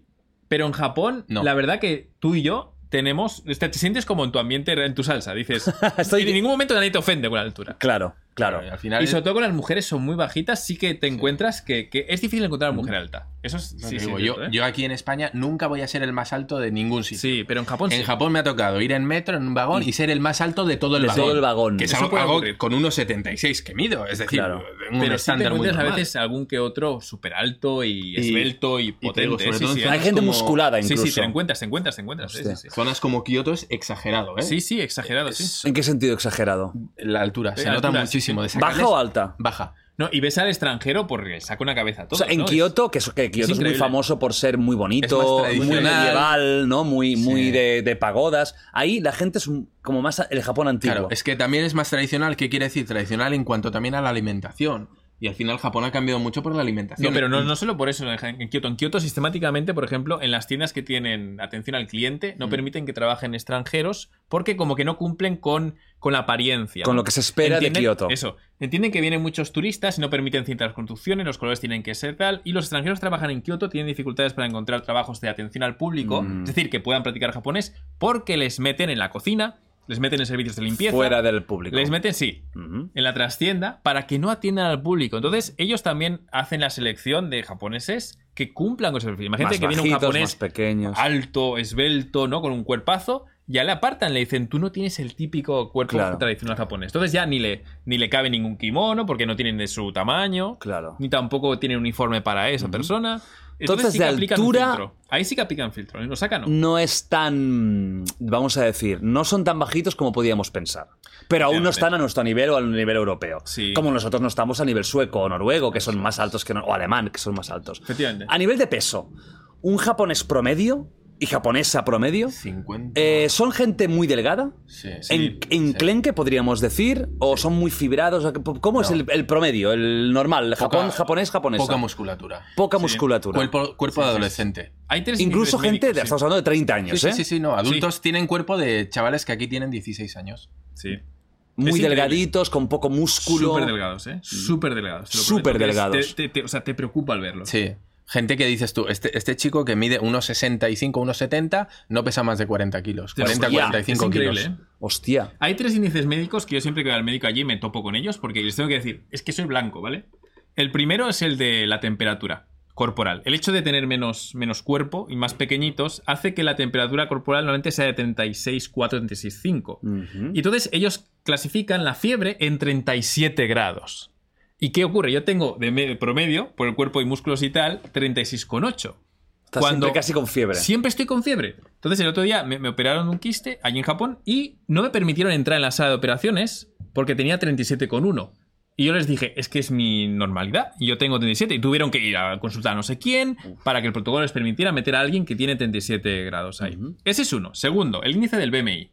La proporción esa de peso, altura. A mí siempre me dicen que me sobran 5 kilos. El BMI español me dice que estoy en mi peso ideal. Y cuando voy allí y me hacen un chequeo médico, me dicen, estás gordo. Le digo, no estás gordo, tu BMI no tiene en cuenta el perfil occidental. Claro. Pero bueno, te sonríen y pasas al siguiente test, porque allí los test te ponen como 10 médicos así en fila Sí. y cada uno solo te toca un aspecto. Y vas así, te sientas, tienes el BMI y tal, luego te levantas, arigato, gozaimasu, muchas gracias, te vas a otro, te dice, te hemos medido, tienes estos los resultados de la diabetes. Y te va, y te- así. Y te vas al otro y todo en, en una, una revista así de médicos. Es Hostia. increíble. Entonces no, tiene- no te dan tiempo de preguntarle a nadie el motivo. Porque lo único que hacen es comentarte cómo ha ido el maldito examen que te han hecho. Hostia. Y eso ocurre. Entonces, ese- esos dos índices, el BMI y la temperatura corporal, Son ya te está totalmente indicando diferentes. que el cuerpo es diferente y que se miden por, por- índices diferentes. ¿Y el tercero cuál sería de índice? Y el tercero, bueno, si te vas al onsen, al sento, al, al baño, al baño, Al baño público, ese, los balnearios esos, sí, ¿no? Ahí te vas a encontrar que, que el perfil de musculado es alguien muy delgadito, que es muy curioso, Muy súper fibrado. marcado, fibradísimo, como fibrado. Bruce Lee. Te, A lo, perfil a lo Bruce Bruce Lee. a lo Bruce Lee. La imagen de Bruce Lee, súper fibrado, pero que ves que le cuesta un montón desarrollar un músculo. Vale. Cuando iba al gimnasio también veías a la gente mega fibrada, a un nivel de. de Cuerpos que dices, endomorfos son Wow, cuerpos, impresionante. Cuesta Sí. mucho ganar músculo. Sí, que Sí. volumen. Pero eso es. sacar músculo les cuesta una barbaridad. Pero eso es habitual ver gente musculada o lo habitual es ver gente sin en los músculo? gimnasios sí, porque yo en los gimnasios lo veía. Ajá. En los sento, hombre, es a la gente joven, el, bueno, el típico fil de, de- de joven, ¿no? Que está en su edad y que quiere ¿no? ligar y tal, sí que le ves con el, con el cuerpo trabajado, pero a pesar de estar trabajado es lo que apuntas como raro, ¿no? Que no tiene músculo. Claro, no tiene tamaño. No, tiene el tamaño. ¿Y ahí hay obesidad en Japón? ¿Es Sí, sí habitual? sí. Eh, Es habitual eh, Pero obesidad. tienen aquí el, el complejo enzimático, eh, la enzima, eh, ¿cómo era? P450, para el que quiera investigar esto. Toma ya. Es un complejo Hostia, ojo, ya enzimático. esto, esto es ciencia, ¿eh? No, esto sí, es... soy psicólogo. Estoy, estoy estudiando el tema, ¿no? De las diferencias culturales. Hostia, enzimas y todo. ¿eh? Entonces, hay un complejo enzimático eh, que es radicalmente diferente en occidentales y en orientales, que hace que los occidentales seam- seamos met- metabolizadores Propensos. rápidos. Es decir, cuando tomamos medicina la procesamos muy rápido. Mm. Cuando tomamos alcohol lo procesamos rápido y no nos hace daño, a pesar de que a la larga sí. Claro. Daño y los hepático, orientales, cuando vienen aquí como inmigrantes, la medicina que le dan como ansiolíticos antidepresivos, tienen que reducir sistemáticamente la dosis porque los orientales son metabolizadores lentos. Entonces, una dosis que a un occidental no le causa mucho, mucha depresión, ¿no? A ellos sí que les causa mucha depresión. Entonces, aquí ya se puede ver. ¿Y por qué ocurre? El complejo enzimático que es distinto. Procesan el metabolismo, lo procesan. Entonces, con el alcohol, y no ves a gente gorda, obesa, ¿por qué? Porque eh, cuando comen un poco de más se ponen muy malos. El alcohol les sienta como un, un tiro. Por esta dificultad que tienen, algunos sabrán que tendrán un metabolismo de la hostia, como el tema de los penes, alguien tiene que la tiene grande, ¿vale? alguien habrá. Claro. Pero en estadística es que cuando toman un poco más de alcohol se sienten fatal, se emborrachan rapidísimo, empiezan a vomitar, no Mm. pueden controlar, es decir, no pueden llegar a abusar. ¿Por qué? Y esto se apunta desde la psicología evolutiva que están más evolucionados.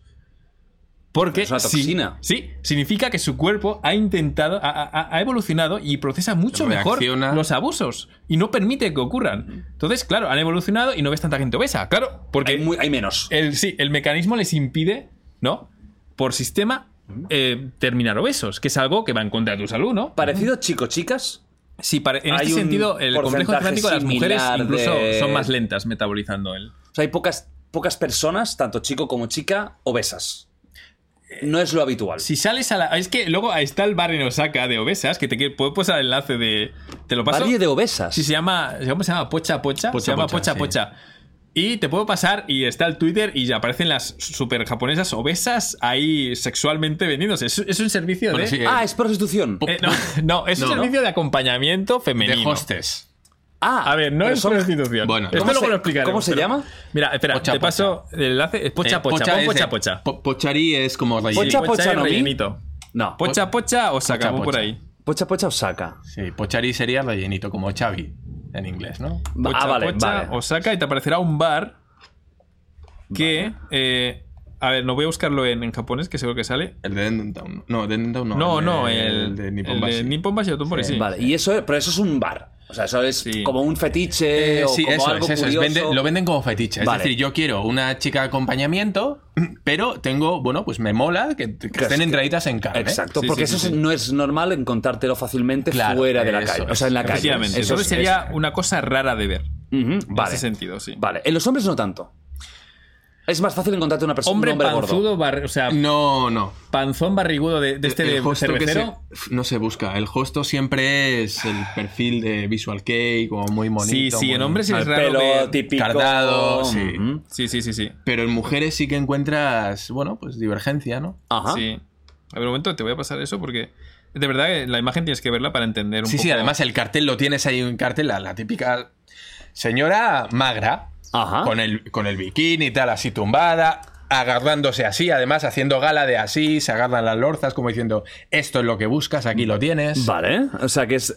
A lo mejor es esto. Ah, es esto. Ahí está, la pocha Pocha, 2. pocha con La T. pocha 2, sí. Vale, espérate, lo, lo- lo voy a poner. No, porque la foto tampoco no es nada de otro mira, mundo. Son, te son paso... una serie de mujeres, pues entradas en carne. Sí, que parecen modelos de lencería entradas en kilos. Es esta. Vamos, es Sí, nada, ¿no? el enlace por el. WhatsApp y... Es esto, ¿verdad, Kira? Mira, aquí está. Efectivamente, la- pocha pocha 2, sí. Hostia, pocha, esto pocha. es muy turbio, ¿eh? Sí. O sea, que, Sí. que hacerse así. Claro, a ver, a ver, esto puede ser normal y corriente, pero que como cogerse excita, ¿no? la grasa del brazo. eso del es. brazo. Es como la, la, la papada, ¿no? Hay hombres que les excita la papada de la mujer, ¿no? Y se van, a, se van con mujeres ¿no? mayores porque les encanta chupar esto. Eso en Japón. No, está diciendo no. En No, Estados sí, Unidos. no, esto- estoy diciendo que me lo, dices o me lo cuentas. Hostia, esto no lo sabía yo que había gente Bueno, que... aquí el tema es que te acompañan señoritas. Que Vale. es Eso es un club de que se vende. hostes. Sí, eh, Pochari en- Entertainment, bueno, entretenimiento de, de, Sí, de gorditas. sí, de gorditas. Ujú. Este Vale. Es el primero que hay en Kansas, el primero que hay en Japón. El único. Eso el está primero en. Osaka. Esto no está en Osaka, sí, sí. Vale. Ahí en el centro. Pocha pocha, eso es la ¿Queréis que está cambiando el... Es decir, ¿queréis que Japón se está también como muchos sitios del mundo, como Estados Unidos, como Europa, se está engordando? ¿Se ¿Está viendo cada vez más obesidad o no? ¿Y hay una tendencia? En niños sí. ¿Comen peor? En niños sí. Comen peor ya. En infantil sí, sí. Se nota. Pero es difícil porque están súper controlados en la, en la educación. Le llaman, de hecho, es uno de los referentes mundiales, la educación eh, alimenticia en Japón. Es muy buena. Es muy buena. Por- pero es muy buena, vale, desde, vista desde la dosis y desde el punto de vista dietético es perfecta.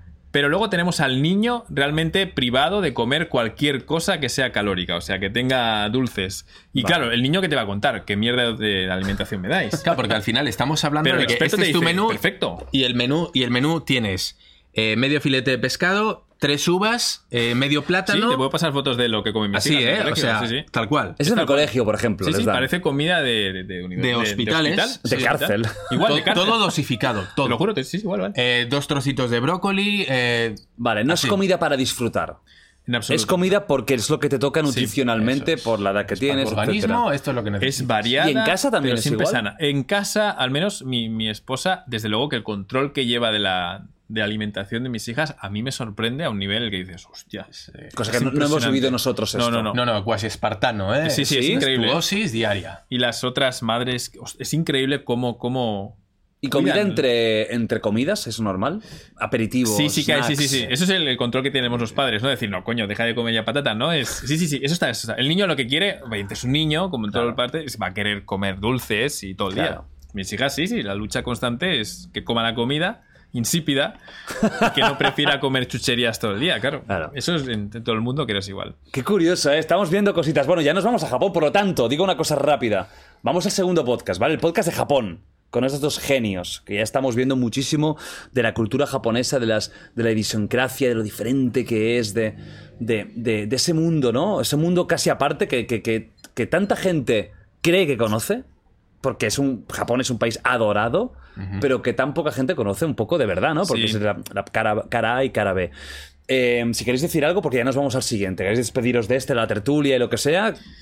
Pues bueno, arigato yokata desu. Me lo he pasado súper bien. Agradezco muchísimo que me has invitado, el interés y todo. Y bueno, pues la verdad, fantástico. Es, es increíble. Tú en tu casa, Dharma. Por todos dos. idem, idem. Y ya está. Nos vemos en el siguiente podcast. Y si no lo, y si lo estáis viendo esto antes, pues bueno, pues, pues ya está, ya lo habéis visto, ya sabéis de qué va el tema, coño, no seáis tan pesados. Un beso, nos vemos ahora, ¿vale?